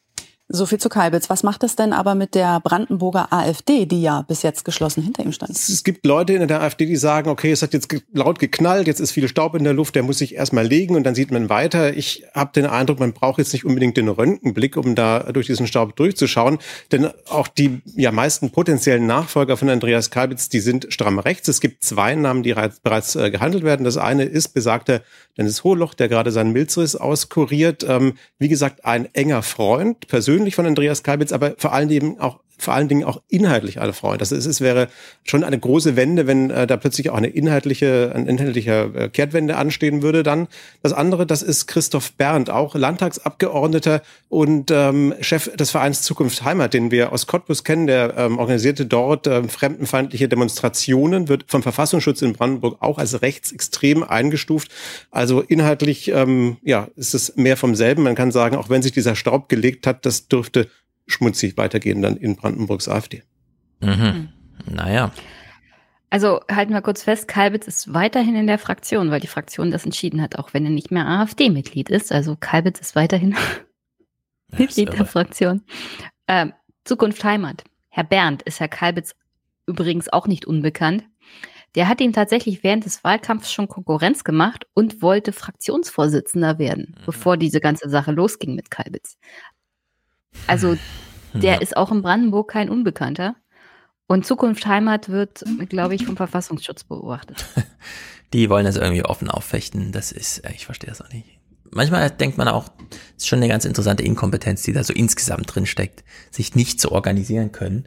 Und das trifft ja wohl auch auf diesen letzten Clip zu, den du mir mitgebracht hast, von irgendeinem AfD-Kreisverband. Spielt der Ort irgendeine Rolle? Das ist auch da bei euch in der Nähe irgendwie. Äh, das ist gar, naja, Kreisverband heißt, das ist ein ganzer Landkreis. Mhm. Wichtig ist es für mich nur gewesen, um mal zu zeigen, also das ist die AfD trotzdem, ja. Das ist die mhm. AfD auch ohne Kalbitz.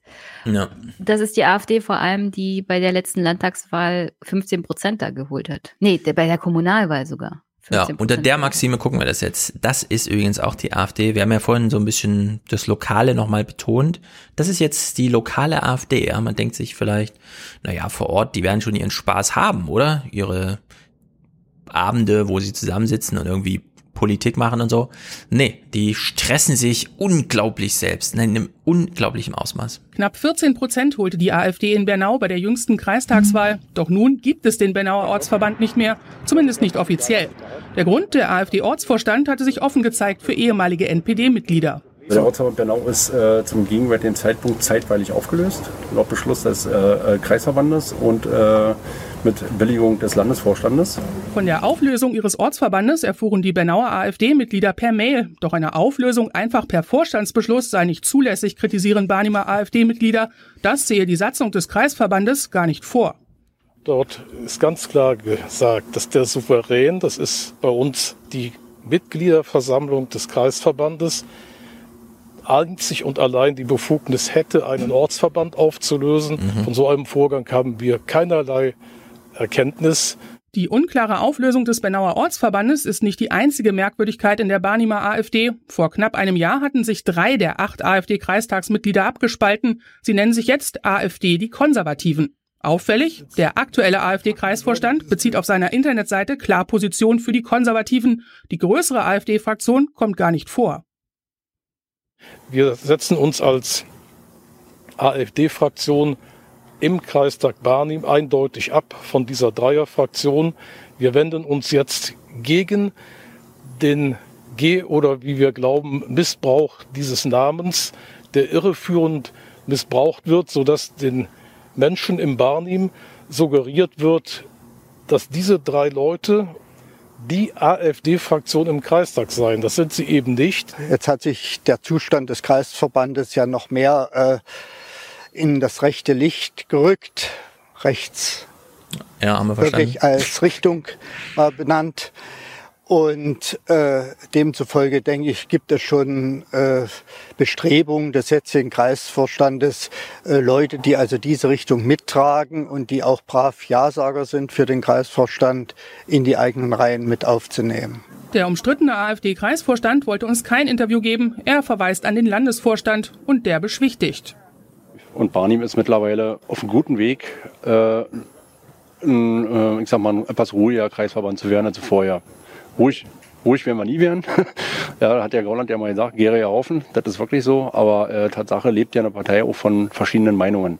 Ein Ortsverband, der aufgelöst wurde oder auch nicht, zwei AfD-Kreistagsfraktionen im Richtungsstreit und ein Landesvorstand, der in alledem kein größeres Problem sieht. Auch das ist die Brandenburger AfD im Sommer 2020. Also ich stelle mir da immer die gleiche Frage. Macht es Spaß? Ja, macht das, das Spaß? Macht doch lieber beim Zugucken Spaß. Ja, es ist doch wirklich gruselig. Was machen die denn da? Das ist ja. Nee, jetzt keine Raumgewinne für die Assis aus unserer Fraktion. Und dann kämpfen sie da gegeneinander. Sollen sie ja Fußball spielen? Ja, vor allem, das, das ging alles los, weil die mit einer äh, Bernauer Abgeordneten zusammengearbeitet haben oder die Fraktion holen mhm. wollten, die von der DVU war. Ja. Ja, ja, das ist natürlich die haben doch diese Beschlüsse, ja, da müssen sie dann auch mal konsequent sein. Das ist wirklich bekloppt. Okay, haben wir uns das angeguckt und so viel bewerten muss man das gar nicht. Das ist halt, es ist halt bekloppt. Ja. Das ist die AfD halt. Das ist unglaublich. Gut, äh, zwei kleine Themen. Zum einen, du bist ja auch eine Gamerin, ne? Du spielst ja immer mal, du wartest ja auch ja, so manchmal auf Spiele, die. Ich warte auf den 17. November. Da kommt nämlich Assassin's Creed Valhalla. Mhm. In welcher Welt wird das so sein dann? Das spielt um 900 noch was. 900. Während der Wikinger-Invasion, mhm. aber ob, eigentlich ist die da schon vorbei, mhm. von Großbritannien, England und einen internen Konflikt mit den Engländern zwischen den mhm. Wikingern, Schrägstrich, den. Super toll. Mhm. Freue ich mich riesig drauf. Okay, sehr gut. Äh, ich habe auch eins dieser Assassin's Creed, aber das war dann mir doch ein bisschen zu naja, ich rede halt, also ich habe vorhin mit Wolfgang auch so ein bisschen darüber gesprochen, wie sehr dann doch bei mir Spiele im Schrank stehen und wenn ich sie dann mal spiele, Max Payne oder sowas, ja, dann ist das so ein Wochenende und dann ist aber auch drei Jahre, bis das nächste irgendwie kommt. Also ich kenne Cyberpunk nicht. Cyberpunk? Ja, im, im Chat werde ich gefragt, was also, Cyberpunk ist. Ich habe das Cyberpunk. noch nicht angefangen zu spielen. Nee, du bist wahrscheinlich ein Cyberpunk. Nein, es gibt ein Spiel, das heißt Cyberpunk. Aha, ah Gott. Cyberpunk, Jenny Cyberpunk. Okay, ja, ich kann es mir ja mal angucken. Da schaut Jenny mal drauf. Äh, es war ja Gamescom und Corona. Wegen Corona konnte Gamescom nicht stattfinden oder nur digital, was kein großes Problem ist, denn gespielt wird ja trotzdem, weil ist ja Corona. Was haben eigentlich die Schüler alle gemacht? Nur noch halb so viel Schule zu Hause. Und Ingo will jetzt mal die Eltern so ein bisschen beruhigen. Ja, er bringt zum einen das hier. Auch wenn nicht mehr viel ging in der Zeit, in der alle viel zu Hause blieben, Geschäfte und Schulen geschlossen waren, eins ging immer, am Bildschirm sitzen und zocken. Das ist aber nicht so schlimm, will uns jetzt gesagt werden, weil man hat ja nicht mehr diese Assis-Spiele, wo die Leute sich in den Kopf schießen und so weiter, sondern das ist jetzt alles viel klüger geworden. Und ehrlich gesagt, ich finde es auch ein bisschen gut, dass der Tenor jetzt sich ein bisschen ändert, weshalb wir uns diese wohlwollende Computerspielberichterstattung hier mal kurz anschauen. Statt in den Kölner Messehallen findet die Gamescom diesmal nur im Netz statt. Von null auf fertig haben die Entwickler auch eine Online-Plattform geschaffen mit Messeständen, die man mit Avataren besuchen kann. Die Games-Branche verändert sich. Mehr Frauen, mehr ungewöhnliche Spiele. Und plötzlich haben einige einen ganz aktuellen Bezug. Viele kleinere Spiele beschäftigen sich jetzt auch alle mit Isolation, mit Einsamkeit. Ähm, und das ist wirklich was, das ist äh, ich glaube, Spiele sind ja auch ein Medium, wo man künstlerisch was verarbeiten kann und viele Einzelentwickler und Einzelentwicklerinnen nutzen das auch. Ein Vorreiter das Spiel Sea of Solitude, Meer der Einsamkeit.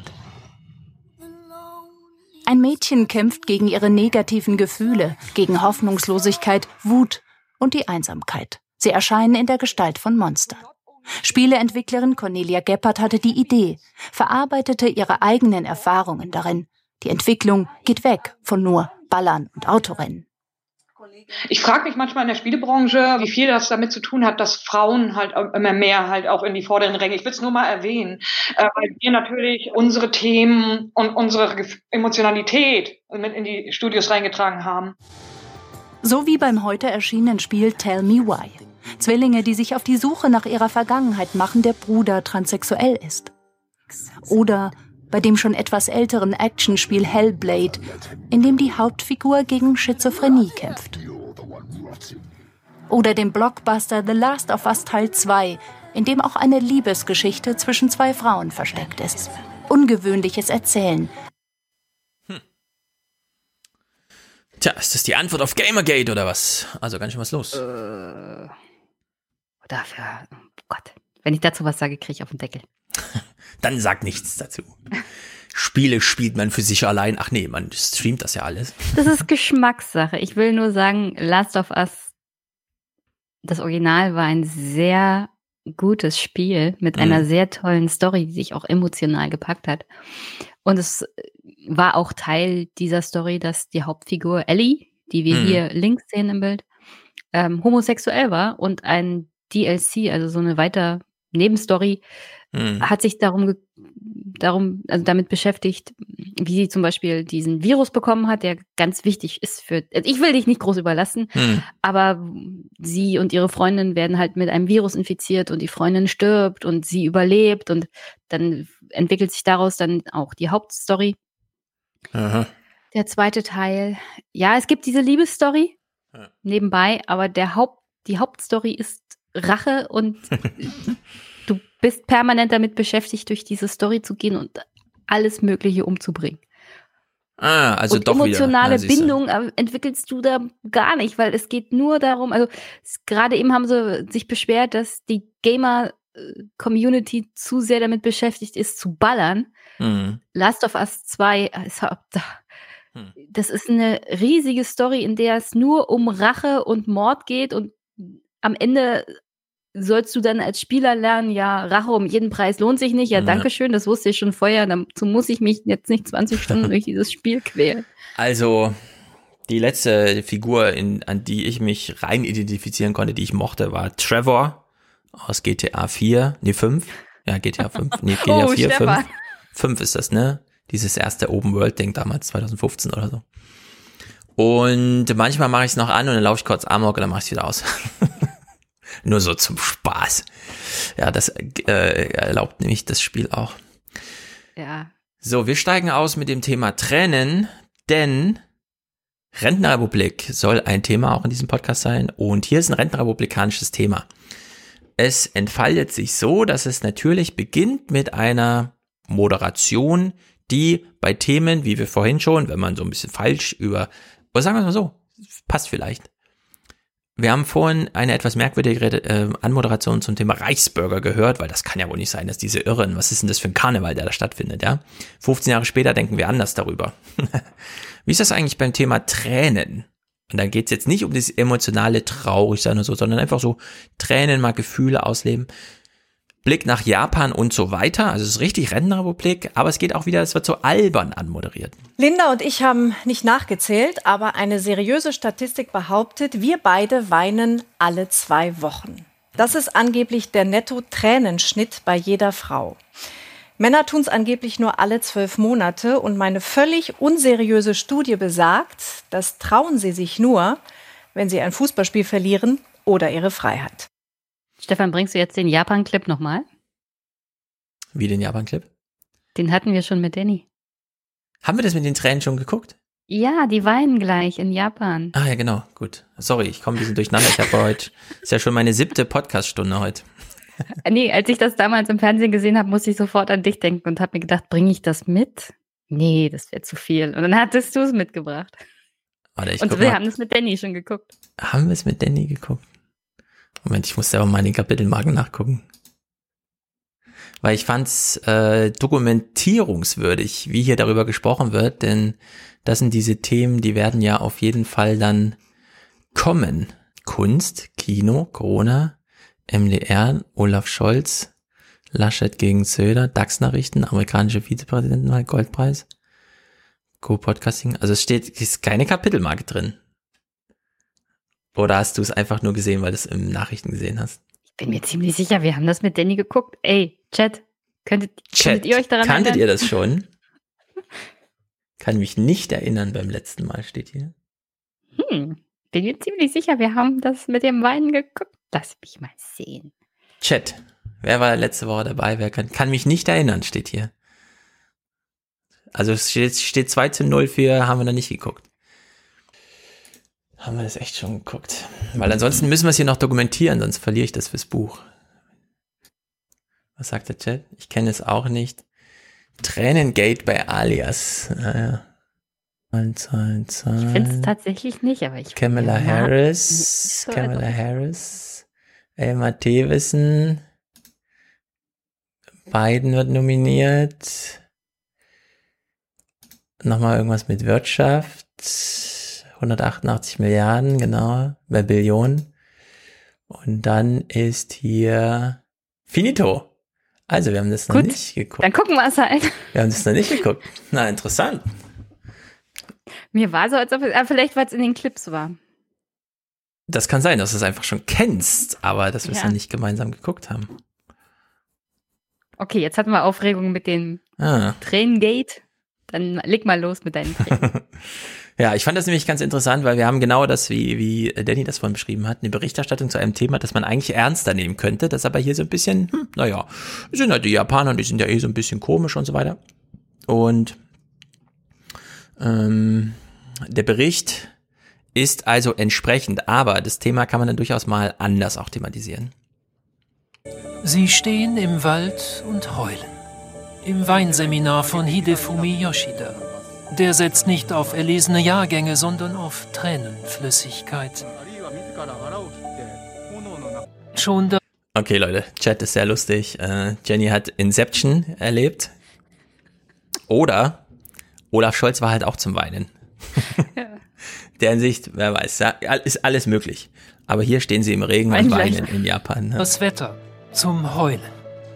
Eine Teilnehmerin muss absagen, Fieber, auch sehr traurig. Und dann der Stress. Job, Familie, Corona. Doch Gefühle zeigen? In Japan verpönt. Aber Yoshida sagt, heul doch. Okay.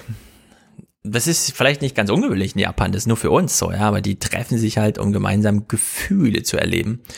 Die Frage ist natürlich, wie kriegen sie denn die so herbei? Und was sie am Ende machen, ist dann vielleicht gar nicht so der Rede wert, aber es hat doch eine humorige Note. Ich habe Experimente gemacht. Eine Gruppe schaute Videos zum Lachen, die andere zum Weinen. Die Gruppe, die weinte, war hinterher entspannter. Sie hatte weniger Stresshormone im Speichel.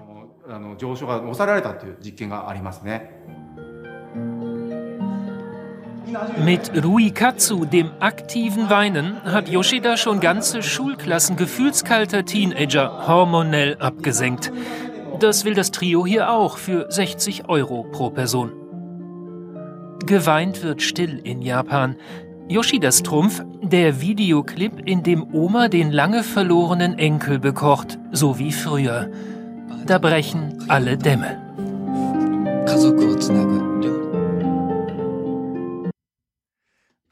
Also die setzen sich nicht wirklich mit sich auseinander und erzeugen dann auf eigener Gefühlsbasis. Die machen echt Inception, die gucken einfach einen traurigen Film.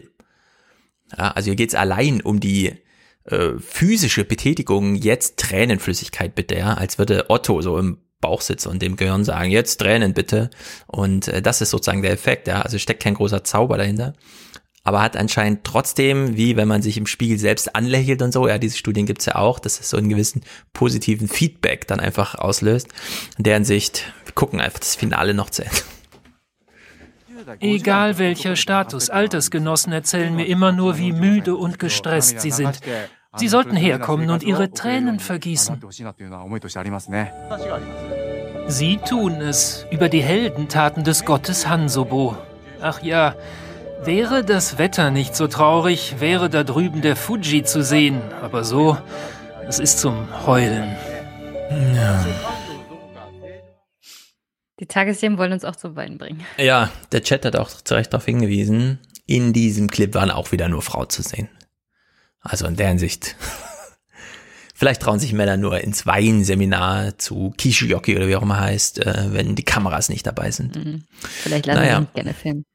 Hat mit, hat ja in Japan auch dann Sozialkomponenten Ja. und so. Ja.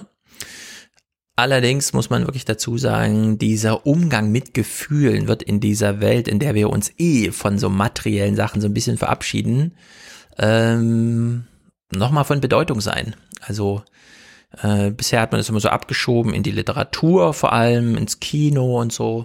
Aber ich glaube, wir werden Freizeit, äh, Spektakel, äh, das auch so aufs Gefühlige, das Gemütszustände oder die Veränderung von Gemütszuständen abzieht, das darauf abzieht, doch nochmal anders erleben. Das wird auch äh, auf den Service-Charakter, was ist eigentlich guter Service und so weiter.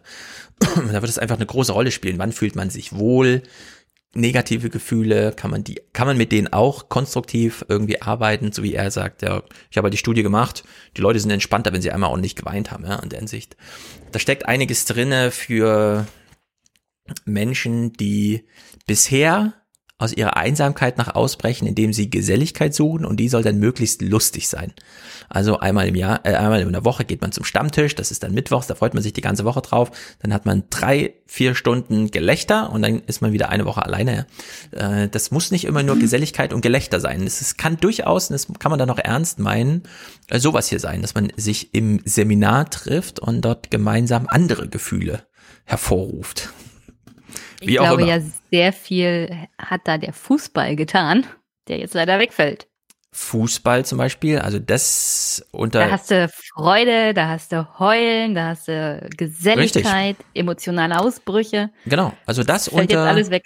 Emo Economy zu betrachten, Fußball und was das Ausbleiben von Fußball bedeutet, bis hin zu wer trifft sich eigentlich in Stuttgart in der Innenstadt und schlägt sich da grün und blau, ja?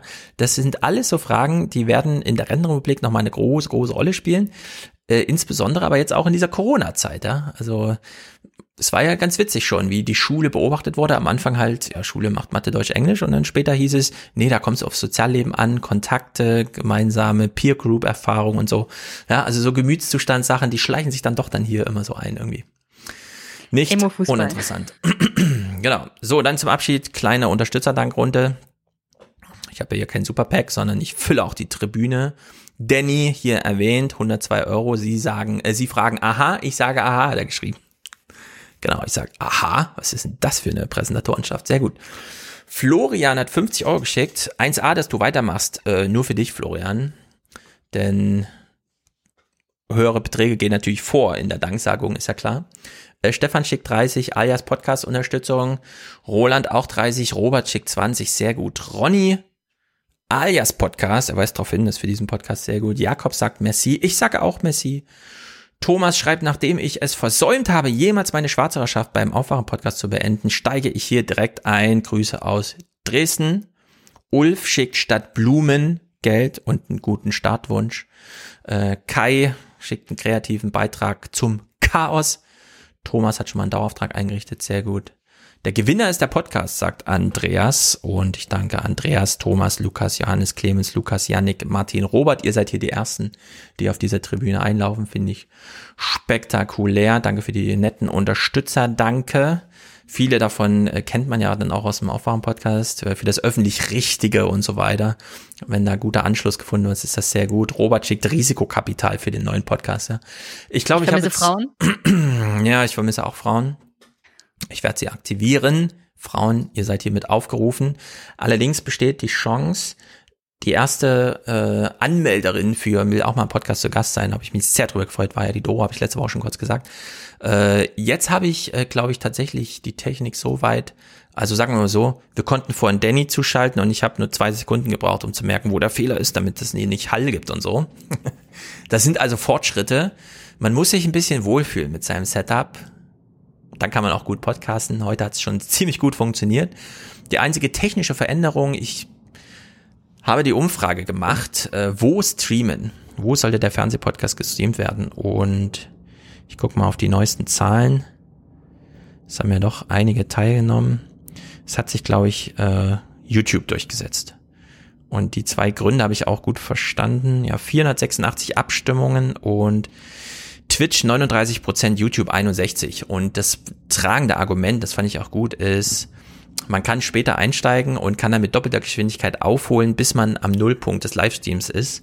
Das ist wirklich gar nicht so schlecht. Außerdem besteht die Möglichkeit, wenn ich so wie heute alles in den Podcast reinpacke, also bis hin zu jetzt kommen die Audiokommentare und die Musik von Matthias und so, dann ist das YouTube-Video eigentlich schon fertig, weil der gelevelte Ton und so weiter, das ist ja nur entscheidend, wenn man über Kopfhörer unterwegs und so weiter, damit man da auf einer Lautstärke ist. Ich glaube, beim YouTube-Video kann man es ein bisschen vernachlässigen, dass vielleicht dann der eine Clip doch mal ein bisschen leise ist oder so. Ist alles zu testen, wird jetzt an der Stelle eben auch getestet. Deswegen glaube ich, müsst ihr Twitter im Blick behalten, falls sich das dann vorher interessiert. Aber unter fernsehpodcast.de slash live findet man immer den Livestream und ich glaube, es könnte sein, dass er nächsten Mittwoch auf YouTube ist, auch wenn hier Kienlicke schreit, aber die YouTube-Community, öh, Mundwinkel nach unten. Ich weiß, falls es irgendwie blöd ist, ich finde den Twitch-Chat sehr gut. Äh, vielleicht kriegt man das auf YouTube auch hin, ja, dass nicht alle Idioten plötzlich da irgendwie vorstellig werden. Ihr müsst einfach von Twitch zu YouTube rüber wechseln. Ja, ähm, ich danke sehr Mulles, der hier heute schon mal ein bisschen für Ordnung gesorgt hat, auch mit so kleinen Hinweisen an die einen oder anderen Chatter. Sehr gut gemacht, Mulles, herzlichen Dank. Äh, ihn sehen wir dann allerdings auch bei YouTube, der wechselt einfach mit und er kann auch dafür Ordnung sorgen, glaube ich. Hey. Sehr gut, meine Lieben, danke an dich, liebe Jenny. Äh, wir hören uns alle nächste Woche. Ich sage, haut rein, hört Jennys Podcast, hört also den Einmischen-Podcast. Den von heute habe ich noch nicht geschafft, aber ich habe heute auch schon seit 10 Uhr, ich habe noch die 29er heute aufgenommen. Mit Wolfgang. Ich freue mich auf morgen, wenn ich die 29er während meines mhm. langen Dienstags hören kann. Na, siehst du. Dafür ist er gemacht. Und viel Spaß, liebe Leute. Jetzt hören wir Matthias Musik. Ich habe mir, obwohl ein super geiles ähm, David Bowie-Stück mit Unterstützung äh, und so wieder. Er hat sich, Matthias hat sich da den, die Gesangsspur von denjenigen, die wir auch schon aus dem Abschiedsaufwärm-Podcast, aus dem Intro-Intro kennen. Also Matthias baut dann immer so im Hintergrund die ganzen sozialen Netze so, dass da geile Kunst rausfällt. Da ich allerdings heute durch Zeitmangel äh, schon sozusagen das jetzt fertig zurechtgelegt hatte mit jetzt kommt AKK, was ich auch finde ganz gut passt heute. Und dann die Audiokommentare hören wir äh, dieses aktuelle Stück zu David Bowie, dieses spektakuläre Stück, denn so schön gequietscht hatte David noch nie. Hören einfach nächste Woche. Und für heute sag mal ciao ciao. Ciao ciao.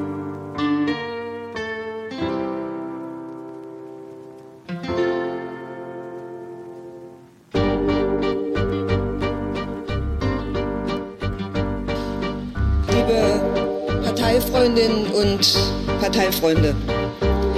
Wir treffen uns heute hier zu unserem 32. Bundesparteitag.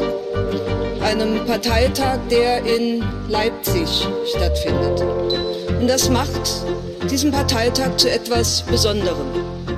Denn Leipzig ist etwas Besonderes. Und Leipzig ist etwas Besonderes gerade in diesem Jahr. 30 Jahre Fall der Berliner Mauer. Wenn man wissen will, wo die ersten Risse dieser Mauer stattgefunden haben, dann war es genau hier in Leipzig. Es waren die Menschen, die sich in der Nikolaikirche getroffen haben, zu Friedensgebeten. Es waren die, die dort den geschützten Raum genutzt haben, die ein Vorbild gegeben haben, ist heute Morgen in der Kirche angesprochen worden, ein Vorbild, das dann viele andere Kirchen in der damaligen DDR aufgenommen haben. Aber es waren nicht nur die Menschen, die dort für Frieden gebetet haben. Es waren die Menschen, die danach auf die Straße gegangen sind. Auf die Straße gegangen sind, obwohl sie die Bilder vom Platz des himmlischen Friedens in Peking vor Augen hatten. Obwohl sie nicht wussten, ob sie von diesen Demonstrationen gesund zurückkommen. Obwohl sie nicht wussten, ob sie anschließend in einem Stasi-Gefängnis landen. Obwohl sie erfahren mussten, dass noch zwei Tage vor dem Fall der Mauer am 7. Oktober Menschen niedergeknüppelt und inhaftiert worden sind. Aber es war ihr Mut, der die Mauer zum Einsturz gebracht hat.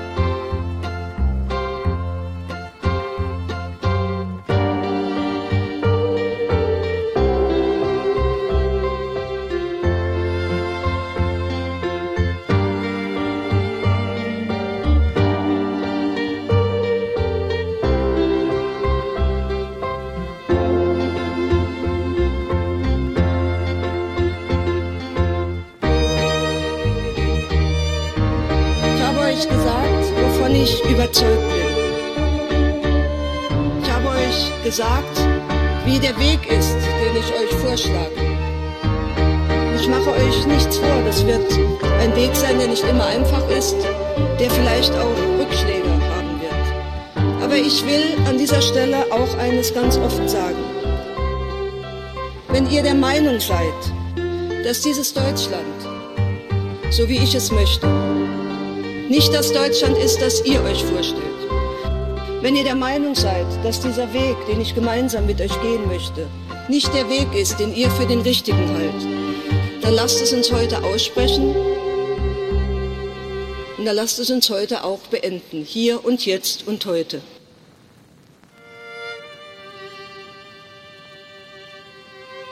Aber, liebe Freundinnen und Freunde, wenn ihr der Meinung seid, dass ihr dieses Deutschland wollt, wenn ihr der Meinung seid, dass wir diesen Weg gemeinsam gehen sollten, wenn ihr die gleiche Lust am Gestalten und am Verantworten habt, wie ich das habe, dann, dann lasst uns hier und jetzt und heute die Ärmel hochkrempeln und anfangen.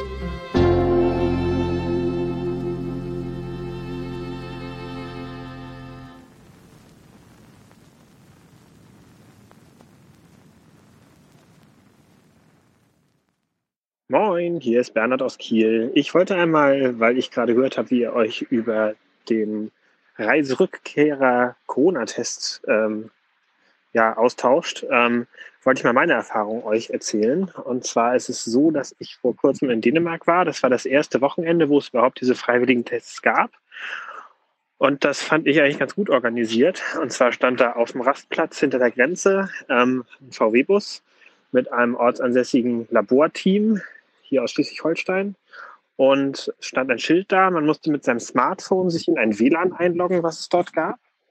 Und dann ist man automatisch auf ein Formular gekommen, wo man seine Daten eingeben konnte.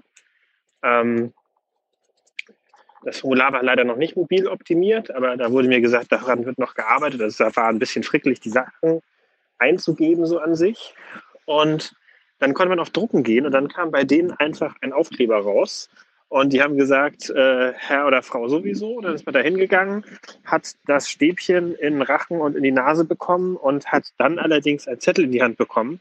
Als ich gefragt habe, warum ich denn das nicht mit der Corona-App irgendwie scannen kann oder was, meinen die, ja, die App äh, funktioniert ja noch nicht. Und da habe ich gesagt, na gut, die App funktioniert schon, aber die Laboranbindung nicht. Meinen die, ja, genau. Und ja, und dann war das aber soweit in Ordnung. Also Zettelwirtschaft gab es in der Tat. Das war auch ein bisschen schwierig da im Wind. Ich kann mir vorstellen, dass da wirklich mal was verloren geht.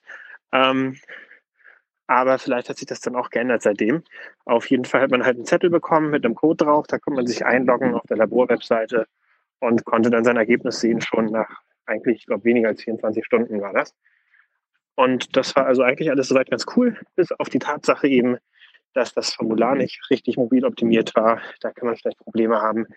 Und dass man halt gezwungen war, in ein unverschlüsseltes Netz reinzugehen, was unter Sicherheitstechnik auch natürlich nicht so geil ist. Aus verschiedenen Gründen. Aber ja, soweit meine, meine Meldung zum Thema. Viele Grüße. Hallo, hier ist Hannes. Ähm, Glückwunsch und danke erstmal für die erste Podcast-Folge, auf das noch viele weitere Folgen mögen. Ähm, ich würde gern kurz zwei Punkte zu eurer Diskussion über Kunst loswerden, weil ich selbst seit zehn Jahren Berufsmusiker bin und ähm, das Gefühl habe, dass in der Öffentlichkeit äh, nicht selten so ein absolut verklärtes Bild gegenüber Kunstschaffenden herrscht. Ähm, also erstmal würde ich die These von Wim Wenders komplett unterschreiben, dass man Kunst nicht vom Ergebnis her denken sollte. Ähm, das ist übrigens auch ein Satz, den man genauso über Journalismus ähm, sagen könnte. Ähm, und ich finde auch, dass man eine ganz andere Tiefe erreicht, wenn man dieses Wagnis eingeht, nicht genau zu wissen, wo man landet und dass viel Wahrheit zu entdecken ist, wenn man sich nicht komplett rational leiten lässt, sondern auch auf emotionale Zusammenhänge vertraut, ähm, die man ja erst so erspüren muss. Ich habe neulich zum Beispiel auch mit einer befreundeten Videokünstlerin drüber gesprochen und die meinte, dass sie während der Arbeit an einem Projekt eigentlich nie genau sagen kann, warum sie welche Bilder genau verwendet und es dann halt irgendwann immer Klick macht und sich alles so zu einem großen Ganzen zusammenfügt, als hätte sie es von langer Hand geplant. Und ich kenne dieses Gefühl auch eins zu eins vom Texte schreiben. Also Kunstschaffen hat also auch immer ganz viel mit so einem Vertrauen auf die eigenen Instinkte zu tun. Jetzt ist aber das Problem, dass dieses Wagnis in ziemlichem Gegensatz zu Verwertungslogiken steht, wo solche Faktoren wie Planbarkeit und Reproduzierbarkeit ja ganz wichtige Faktoren sind. Eine befreundete Schriftstellerin, die gerade an ihrem zweiten Roman schreibt, hat mir neulich zum Beispiel erzählt, dass sie im Konflikt mit ihrem Verlag steht, weil die einfach sehr früh mit einem Lektorat anfangen wollen, um zu schauen, wo das hinführt und um dann gegebenenfalls auch Einfluss zu nehmen. Obwohl sie das ja selbst noch gar nicht weiß und auch noch nicht wissen kann, weil sie es erstmal passieren lassen muss. Man kann sich jetzt aber leider nicht mal eben von der Gesellschaft abkoppeln, in der man seine Miete zahlen muss und in der gerade heute ähm, Reichweite und Anerkennung ganz eng miteinander verknüpft sind. Und weil man so als soziales Wesen so diese Anerkennung ja auch gern haben möchte. Und ein messbarer Erfolg wie Anzahl von Klicks und Plays oder ausverkaufte Tourneen oder ähm, genau, ausverkaufte Auflage an Büchern so in der Bewertung von außen einem erst so eine gewisse Legitimität geben, hat man das Gefühl, sich immer mehr auf Reichweite fokussieren zu müssen. Und das bekommt man auch rund um die Uhr von allen Seiten an sich herangetragen. Und dann fängt man eben an zu planen und zu berechnen und arbeitet damit automatisch wieder gegen diese Intuition und das einfach passieren lassen, was ja eigentlich so wichtig ist. Ja, das ist so der ewige Zwiespalt, in dem man sich befindet, wenn man in der Situation ist, dass man sich über seine Kunst definiert oder damit sein Geld verdienen muss. Also ich muss da auch nochmal Danny zur Seite springen, weil es sehr mit mir resoniert hat, ähm, dass er als bildender Künstler das Gefühl hat, Dinge machen zu müssen, die er eigentlich nicht machen würde. Und das ist, glaube ich, eine Sache, die sich durch alle künstlerischen Spielarten und Größenordnungen hindurchzieht und ja einfach immer Thema ist. Und weil es hier ja ein medienkritischer Podcast ist, ähm, würde ich gerne noch kurz ein paar Worte darüber verlieren, wie Kulturschaffende denn in den Medien dargestellt werden. Ähm, Im Fernsehen, also jetzt wie auch in den Ausschnitten, die ihr euch angeschaut habt, ist es ja so, dass man in der Regel Künstlerinnen und Künstler sieht, die auf irgendeine Art und Weise etabliert sind oder es geschafft haben. Ähm, und aus deren Alltag werden dann wiederum Szenen gezeigt, wie zum Beispiel Jean Scully, der da mit seinem Riesenpinsel durch die Gegend läuft und irgendwie erhaben die Leinwand anpinselt und bearbeitet. Ähm, die Erwartung, die von außen an Künstler gestellt wird, ist also, dass alles immer so eine Einfachheit hat oder eine gewisse Coolness oder ja, so einen Zauber. Und die Realität sieht da leider schlicht und einfach ganz anders aus. Ähm, Stefan hat ja gemeint, dass er gerne bei der, dabei zusehen würde, wie die Kunst entsteht. Und ich glaube, er wäre in den allermeisten Fällen bitter enttäuscht oder wird sich zu Tode langweilen. Weil ähm, A sind je nach Metier zwischen 40 und 60 Prozent, denke ich, der künstlerischen Arbeit, die ähm, aus Bürokram und Logistik bestehen. Und B sieht halt auch niemand die ganzen Fehlversuche, die zerknüllten Seiten, so die, so die quälende Selbstzweifel, so die Präzisionsarbeit und die Arbeitstage oder, oder manchmal auch Wochen, hm, die mit dem angestrengten Produzieren von Ausschuss ähm, verbracht wird. Es wird also sehr viel Zeit darauf verwendet, am Ende nichts Vorzeigbares in der Hand zu haben. Ähm, wobei diese von außen betrachtete vertane Zeit aber gleichzeitig wahnsinnig wichtig ist für den künstlerischen Prozess ich glaube halt, dass diese Erwartungshaltung ähm, der in der Darstellung der, in den Medien und natürlich auch ähm, der Selbstdarstellung in den sozialen Medien dann auch nicht selten entsprochen wird, ähm, einen ganz schönen Schaden anrichtet. Ich kann da vielleicht kurz ein persönliches Beispiel geben. Und zwar habe ich in diesem Jahr wegen des Coronavirus für mehrere Monate auf einem Campingplatz im umgebauten Sprinter gelebt. Und weil der Bayerische Rundfunk das spannend fand und ich in dem Zeitraum auch neue Musik von mir veröffentlicht habe, haben sie jemanden vorbeigeschickt, der einen Beitrag über meine Situation machen sollte. Und weil es zum Beitrag ein Foto geben sollte, habe ich mich dann dazu breitquatschen lassen, mich vor meinem Bus in die Hängematte zu setzen und meine Gitarre so neben mich an einen Baum zu lehnen. Obwohl ich die Gitarre in den beiden Monaten zuvor genau ein einziges Mal in der Hand hatte und sonst nur an meiner Website programmiert, Aufnahmen gemischt und irgendwelche Texte und E-Mails geschrieben hat. Ähm, ja, in den Kommentaren unter dem Artikel wurde sich dann vor allem darüber ausgelassen, dass ich mich doch aus der Solidargemeinschaft entfernt hätte und im Alter dann ganz bestimmt auf Kosten vom Staat durchgeführt werden müsste. Ähm, ja, wie unsere verträumten Künstler halt eben so sind. Und die Leute haben sich zu großen Teilen ganz sicher nicht den Artikel durchgelesen oder den Radiobeitrag gehört, aber mit dem romantischen Hängemattenfoto wurden halt wohl eher äh, die Vorurteile gestärkt, als dass sie abgebaut wurden. Man könnte meinen, in dem Bild das sich viele Menschen von Kulturschaffenden äh, machen, gibt es keine Grauzonen zwischen Gosse und Glamour. Weil auf der anderen Seite bin ich nämlich, wenn ich bei Kabarettsendungen, Preisverleihungen oder irgendwelchen Literaturveranstaltungen zu Gast bin, oft in irgendwelchen nobelsten Hotels untergebracht, die sich keiner der teilnehmenden Künstlerinnen und Künstler privat leisten könnte. Und man ja, wird fast schon so mit Ehrfurcht und übermäßigem Respekt behandelt, weil ja gleichzeitig immer so dieser Glanz und Zauber mitschwingt. Lange Rede, kurzer Sinn. Ich würde mir in den Medien eine realistischere Darstellung so von Lebensrealitäten von Kulturschaffenden wünschen, die mir auch mal Bilder zulassen, die irgendwo zwischen etablierter Hochkultur und sozialer Hängematte stehen. Hm, auch weil so dieses immer wieder reproduzierte Bild vom Freigeist so eine gewisse Distanz auch herstellt und gerade in Zeiten von Corona, wo so wahnsinnig viele Kulturschaffende einfach vor dem Abgrund stehen, braucht es gegenüber dieser Gesellschaftsgruppe keine Distanz, sondern Solidarität. So, ich äh, hoffe, ich habe euch nicht zu lange äh, zugelabert, ähm, aber wie ihr wahrscheinlich gemerkt habt, ist das ein Thema, das mir im Herzen liegt. Bis dann. Ja, Wolfgang hier. Hallo Stefan, Glückwunsch zum neuen Podcast. Schön, dass es weitergeht. Eine Anmerkung zum Divi-Intensivbettenregister. Ähm, ich selber arbeite auf einer Intensivstation und ich bezweifle überhaupt nicht, dass das Divi-Intensivbettenregister eine gute Idee ist und dass die Zahlen, die dort stehen, halbwegs ähm, valide sind. Ähm, nur man muss, wenn man diese Zahlen betrachtet und auch die Auslastung betrachtet, äh, immer eben auch wissen, dass Betten oder auch Maschinen alleine Menschen nicht gesund machen. Das ist natürlich trivial, wird aber immer gerne vergessen. Ähm, wenn wir einen Intensivpatienten hernehmen, der zum Beispiel eine Intensivstation benötigt, rein aus überwachungstechnischen Gründen, zum Beispiel weil er als Elektriker aus Versehen mal wieder ein Stromkabel angefasst hat, dann bleibt er über eine Nacht am Monitor, am nächsten Tag geht er dann nach Hause be, be, ähm, benötigt eine Nacht ein Intensivbett, ansonsten braucht er eigentlich nichts weiter. Dahingegen braucht ein Patient mit umfangreichen Organversagen, Lungenversagen, Herzversagen, Nierenversagen, Leberversagen, Unterstützungsmaßnahmen jeglicher Art, die dann, zum Beispiel im Falle eines äh, Covid-Corona-Patienten, ja sogar noch unter massiven Isolierungsmaßnahmen stattfinden, ähm, der braucht eine ganz andere Manpower im Hintergrund, ähm, die es eben nicht so einfach machen, die reine Anzahl von Betten umzurechnen auf die Gesamtintensivkapazität im Land. Ja, ähm, das, das funktioniert eben nicht so einfach. Dennoch ist es richtig, zum jetzigen Zeitpunkt ist das Krankenhaussystem nicht ausgelastet und man muss es weiter im Blick behalten, das ist alles gut und richtig. Nur mein Augenmerk geht dahin, nicht allein die Betten zu betrachten, sondern immer auch die Arbeit mit dem einzelnen Patienten, die dahinter steckt. Vielen Dank und frohes Schaffen.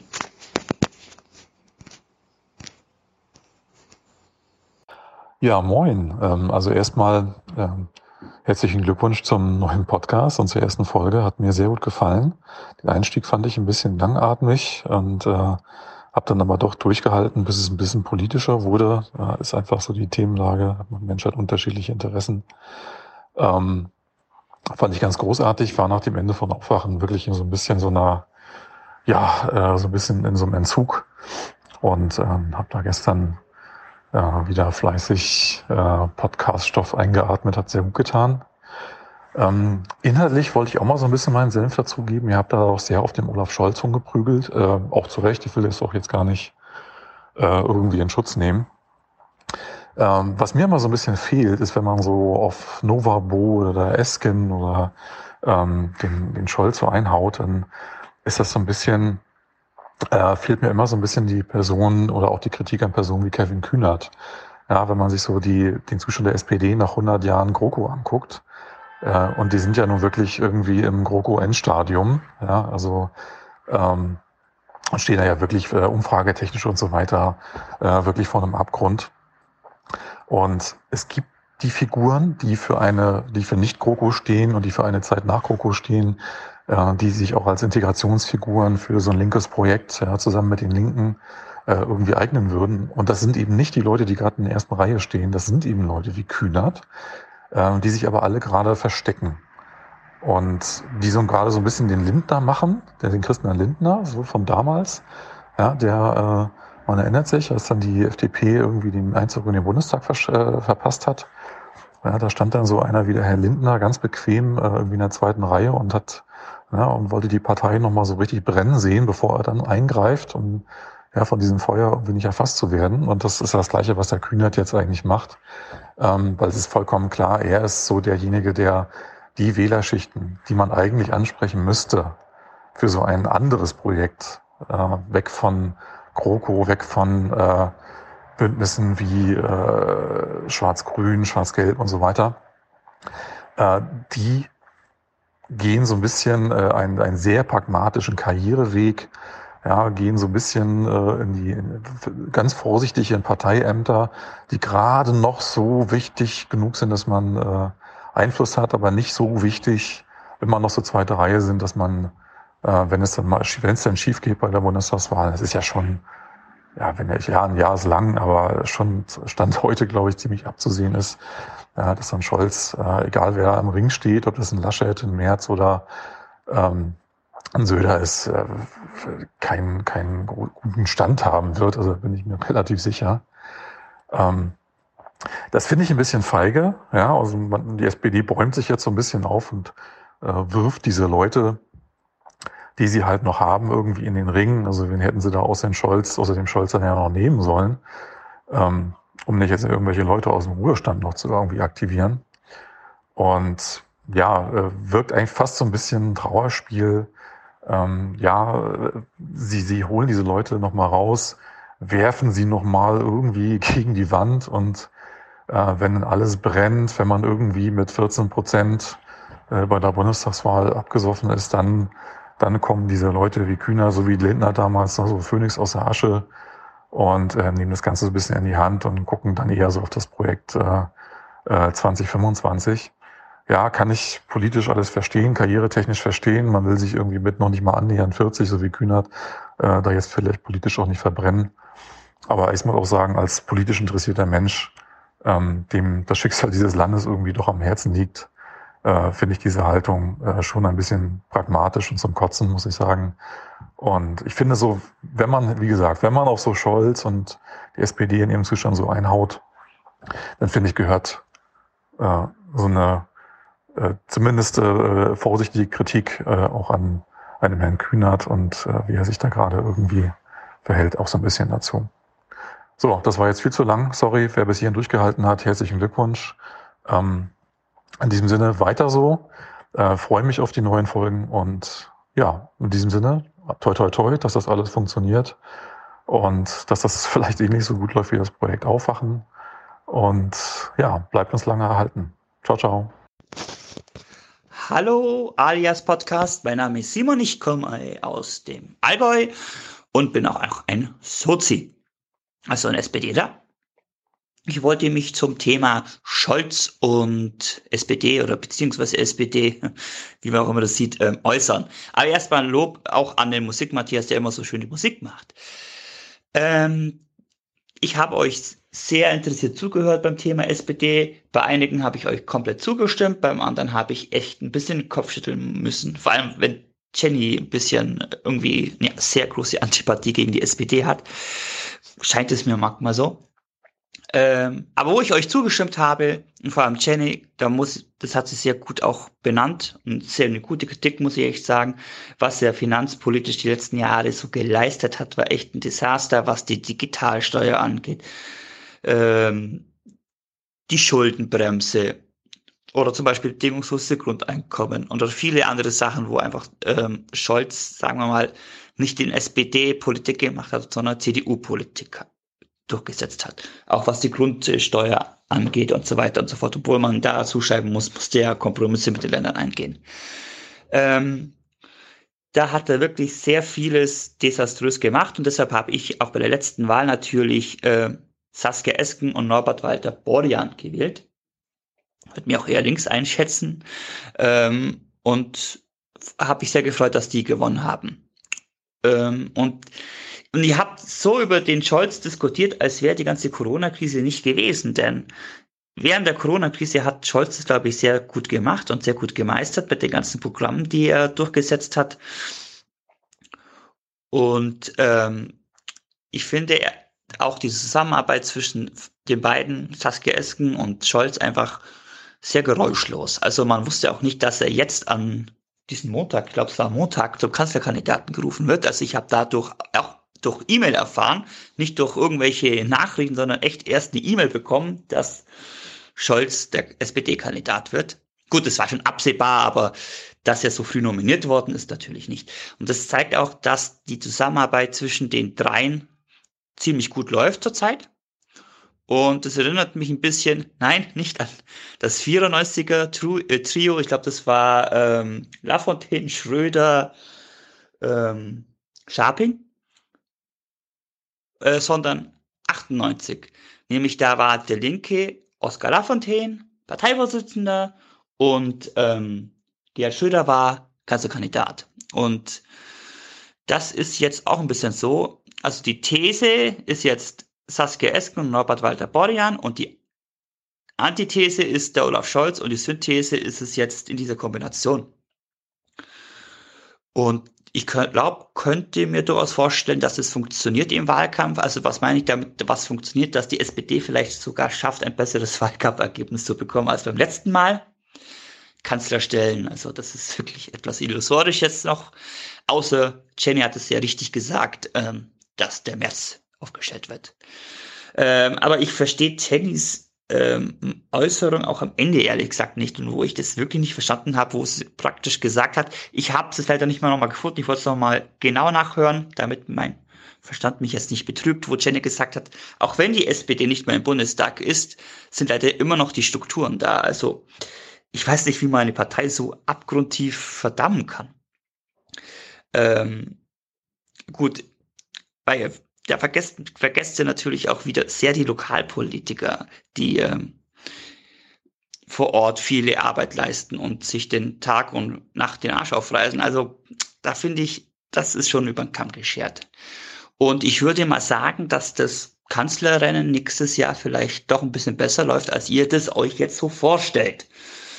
Genau. Und jetzt fällt mir eigentlich gar nicht mehr viel ein. Ich glaube, vier Minuten oder fast fünf Minuten ist gut. Aber bitte, ihr macht weiter so.